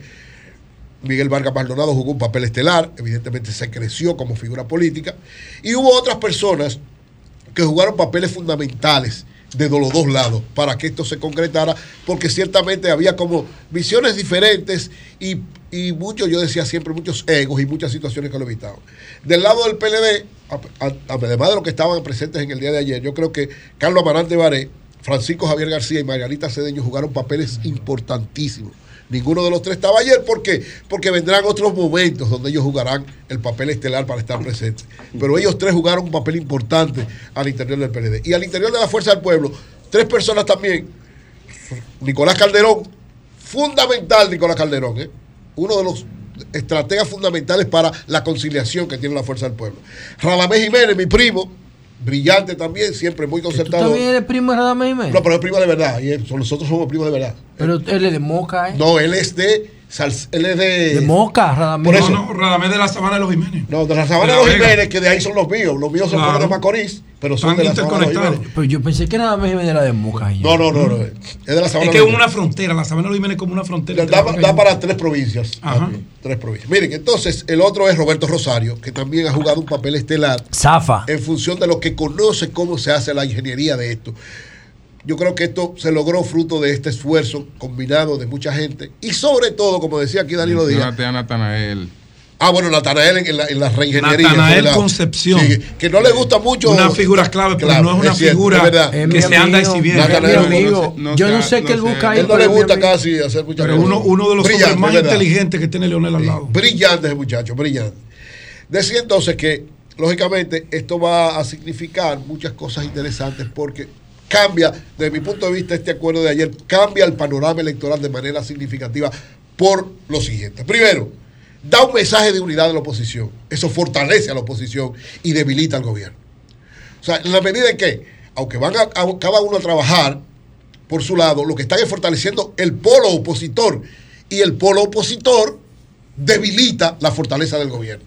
Primer elemento fundamental que cambia el panorama electoral. Lo segundo, yo creo que ayer estuvo claro el hecho de que la reelección le va a dificultar. Va a ser muy difícil que la reelección logre en una primera vuelta. O sea, no hay posibilidades. Lo que pasó en el 2020 no va a pasar en el 2024. O sea, Luis Abinader tenía todos los factores a su favor en el 2020, incluida la división del PLD, la división del- de lo que era ese polo importante que en una parte pasó a apoyarlo y ahora no lo apoya. Y un polo sumamente importante porque hay dos figuras de alta trascendencia, Danilo Medina y Leonel Fernández, dos expresidentes que tienen un cúmulo de apoyo sumamente importante en cualquier proceso electoral. Lo tercero, que como decía muy bien allí, yo creo que es lo más trascendente de lo que se anunció ayer. ¿Qué es lo más trascendente de ayer? Que la oposición trazó clara, como no, como en primera vuelta es muy difícil que Luis Abinader se reelija, establece claro cuál es su carta de ruta para la segunda vuelta. El que quede en segundo lugar va a recibir el apoyo de todos los otros, de todo el sector público. Y si no hay No, ayer segunda se- vuelta, ¿para de- qué sirve que en segundo Pero oye, lugar? oye, ayer yo dije, ayer se determinó claro que es muy difícil, prácticamente imposible, que haya definición en primera vuelta. ¿Cómo, ¿Cómo se lo determinaron ellos? Por eh, elemental. O sea, ¿qué dijeron? ¿Cuáles fueron sus argumentos? No, los argumentos son Porque los- si no hay segunda vuelta, No, no, José, quedar los- en segundo lugar no tiene ningún valor. No, oye, lo- el, el- el argumento es el siguiente. Vamos a ver. La segunda vuelta, las condiciones que se dieron para Luis Abinader ganar en la primera vuelta en el 2020 es imposible para el ¿Y 2024. tú crees que el Luis del 2020 es el Luis del 2024? No, es más débil que el del 2024. Es más débil. Ay, madre. Mierda, pero ustedes políticos- están- Ay, mi madre. Ustedes- Bueno, pero está bien. Sí, eso ese-. ¿tú, no crees, tú no crees en Galo que le da 51. La Galo de aquí le da 51. la que se- No. Y tú no crees en RD Elige, No. que le da 47. No, vamos, yo creo en la que- Yo- yo- o sea, yo te pregunto, Pero espérate. esos dos escenarios de te dos encuestas Pero te respondo. son de primera vuelta y tú dices que Luis está más débil ahora que en el Sí, 20. yo te claro, yo te respondo. Mierda. Esa dos encuestas. No apueste un peso a Pero oye, tú pero dices. déjame decir, míralo ahí. mira, Así- oye. con ese mismo ímpetu tú le decías que No, Gonzalo atiende, ganar. tú te respondo a ti mismo. Luis está más débil en esas encuestas porque ¿con cuánto ganó Luis? Con 53. Con todo a su 52. favor. Exacto. Pero con una abstención de un 40. Pero, pero- ajá, pero- en medio de la pandemia. No, la mayor parte de esa abstención fue gente que era precisamente no favorable de Luis, contrario a Luis, y lo dice la misma encuesta. Es decir, del PLD, casi el 40% no fue a Te votar. voy a hacer una millón. pregunta. No, perdón, déjame- no, no, pero es brevísima, es en el mismo Sí. contexto. Pero déjame terminar. ¿Tú crees que Luis del 2020, en términos de candidato y con la experiencia presidencial de cuatro años después, está más débil ahora que antes? Es que no tiene algunos apoyos Pero que fueron es que no tiene- fundamentales para su triunfo del yo estoy hablando de 24. apoyo. Leonel O sea, Fernández. la, Leonel Fernández de la Fuerza del Pueblo. Punto. Muy importante. Pero Leonel no sacó cinco. Pero bueno, no, aunque no saque ¿Cómo te lo cinco, debieron? lo que significó para debilitar y para provocar esa ola que se creó en la Porque el Esa ola O sea, que el argumento de ustedes para decir que hay un escenario de segunda vuelta es que Lionel no está No, no, no, no, no, no. El argumento no es el de Eury, el real. Que Son no las circunstancias socioeconómicas del país. No, que la división. Pero el Fondo No, no, Internacional no. dice que la- división, que la división del. PLD, José La Luz, la división del PLD se produjo para el proceso del 20. No, mira, que no se va a dividir ni la división. Ahora no hay del división. El PLD está dividido. Pero oye, José, mira no, por qué. Ah, no está dividido. No, no está ¿Y dividido. cuándo se juntó? José, oye lo siguiente. Mira, oye. Ya son dos Lo partidos primero es, no va a haber suspensión de elecciones municipales. No va a haber COVID. Y no va a haber Leonel Fernández y la Fuerza del Pueblo apoyando a Luis. O sea, esos tres factores que fueron ¿Tú quieres verlo de fundamentales para que el PLD, para que, para que ganara ¿Y qué va a pasar cuando- eh, Y qué va a pasar cuando 51. pierda ¿De la- dónde la- Galo dice que, Lionel, que, No, que- Luis tiene un 51? Oye, Galo va, Galo va bajando porque, oye, la- ¿qué pasa con las encuestas? Vamos a esperar que vengan más encuestas, porque lo que ha pasado con Luis en los últimos tiempos es que ha ido bajando el, el- el apoyo. Entonces, eso mismo va a pasar en la medida que yo digo, la, la oposición se fortalece, el gobierno se debilita y el candidato de gobierno se debilita. Entonces, el otro elemento, ¿cuál es que, que es importante de esto? Víctor, intégrate al panel, ven. Mire, otro elemento importante. ¿qué pasa con, esta, con este acuerdo? Frena o frena o por lo menos limita lo que estaba haciendo el gobierno de convencer tanto a diputados, a alcaldes o a figuras importantes de la oposición diciendo no, esto no va para ningún lado. Ya es más, ya es más difícil. Claro, se irán algunos todavía, pero ya muchos van a pensar, yo puedo con este polo opositor ser también opción. Entonces, esto de alguna manera lo limita. Y para mí, el otro elemento más importante, el primero es la línea que traza para la segunda vuelta, pero para mí lo más importante de este acuerdo es que acerca a dos figuras de alta trascendencia en la política dominicana. Los acerca, ¿por qué? Porque si ellos no hubieran estado de acuerdo, no se hace, no se hace eso que se anunció ayer, que es el presidente Leonel Fernández y el presidente Danilo Medina, los dos líderes principales de oposición. Dos personas con un historial. ¿Y entonces? No, no, yo estoy hablando de los Ay, dos. mi madre. No, porque Abel es candidato. Lo están ninguneando, Abel. Estoy hablando, estos dos líderes de los dos partidos. O sea, los dos líderes de los dos partidos se acercan.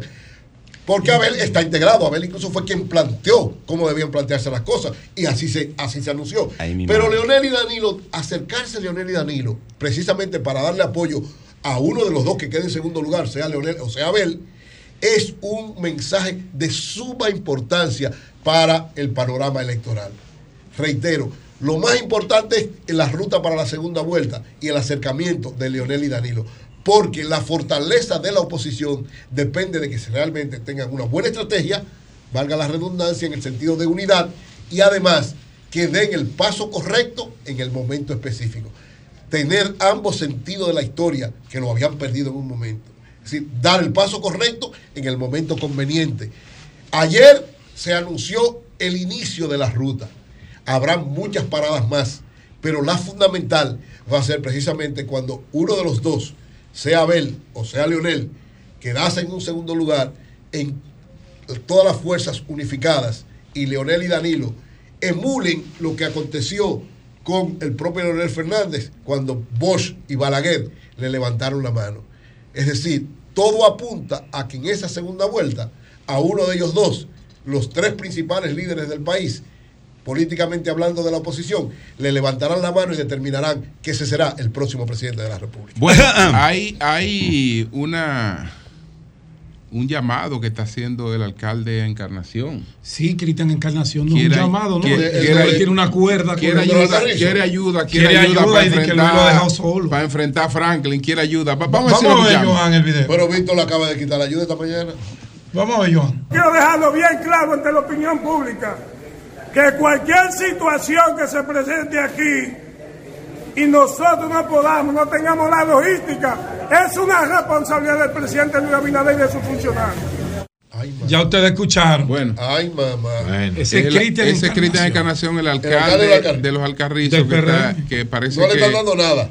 El, eh, que, porque yo me imagino que se está coordinando con todos los alcaldes y esto hay que hacerlo individualmente. Sí, No, pero- sí, no, pero que hay que hacerlo independientemente De la- de que- la prueba que-. ¿De qué partido de sea? la situación. ¿y a Él quién es el PRM, él es el Exacto. PRM. ¿Y a quién llama Pero logística? están guapitos ¿Qué con él. logística? ¿Eh? Lo- ¿Qué logística? ¿Qué es lo que logística? no, ¿Qué es lo- no, qué es lo que logística? los equipos del que- ayuntamiento Apoyo. Ya tú- trabajando. Ya, entiendes lo que yo decía esta mañana. Apoyo. Ya, tú, ya tú entiendes, ¿verdad? Porque un alcalde del PRM. Pero hay que ayudar a todos los alcaldes. Pero, Pero- esa no es pero- la forma. pero recuerda- Y- y- y recuerda que- forma, y en un área sumamente Pregunta, vulnerable, Yo, yo estoy seguro un que. lugar Yo estoy sumamente seguro En Santo Domingo Este estamos trabajando con los equipos del ayuntamiento y, coordina- y coordinando con la autoridad nacional. Recuerda que no le llegó nada a la Coordinado. visita. Recuerda, Víctor, que el ¿Qué presidente eh, Ah, dio un Cristian, mensaje bastante claro. Va- va- vamos a la pausa y después venimos. Para eh, las 11, vamos a la pausa y venimos. Y venimos con Ya está haciendo política. Son 106.5. Está el alcalde Cristian Encarnación. Vamos a ver cuál es la situación eh, hasta ahora, porque él se está quejando que no ha recibido ayuda del gobierno ni de los organismos de socorro para la parte preventiva en los alcarrizos. Buenos días, Cristian. ¿Cuál es la situación? Bien, bien, bien, no. De La situación tal como lo manifesté eh, ¿Aló? fue que me llamó una persona para decirme que no iba a mandar un reto, pero no he podido comunicarme con él. Le he llamado a su teléfono normal y no he podido comunicarme con él. ¿Con quién no te ha podido comunicar? No me he podido comunicar con el ministro, pero él dijo que va... ¿Con cuál ministro? ¿Cuál ministro? Con el ministro de Obra Pública. Usted sabe que De línea Ascensión, atención de línea Ascensión, ministro de línea Ascensión. Por favor. El alcalde de los Alcarrizos quiere comunicarse inmediatamente con usted para coordinar eh, algunas ayudas para enfrentar esta situación. ¿Y qué necesita específicamente? Sí. La situación del municipio país, eh, queridos amigos, este municipio tiene alrededor de 70, 80 cañadas. Todos los lugares vulnerables. Usted sabe que este municipio se hizo en función de ocupaciones, que aquí se muda toda la gente pobre que no tiene donde vivir y buscan un predio. Y la responsabilidad tiene que asumir la alcaldía. En este momento, anoche estaba la representación del gobierno que lo representaba la representante de la gobernadora, pero se quedó muda. Muda. Yo le decía anoche a ella, digo, pero ven acá, este ayuntamiento con un presupuesto pre- precario, con poco apoyo del, go- de la- del gobierno, y en este momento han querido dejar la problemática al ayuntamiento solo. Ni el plan social, nadie. Lo que estaban eran unos representantes sin poder y sin rango. Eh, Ni Cristian. siquiera la policía, ni siquiera un raso de la policía asistió y fueron convocados. Cristian, ¿tú crees que eso tiene que ver con las diferencias que, que hay contigo eh, políticas, que porque entienden que tal vez eh, si llevan a Junior como candidato, tú harías otra cosa? Bueno, yo le voy a decir algo, de lo que se trata ahora mismo, tú puedes invertir en teleférico, tú puedes invertir en metro, tú puedes invertir en circunvalación, pero la vida humana está por encima de eso. De lo que se trata es salvar vidas, de lo que se trata es que Cristian no es que maneje el presupuesto nacional, Cristian maneja dos o tres pesos, y con esos dos o tres pesos nosotros hemos logrado, hemos logrado hacer muchas cosas. Entonces, yo lo que quiero en estos momentos que se olviden de la politiquería, esto es un asunto de Estado y que le den el apoyo al municipio. ¿Qué es lo que necesita el municipio? ¿Qué-. Por ejemplo, yo tengo que intervenir en estos momentos la Cañada de la Fe, tengo que intervenir en el Arroyo Lebrón, tenemos que intervenir en Los Hidalgo, en Canaán y en otros lugares vulnerables del municipio. Y no me están dando el más mínimo apoyo y no me puedo quedar callado porque no es una responsabilidad solamente del municipio, es una responsabilidad directa de que maneja el presupuesto nacional. Ahora, si, si se cumpliera con la ley 166 y 803, que establece el 10% a los ayuntamientos, yo no necesitaría que el gobierno me mande nada. Yo resolvería directamente con los recursos. Estuviera aquí retrocavadora. Pero de esa ley no se cumple. Alcalde. Esa no la han cumplido ninguno. Alcalde Cristian Encarnación, usted tiene tres años en el, en el poder. ¿Usted había hecho otro pronunciamiento público por- sobre las cañadas? Porque eso se trabaja con mucha antelación y Ok, previsión. pero ahora él tiene una emergencia, ahora una Sí, emergencia. pero han pasado mucha tormenta y primera vez que lo escuchamos. ok, No, no, para no, que no. antes lo no, no, no, pero ahora, ahora hay una emergencia, ahora- hay una emergencia. Ahora no, Entonces, Cri- ahora no, lo importante, lo importante es que por encima de cualquier situación, Claro. La gente. Claro. Sí. El político, lo está Claro. hablando como el alcalde. Claro. Ok, A- ok. Ahora, El alcalde, el alcalde. ahora una emergencia. Claro. Que el plan social debiera estar aquí con raciones alimenticias. Las instituciones públicas, el gabinete social en sentido general, Tony, los recursos que tú manejas, tráelos para acá. Y, y Gloria Reyes, y Gloria, y, y Gloria Reyes, y Gloria Reyes, ¿usted lo ha visto por allá? Él no tiene problema con Gloria. Que Gloria maneja la parte, supérate, pero que tiene que ver directamente. Es Tony Peñaguaba.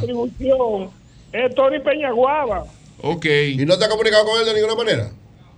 Bueno, Bueno. imagínense usted, esa gente lo que están en política. Y yo tengo las responsabilidades. Ah, no, ya se separó ya. Bueno, vamos a ver. Cristian. Oficial. No, no, pero vamos, va- va- Oficial. Cristian, le vamos a hacer un llamado al ministro. Lea, vamos a ver si nos comunicamos antes de irnos con el ministro de Línea Encarnación. Así, hay que ayudar, hay que ayudar al Carrizo, hay que ayudar al Porque Carrizo. ahí de lo que estamos hablando, Ascensión. de lo, que Cristian. está- de lo que estamos hablando es de algo con lo que no puede haber juego, que con la vida de la gente. Sí, pero hay que revisarlo porque la actitud del alcalde, tú sabes bien, Julio, Eh, eh, eh, que yo- tiene Jonathan, en el ah, tapete. Jonathan, hay una La cantidad de vida cañadas, de la hay, gente. una, hay una cantidad de cañadas, de una serie de cosas. Ahí Sí. lo que estamos hablando de una emergencia Claro. y, y que después no va a doler a todos. Claro. cualquier descuido ahí. Pero hay que bajar las actitudes para que llegue la, la ayuda. Nacional, que vengan los alcarrizos sin politiquería. Ok. Bueno, ahí está el llamado que ha hecho el, mini- el, el alcalde de los Alcarrizos, que dice que no ha recibido ningún Ahora, tipo me- de auxilio me sorprende porque para ayer- enfrentar esta situación. Me sorprende porque ayer vi una rueda de prensa del secretario general de la Liga Municipal Dominicana, de Víctor de Asa, con varios alcaldes, Cristian. Vi al, al alcalde, al alcalde Aneudi Ortiz de San José de Ocoa, vi un grupo de alcaldes, Jonathan, que estaban con el secretario de la Liga programando eh, planes de contingencia. Todo- todos los ayuntamientos están articulados a través de la línea Alcalde del FEDOM. PRM. Ahora mismo, todos los ayuntamientos Ese tienen es FEDOM. uno, Alcarrizo lo dejaron afuera. Hay- Hay, que ver qué. ¿Y de qué partido de los más Cristian? populares. Hay un No, tema- político ahí, sabe. hay que ver qué está Oye lo que dice Cristian. ¿Qué Cristian, adelante. Los Algarrizos lo sacaron del mapa. Yo espero que ah, el día. Lo sacaron ah, eh. del mapa. Es, retaliación política, eso. Bueno, retaliación. El 18 de febrero yo se lo voy a mandar por WhatsApp el resultado de elecciones que a nivel municipal. Bueno. ¿Y, ¿Y por qué partido tú irías entonces, Cristian, si el PRM no te quiere? ¿Eh? ¿Cómo, Cristian? Que hoy estamos con la situación que necesita este pueblo la mano amiga del gobierno. Así es. Bueno, señores. Yo, eh, sé, yo sé que el presidente inmediatamente escuche mi voz. Él va, él, va, él va a responder. Él va a responder. Funcionales. Y él va a responder. ¿Cómo? Y Deline también, Deline también. ¿Qué no? Funcionarios. No, pero Deline, Deline funciona, Deline funciona. No, no, el, el ministro de si baja una línea de palacio, sácalo de ahí. No, pero Deline, no, no, Deline, Deline no juega con la vida de la gente. No, no. Lamentablemente. Pero es Cristian que está diciendo, yo no, yo, yo soy amigo de Deline. Sí. Estaba fuera del horario laboral y era las 6 de la tarde. Bueno. Bueno, él te va a llamar. Él te va a llamar. Él te va a llamar. Tiene que trabajar todo. Que no fue Quisali, no fue Quisali, porque Quisali está en situación. Eso te iba a decir, que la jefa de gabinete de obras públicas, Quisari, es de los Alcarrizos y es una persona muy allegada a Cristian. Ella dio a luz. Okay. Y tú no eres amigo de Edgar Félix, de los comedores económicos, vale una llamadita. Me llamó, pero no he podido comunicarle, pero que aquí hay más organismos, aparte. Llama a Farid que te preste dos de los camiones que ella tenía para, para que resuelva. Vamos a seguir apoyándolo para que le llegue, para que le llegue la ayuda a la mano amiga del gobierno, a los caminos. Pero antes de irse, díganos por qué boleta que usted va a ir no, que lío que ahora no. no, está, ahora, está, no. Está, ahora, no. es política, ahora era atender a la gente. Dile, Cristian. Sí, está bien. Hoy no ah, está en política. Si no tuviéramos campaña, a ver si él estuviera pidiendo. Hoy, hoy Cristian no está en política. Hoy Cristian lo que tengan que atender a la gente. No, no, que la atienda, que la atienda en su municipio. Que, que vaya al plan social, que vaya al plan social a llevar raciones. Hoy comenzar su campaña. Política, coño. Bueno, el Cristian no está en política. Aquí está lo que tenga ayuda la gente. Cristian en ese video se ve molesto. Sí, sí, sí. Sí, pero, Cristian, sí, pero, pero esperamos que se resuelva eso Christian. Cristian no le pregunta a la gente que de qué partido es para salvarlo y protegerlo. No, hay que protegerlo. Por eso es que uno, uno, se sorprende que el PRM lo maltrate así. Además, la alcaldía es de todos, no es, de todo. del PRM ni de nadie en particular. Es, alcalde de la ciudad, de claro. Alcarrizo y deben apoyarlo. Mañana tenemos trabajo. Aquí. Claro, claro. Pero el gobierno dijo que no hay trabajo. El gobierno, pero Antonio dijo otra cosa aquí. No, yo, pero hay que orientar a la yo gente. Me imagino, hay que orientar el trabajo. Yo me imagino que podría ser, Cristian, pero tú, que Víctor dijo algo. Pero aquí mismo en el sol, acuérdese que Cristian le pidió perdón a Miguel. Sí, pero yo te estoy eh, diciendo. Porque, Cristian fue que hizo el libro del PRM, el sí, bolsillazo. Sí, sí, sí. Ah, sí. Los silletazos. Dijo que se arrepintió de haberle hecho eso a Miguel. Ay, Dios mío, verdad. Y le hizo un llamado a Víctor. Dijo que se arrepintió, que se arrepintió de haberle hecho eso. Y le hizo un llamado a Víctor Gómez Casanova, No, no, fue a Cristian, no fue a Cristian que. Él que, se arrepintió de haberle hecho eso a Miguel. No fue, no fue a Cristian que lo movieron cuando iban a hacer el corte de tijera. El corte de tijera. Sí, que en, en, el teleférico. En el teleférico. El presidente lo tenía al lado y después le dijo, échate un poquito para allá y puso allá a González allá. No, no fue así, ¿no? Al, al, lado no fue de así, Tú estás muy sutil, muy diplomático. Fue, que ver quítamelo de ahí. Habría que, ver, porque parece ser que el presidente eh, hizo ah, eso lo mismo con. Señores, escúsenme, eh, eso es lo importante, porque lo importante de uno en medio de todo es que se resuelva. Así es. El ingeniero de línea Ascensión, Cristian la maquinaria están saliendo, están para allá. Ahí está. Eso, muy bien. Dice el ingeniero de Encarnación, Cristian, que te calme. Que va para allá. Que te calme, que eh, se va a hacer todo lo que haya que hacer ahí en los alcarrizos para eh, tratar de que en las cañadas donde pueda haber problemas, eh, pues no se presenten situaciones graves. Él me dice que ha dispuesto varias maquinarias que están eh, hacia los Alcarrizos. Eso nos acaba de informar el ingeniero de Línea Ascensión, Qué bueno. ministro de Obras Públicas. Yo sabía que. Así es que. Línea responde. Ya tú sabes, Cristian Encarnación, que eh, el Obras Públicas, porque dice que la eh, la otra asistente no ha querido coger el teléfono, le dijo que, estaba, llamando fuera de horario. Barajándolo, barajándolo. Dándole el vuelta. no tiene horario. Dándole vuelta En medio de una tormenta le va a decir que, que son las seis. Situación de emergencia. Pero Pedro, fue, eh, así, fue de forma delicada que lo movieron bueno, el día ese. Aquí está Luis José López, el director de comunicaciones de Aerodón. Vamos a ver qué pasa con los vuelos que, que eh, con relación a la tormenta Franklin. Adelante, Luis José, adelante. Sí, buen día. Muchas gracias por el espacio y el interés las operaciones en los diferentes aeropuertos administrados por Aerodom, incluyendo el Aeropuerto Internacional de las Américas, se vienen realizando sin mayor complicaciones ni novedades. Es decir, hasta ahora los vuelos programados para la mañana y tarde de hoy se mantienen con un estatus de a tiempo, o sea que se espera que se realicen sin ningún tipo de complicación. Solamente han sido cancelados tres vuelos para la noche de hoy que son el Copa CM107 con destino a Ciudad de Panamá, el Copa CM268 con destino a Ciudad de Panamá, así como el Atlantis 316 con destino a la ciudad de Pointe Pitre, Guadalupe. Son los únicos tres vuelos que se han visto afectados por la tormenta Franklin, pero la situación en la terminal, en la plataforma y en todo el aeropuerto de las Américas, así como en los otros aeropuertos operados por Aerodón, es de total normalidad. Sabemos de que hubo un video eh, que circuló por redes sociales en el que se apreciaba una inundación puntual en la plataforma de aviación.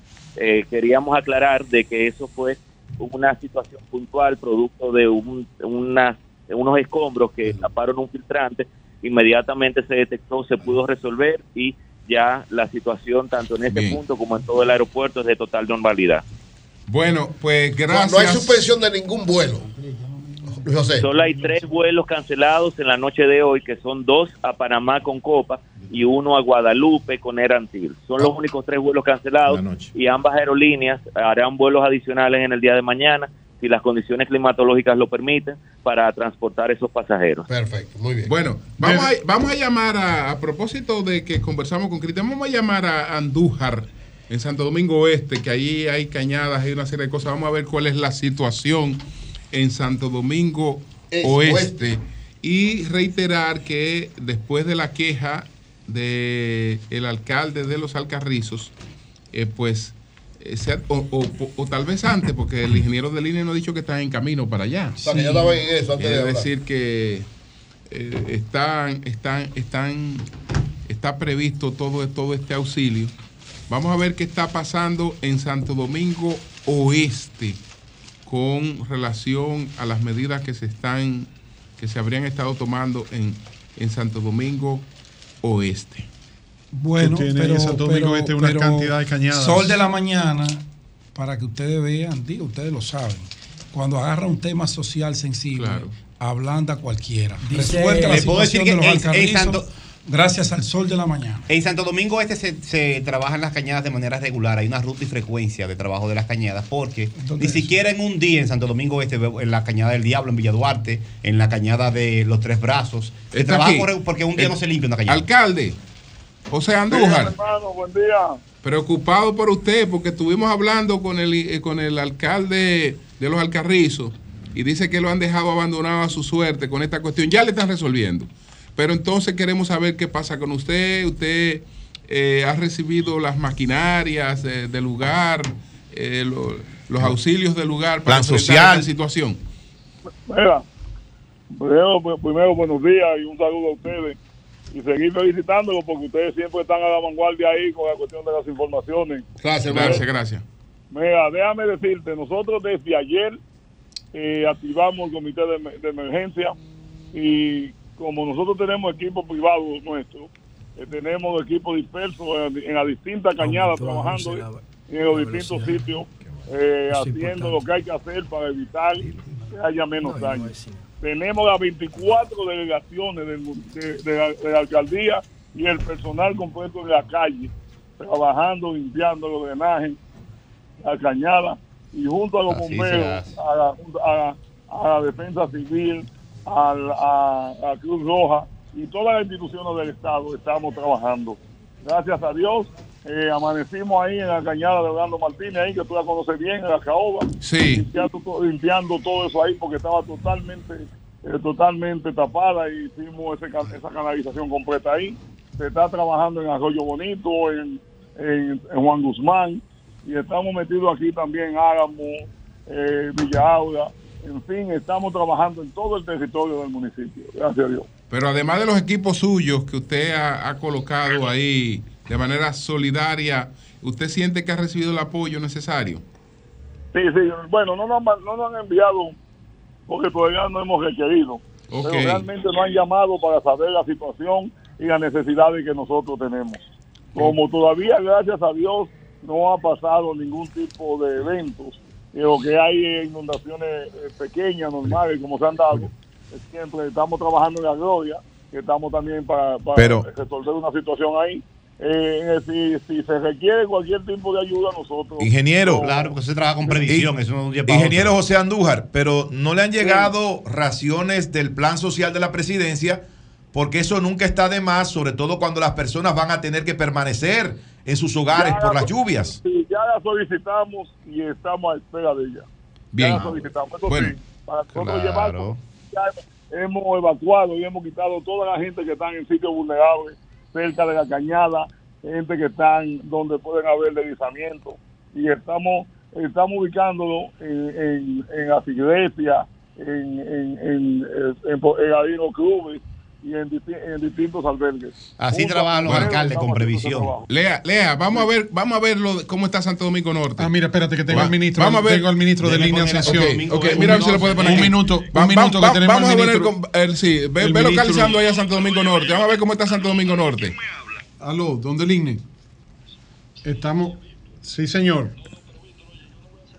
Ah, Ah, no, dice no, que no. está. Dice El- que, el- no, no, ya- señor. Ya dimos el mensaje. No, Dile dile al lo- ministro que ya dimos el mensaje de él. No, ya, lo, que ya queremos, lo que queremos, ministro, es saber cuáles son las acciones que está tomando el Ministerio de Obras Públicas y Comunicaciones en relación al paso de la tormenta tropical Franklin. Sabemos que hay varias cañadas en el Gran Santo Domingo. En sentido general, queremos saber su opinión en ese sentido. Deme un segundito que lo voy a sacar al aire por aquí mismo para no perder tiempo. Está en la línea el ministro de Obras Públicas de Línea Ascensión. Ministro, ¿cuáles pasos está dando el Ministerio de Obras Públicas que usted dirige con relación al paso de la tormenta tropical Franklin en nuestro país? Bueno, muy bu- mu- buenos días. Buenos días. Eh, mira, desde que se anunció el paso de la tormenta, aquí hemos activado un protocolo que tenemos y hemos dispuesto el- unos 3.000 hombres que van a estar esparcidos en buena parte del territorio nacional, sobre todo las provincias que han sido eh, colocadas en alerta roja, que es donde mayor incidencia o probabilidad de incidencia tiene el impacto de esta tormenta Franklin. Lo mismo también se han dispuesto una cantidad de equipos, equipos del Ministerio de Obras Públicas y Comunicaciones y de los contratistas privados que desarrollan Sí, de los en esas áreas. Ha habido una coordinación al respecto y igualmente nuestras brigadas, buena parte de nuestras brigadas han estado eh, teniendo una intervención preventiva en lugares eh, conocidos eh, con un historial de eventos y de eh, posibilidades de que haya acumulaciones de agua. Esa, esa labor se está haciendo desde el domingo en la tarde, que fue cuando se anunció el evento, prosiguió en el día de ayer y hoy en la mañana eh, continúa en curso. En el caso específico, inclusive de los alcarrizos, que ustedes se han hecho mención y que eh, tengo referencia que el alcalde ha hecho eh, también mención, primero lo hemos acompañado a él y a cualquiera de las autoridades municipales y para allá ya está dentro de la programación eh, que había de intervenir sobre todo en la cañada sobre el río Lebrón. Así lo dijo Y Julio, hay ya los equipos van de equipos, hay equipos ya para allá. Eso es, una coordinación y un protocolo que aquí eh, se hace de manera permanente. Y si algo ha tenido esta gestión de obras públicas es un acompañamiento eh, a las distintas alcaldías. Eh, dentro, obviamente, eh, las posibilidades eh, de equipos que tenemos, que hemos hecho un gran esfuerzo. Hoy estamos disponiendo con el concurso de unas 57 empresas que nos están apoyando, tener un acopio de más de 200 equipos amarillos que estarán disponibles eh, para una acción preventiva, que están disponibles para una acción eh, preventiva y después para una acción eh, correctiva. Nos hemos probado, eh, la ciudadanía conoce eh, la reacción y la labor que hubo en Fiona o más recientemente en las provincias de Asua y de Barahona que fueron impactadas hace varios meses por fuertes lluvias. ¿Cuál fue la reacción y cuál es el estado de esas eh, provincias. Quise, llamarlo, quise llamarlo directamente porque conversé hace unos minutos con el ingeniero Marco Malespín de Constructora Sí. Malespín, que tiene la ampliación del kilómetro 9 de la autopista Duarte, y me dice que de parte del ministro de Obras Públicas de Línea Ascensión, a través de las empresas constructoras, de los contratistas, se están disponiendo de brigadas y de Qué equipos, bueno. sobre todo en la autopista Duarte, que ustedes saben que el ministro se ha cogido esa obra prácticamente con, con prioridad 1A, ¿no? Bueno. Y entonces están trabajando también Sí, con las cañadas y están trabajando también con los puentes. Porque, por ejemplo, allá en La Vega, usted sabe, ministro, que no se ha terminado el puente que comunica Villatapia con La Vega, de Barranca a Villatapia. y entonces Sí, sí, hay unas sí. cuantas zonas que son más vulnerables que otras. Bueno, sí, así es, así es. Hemos tenido, y reitero, el eh, darles la gracia y el apoyo que hemos tenido de los contratistas, dentro de los cuales eh, Marco Malepín, que tú haces referencia, ha sido un puntal en esto, pero no solamente Marco, sino todos, todos los contratistas. Hay algunos que no lo hemos solicitado porque no están en el área, pero todos se han puesto a la disposición eh, del ministerio y eh, nosotros eh, lo hemos acogido y sobre y con ellos se ha desarrollado ya una logística de colocación de los equipos en las áreas reitero que las autoridades eh, del COE han referido que Sí, son también con la liga. mayor. Sí, 207 equipos eh, privados más los equipos del Ministerio Señores, de Obras Públicas. Gracias, gracias al 150. ministro, gracias, al ministro. Ya sabemos Gracias, que un abrazo. Un a partir ministro. del mediodía no es laborable. Nosotros, sin embargo, eh, mañana que no es laborable, estaremos brindando qué hora? un servicio. ¿Desde qué hora? De, De las cinco cinco de la mañana. Ahí hay un programa, Julio. A las cinco de la mañana. Estaremos brindando, nuestro servicio porque la gente Lea, lo tiene que necesita. venir a las 5. Tenemos al alcalde Manuel Jiménez para que Sí, nos reporte de la situación de Santo Domingo Este. Saludos, alcalde. Todo. Con Víctor.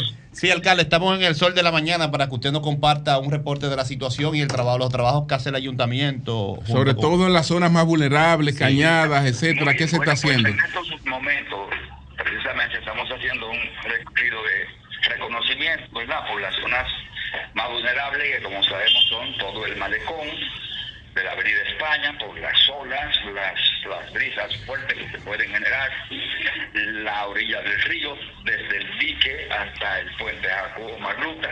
Es decir, eso es Santa La Rana, eso es Rivera de los Sama, todo lo que sabemos, incluido la circunscripción 3, que es Cancino adentro. Todo eso es el río. Entonces ahí hemos estado muy pendientes. Hasta ahora las aguas corren perfectamente por las cañadas, ya que desde ayer, desde muy temprano, iniciamos un proceso de limpieza de todas estas cañadas para evitar eh, que se entaponamiento de las aguas arriba. Eh, recordar que ese es un trabajo que se empezó a hacer desde que llegamos a la alcaldía. Organizar todo el sistema de cañadas que llega al río por eh, la circunscripción número 2. Este, hasta ahora todo, gracias a Dios, en normalidad, todos nuestros equipos están integrados con el equipo de las instituciones que conformamos el comité operativo para la residencia y la prevención de este tipo de accidentes que pudieran ocurrir en la ciudad. Así que gracias a ustedes por Bien. también mantenerse Gracias a usted, alcalde. bueno, Pues nos comunicamos con el alcalde de los Alcarrizos, del Gran Santo Domingo, nos comunicamos con el alcalde de Santo Domingo Oeste, nos comunicamos con el alcalde de Santo Domingo Este. De los Alcarrizos. Llamamos al alcalde de Santo Domingo Norte, no pudimos localizar a- al alcalde de Santo Domingo Norte, pero lo llamamos, lo llamamos. Así es que esperamos que en todos estos lugares donde sabemos que hay cañadas, eh, se tomen las medidas del lugar y personas que viven en, en- en zonas vulnerables, muy vulnerables. En, en Que casi en, todos estos que en el distrito, que en el distrito hay también Sí. Hay que lugares muy Carolina. vulnerables como la zona de las 800, 800, los ríos, la puya, los la girasoles. Tienen Eh, una cañada bastante delicada por allá, por esa zona. Exactamente. bueno, vamos a ver si, si nos comunicamos con Carolina. Con Carolina, Lea. Sí. Vamos a ver si nos comunicamos con Nacional, también Carolina. hay situaciones aquí. Mario, Está- Los de, toda- de todo este gran, so- gran Santo Domingo, la alcaldía más importante es la de Carolina. Entonces, hay que conversar nacional. Ahora tiene que estar con unas botas puestas. Sí, ella, ella debe estar con las playas. Tiene que estar ella. No va ellos, me mandaron muchas fotos ayer. Ella, debe estar dirigiendo. Nayí. Nayí, estaba diciendo. Nayí estaba diciendo. Oye, yo no he dicho nada. Nayí. Yo Ella trabaja y está ahí. Oye, Carolina está ahí siempre donde tiene que se puso a decir cosas, dije que se tiran fotos y que cosas. Y me mandaron muchas fotos de trabajo, no de la alcaldesa. Ah, Yo lo dije ayer. Ah, bueno, bueno, no, no allí fue muy duro. Señores, y tiene dos días trabajando en los inbornales. Del, ¿Tú lo viste? Claro, yo lo vi. A cuidarnos. Nosotros estaremos muy pendientes de todo lo que pasa. Virgilio. Y a cuidarnos. A cuidarnos Virgilio. Todos, realmente. A Virgilio le dio algo y se fue hasta bueno, temprano. Dice que Carolina está en la calle, dice Elizabeth. Claro, Carolina está en la calle. Carolina sí. siempre está en la calle resolviendo problemas. Y Elizabeth puede conversar con nosotros, porque Elizabeth maneja ah, toda esa información. Bueno, pero es con la alcaldesa. Es con la alcaldesa. Hemos estado hablando con nosotros. El alcalde que esté en la calle puede coger un teléfono. Es verdad. Eh, Elisa, mira a ver si no Y más con la lluvia, que suene, que se sienta, que esté en la calle. No puede, no eh, puede. La alcaldesa tiene que llamar porque es que Nayib después viene a decir cosas mañana. Sí, porque hemos hablado con los alcaldes. Claro. Nayib es jodón. No, no, yo no, no. No, no, pero Carolina, está resolviendo, como siempre. Carolina no va a pleito. Carolina, no, Carolina, Carolina está ahí con su bota puesta. Carolina es como su papá. Carolina está con la bota puesta. Claro, yo la bota puesta resolviendo problemas. Estoy seguro que sí. ¿Tú estás con tu mamá? Yo estoy seguro que sí. Sí, sí, sí, sí ella bueno. está bueno, Víctor, Víctor, Víctor está llamando. Está Víctor llamando está haciendo el trabajo de Leo. A, Carolina. No, Víctor está llamando a Carolina. Vamos a ver. Vamos a ver, vamos a ver. Estamos llamando a la alcaldesa del Distrito Nacional. ahí la trae, parece que la trae. Ahí, Carolina, ahí viene Lea. Carolina, ¿quién cogió? Ah, ahí viene. Ah, Pedro no tiene que llamar. No tiene que llamar. No le haga eso. No le haga eso. O sea, que Víctor es del Ferrer. No le haga eso. O sea, o sea, no le haga eso. O sí, sea que pues, Víctor es del PRD. No, no le eso. Ay, Dios mío. O sea que Víctor es del PRD. Este no, Víctor no está. Sí, lo, lo, cogió, lo cogió Juan de Jesús Garrigó. Ay, es, eh, es su hijo, viceministro. Juan Garrigó. Viceministro. Tremendo viceministro. Juan de Jesús eh, Garrigó, viceministro administrativo de la presidencia. y es su sobrino preferido. Y está, con ella. él está con ella. y me dice que ella está. Ah, pero vamos a ver. Vamos a ver. Pero su hermano. ¿Cómo? No,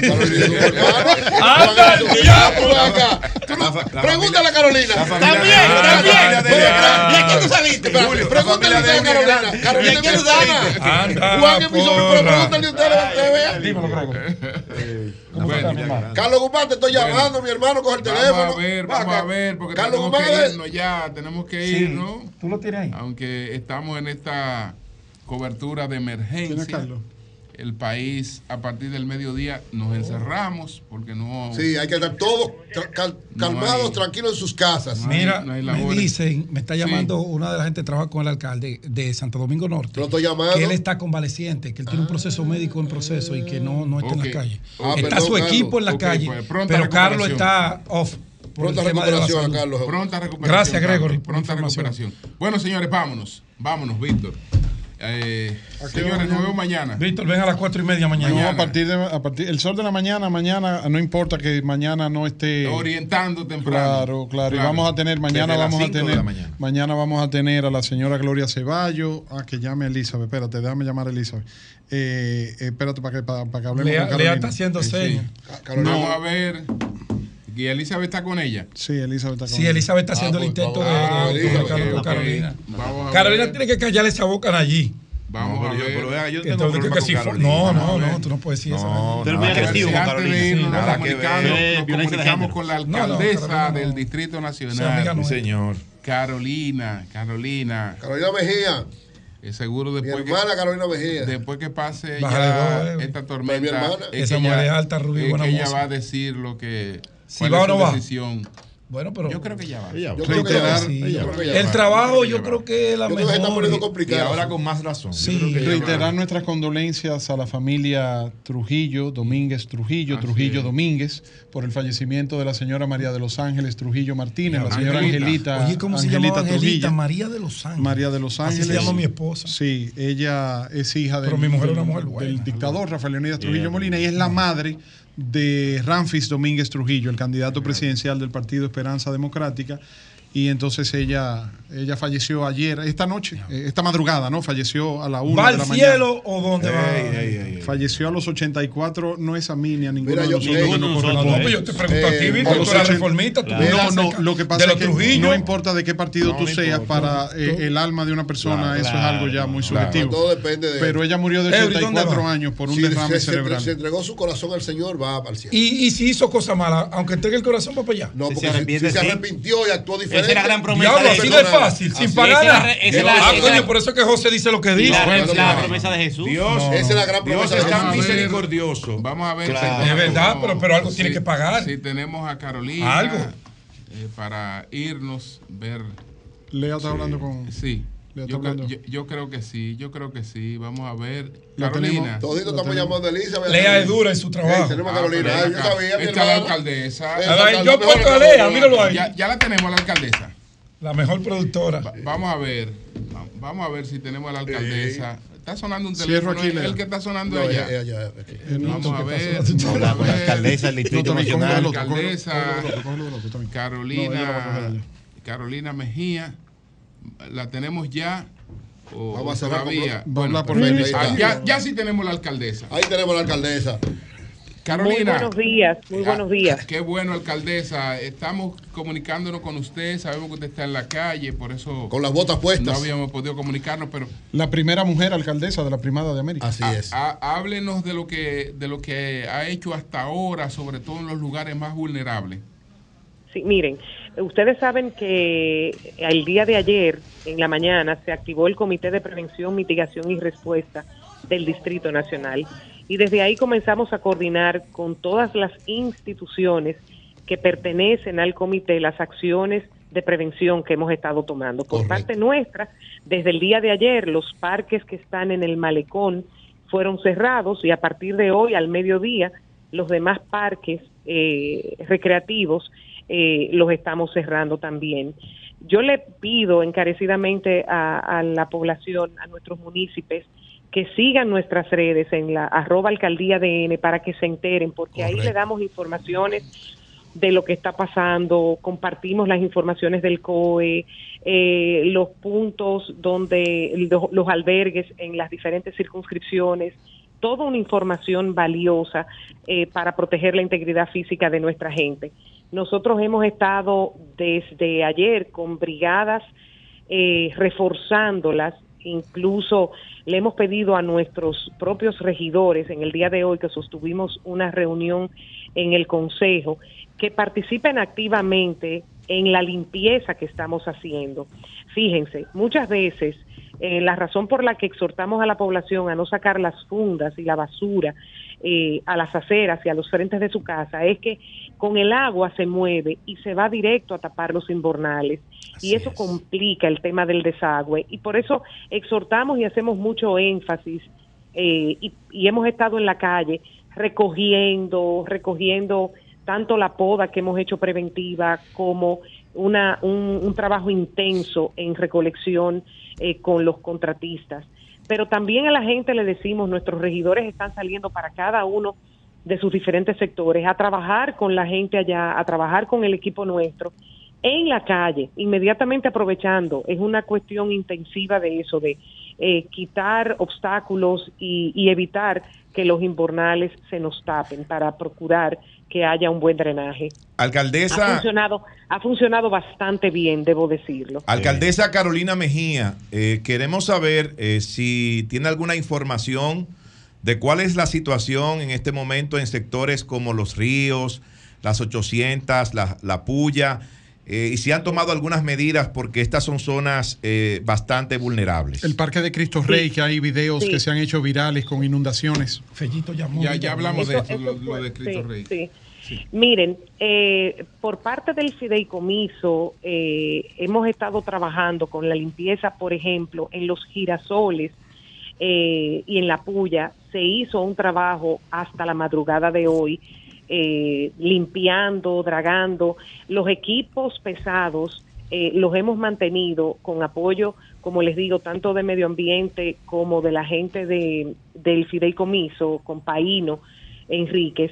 Hemos estado trabajando en esos puntos vulnerables, en las cañadas, Eh, tenemos desde hace ya, señores, operativos desde el fin de semana, jueves y viernes, empezamos a trabajar eh, la limpieza de todas esas cañadas y sobre todo el cuidado con la gente. Sí, eso lo hemos estado haciendo.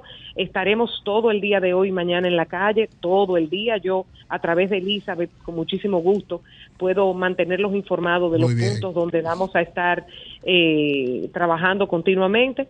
Y como les digo, eh, hay cientos de personas trabajando incluso de nuestras direcciones, no solamente las direcciones operativas, están todos los directores aquí en mi antesala, que vamos a empezar una reunión, porque todo el mundo, todo el mundo tiene que estar en la calle. Y además ustedes saben, por ejemplo, que con el cuerpo de bomberos del Distrito Nacional tenemos ahí un brazo eh, de apoyo ejecutor que, que nos continuamente eh, nos está asistiendo y apoyando en todas estas labores. Alcaldesa. El trabajo es en la calle, señores. Calle, Alcaldesa. calle, calle, ha sido efectivo y seguiremos en la calle. Alcaldesa, me dieron, escúchame Eh, Julio, no me está- dieron. ella no está en política. No, no, no, no es política. No, no, no, no, no, política. No, no, no es no, serio. no, no es política. No Me dieron, no, no, no, no. Está está me dieron, me dieron un dato y quería está- confirmarlo. Quería está confirmar la, quería confirmar la veracidad de una fuente. Me dicen que usted tenía unos compromisos internacionales y que usted estaba preparando un asunto internacional de un viaje y que tan pronto se enteró del tema de la conformación de la tormenta, suspendió todo y arrancó para acá.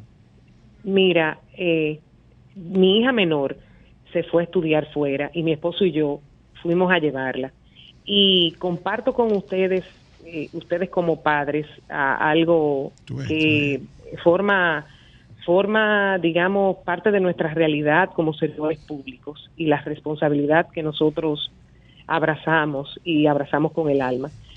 Sí fuimos a llevarla, pero lamentablemente la situación de la tormenta nos obligó a regresar y la dejamos allá. Eh, nada, yo como mamá debo decirles que para mí ha sido difícil porque yo tenía la expectativa de poder quedarme con ella y ayudarla en una serie de cosas, pero no es menos cierto que mi responsabilidad está aquí también y que yo una vez aseguré que ella estaría bien, mi esposo y yo decidimos regresar inmediatamente. Perdóname, perdóname que lo hiciera público, pero fíjate que Sí. no, referí importa. la situación. Claro, Fíjate que sí. solamente dije no de un asunto. No, no importa. Yo también como servidora pública, yo, yo tengo, eh, trato de tener la transparencia necesaria para que todo el mundo sepa. Yo había solicitado mi permiso al Consejo, no pensé cuando me fui que la situación de la tormenta se iba a presentar, pensé que serían unos días que me permitirían ir a hacer ese asunto personal que para mí tiene tanta trascendencia.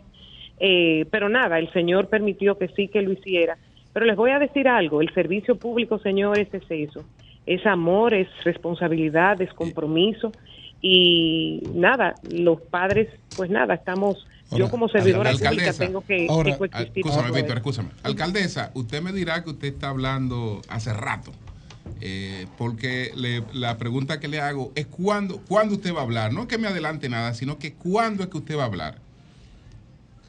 Pero, de, ah, pero estamos hablando ahora. Ah. Alcaldesa, alcaldesa. Sí, alcaldesa. Miren, ¿Cuándo- y la próxima, yo voy a llegar, me le voy a tirar ahí como suave. ¿Cuándo, cuándo- cuándo- cuándo usted va a le voy a hablar? tirar ahí como suave. ¿Cuándo usted va a hablar, alcaldesa? Porque se está esperando una, de, una decisión, un pronunciamiento suyo. Eh, ¿Cuándo será? No, en el momento oportuno será. Eh, ustedes saben que las reservas, las reservas tienen un plazo de hasta diciembre para definirse, o sea que en el momento pertinente. eh, Ahora, Al- alcaldesa. ahora No, perdón, no, no, Jonathan, sí. déjame, da- ahora déjame, sea. ahora déjame darte un dato, porque todos los que estamos aquí en el panel somos hombres. Ella es la única dama. Sí, no hay- no hay mujeres hoy en Espérate, pero, déjame, déjame darte un dato, sobre todo a ti, Julio, que tú y yo somos los más viejos. Juan, ella le dijo a Juan, no, mi amor, quédate tú aquí con la niña que yo me voy. Y Juan le dijo, no, yo no dejo a mi mujer sola y cogió con la mujer. Anda por ahí trabajando. Y volvió, volvió con ella para acá también. Bueno, y no solamente eso, andaba conmigo desde tempranito eh, en la madrugada haciendo chequeo. Estaba conmigo en el club Los Prados. No, es que él no deja, él no deja que tú te metas. Él no deja, él no te pierde, él no te deja sola. Alcaldesa, antes, dice, se pronostica mucha lluvia, alcaldesa. pendejo, ¿no? Se pronostica Sí. mucha Sí, lluvia aquí en el distrito para que Sí, usted nos comparta un mensaje de qué puede hacer la población y los sectores comerciales para ayudar a mitigar los efectos de toda esta lluvia que podría estar cayendo aquí. Sí, todo el mundo que por favor. en el entorno de sus empresas y de sus hogares que mantenga el espacio despejado para que no obstaculice el drenaje natural que tienen que tener y que las construcciones que ya nosotros les les solicitamos a, a los constructores que cuidaran el tema de todos los materiales y evitar así también que eso se desplace a obstaculizar el drenaje. Vuelvo y digo, hacemos mucho énfasis en el manejo tanto de los desechos, de las fundas, a la gente que por favor no saque las fundas con basura al frente ni a la calle en medio de estos momentos de lluvia, que se los agradecemos ah, encarecidamente. Alcaldesa, usted sabe que Domingo Contreras ha estado llamando a Eury y Eury le, le está diciendo que tiene que esperar que su hermana decida. Sí, mi hermana, Sácalo mi de apuro pronto. Pero es que, es que señores, miren señores, Lea. es que tú sabes lo que pasa, tú sabes lo que pasa, que, es que la familia mía es extensa, mira por dónde vamos. Sí, Carolina, mi hermana. Bueno, ¿Cómo pues está mi mucha- sobrino? ¿Cómo muchas está mi sobrino gracias, Juan? alcaldesa. Los quiero mucho. Muchas gracias, muchas gracias, mucho. muchas que Dios gracias. me los bendiga. Gracias. Que Dios me los bendiga y que Dios proteja esta ciudad y a nuestro país. Amén, amén, amén. amén. Y a Bueno, usted también. El alcalde de Santo Domingo Ca- Norte. Carlos Guzmán, Vamos a- lea. Apareció, apareció. Ah, Sí, él me claro. llamó ahora, me está. Ah, yo estaba llamando, Carlos, Márcalo. estaba llamando, Carlos. Claro. Él me está, me está marcando por aquí, él quiere Ah, yo con nosotros. Y no, va, y no va a aparecer después que hablaron todos los alcaldes. Claro. Tienen que aparecer. No, no, él estaba ahí para que No, Carlos- Yo, Carlos, yo ahí, Carlos, te estaba llamando, ahí con los Julio, ¿se, levantó ahora? No, no, no, No, no, no, no, no, Él tiene no, un temita de salud, Ah, pero. no, un pero tema de apareció. salud. Pero está dirigiendo donde está Carlos. Carlos. ¿qué es lo que te pasa? Carlos, ¿dónde está Carlos? Pero ¿Dónde ven acá, Ya lo tenemos ahí. pero escúchame, pero escúchame. No, Carlos, un tipo que dirige. Y amigo Carlos mío, amigo mío Es de muchos años. Pero vamos a tirarle Carlos una. Vamos a tirarle una a Nayi. Déjame tirarle una. No, a propósito ah, de que estamos hablando con los alcaldes. ¿No podemos hablar con el alcalde de Santiago? Ay. El alcalde de Santiago, desde hace varios días, Está haciendo operativos Operativo. en Pero Santiago. por, por- por eso, por campaña, eso. Pero por eso. No, Lo lo llamo, lo llamo. No, el alcalde tenemos que. ¿Ya te coge el teléfono Ori? No, el Ya me coge el teléfono. el alcalde es otra cosa. El alcalde es un candidato presidencial. Sí. No es que está improvisando un candidato presidencial. Pedro, ya me cogió el teléfono. El Ah, alcalde, no, alcalde ya. el alcalde es se un. No, no, No, no, no. No, Santiago no, no, no, sino que el no. alcalde es un candidato presidencial. sí, es un candidato presidencial. No, no, está a otro Eso nivel. Nosotros Tiene otra planificamos. connotación. Claro, sí. planificamos. Tiene otro estatus. Claro. Está, está a otro nivel. Porque ya. Este, Ya tenemos a Carlos Guzmán ahí. Sí. Carlos Guzmán es un gerente, mi hermano. Carlos Guzmán está dirigiendo muy bien. Santo Bueno. Domingo Norte va bien.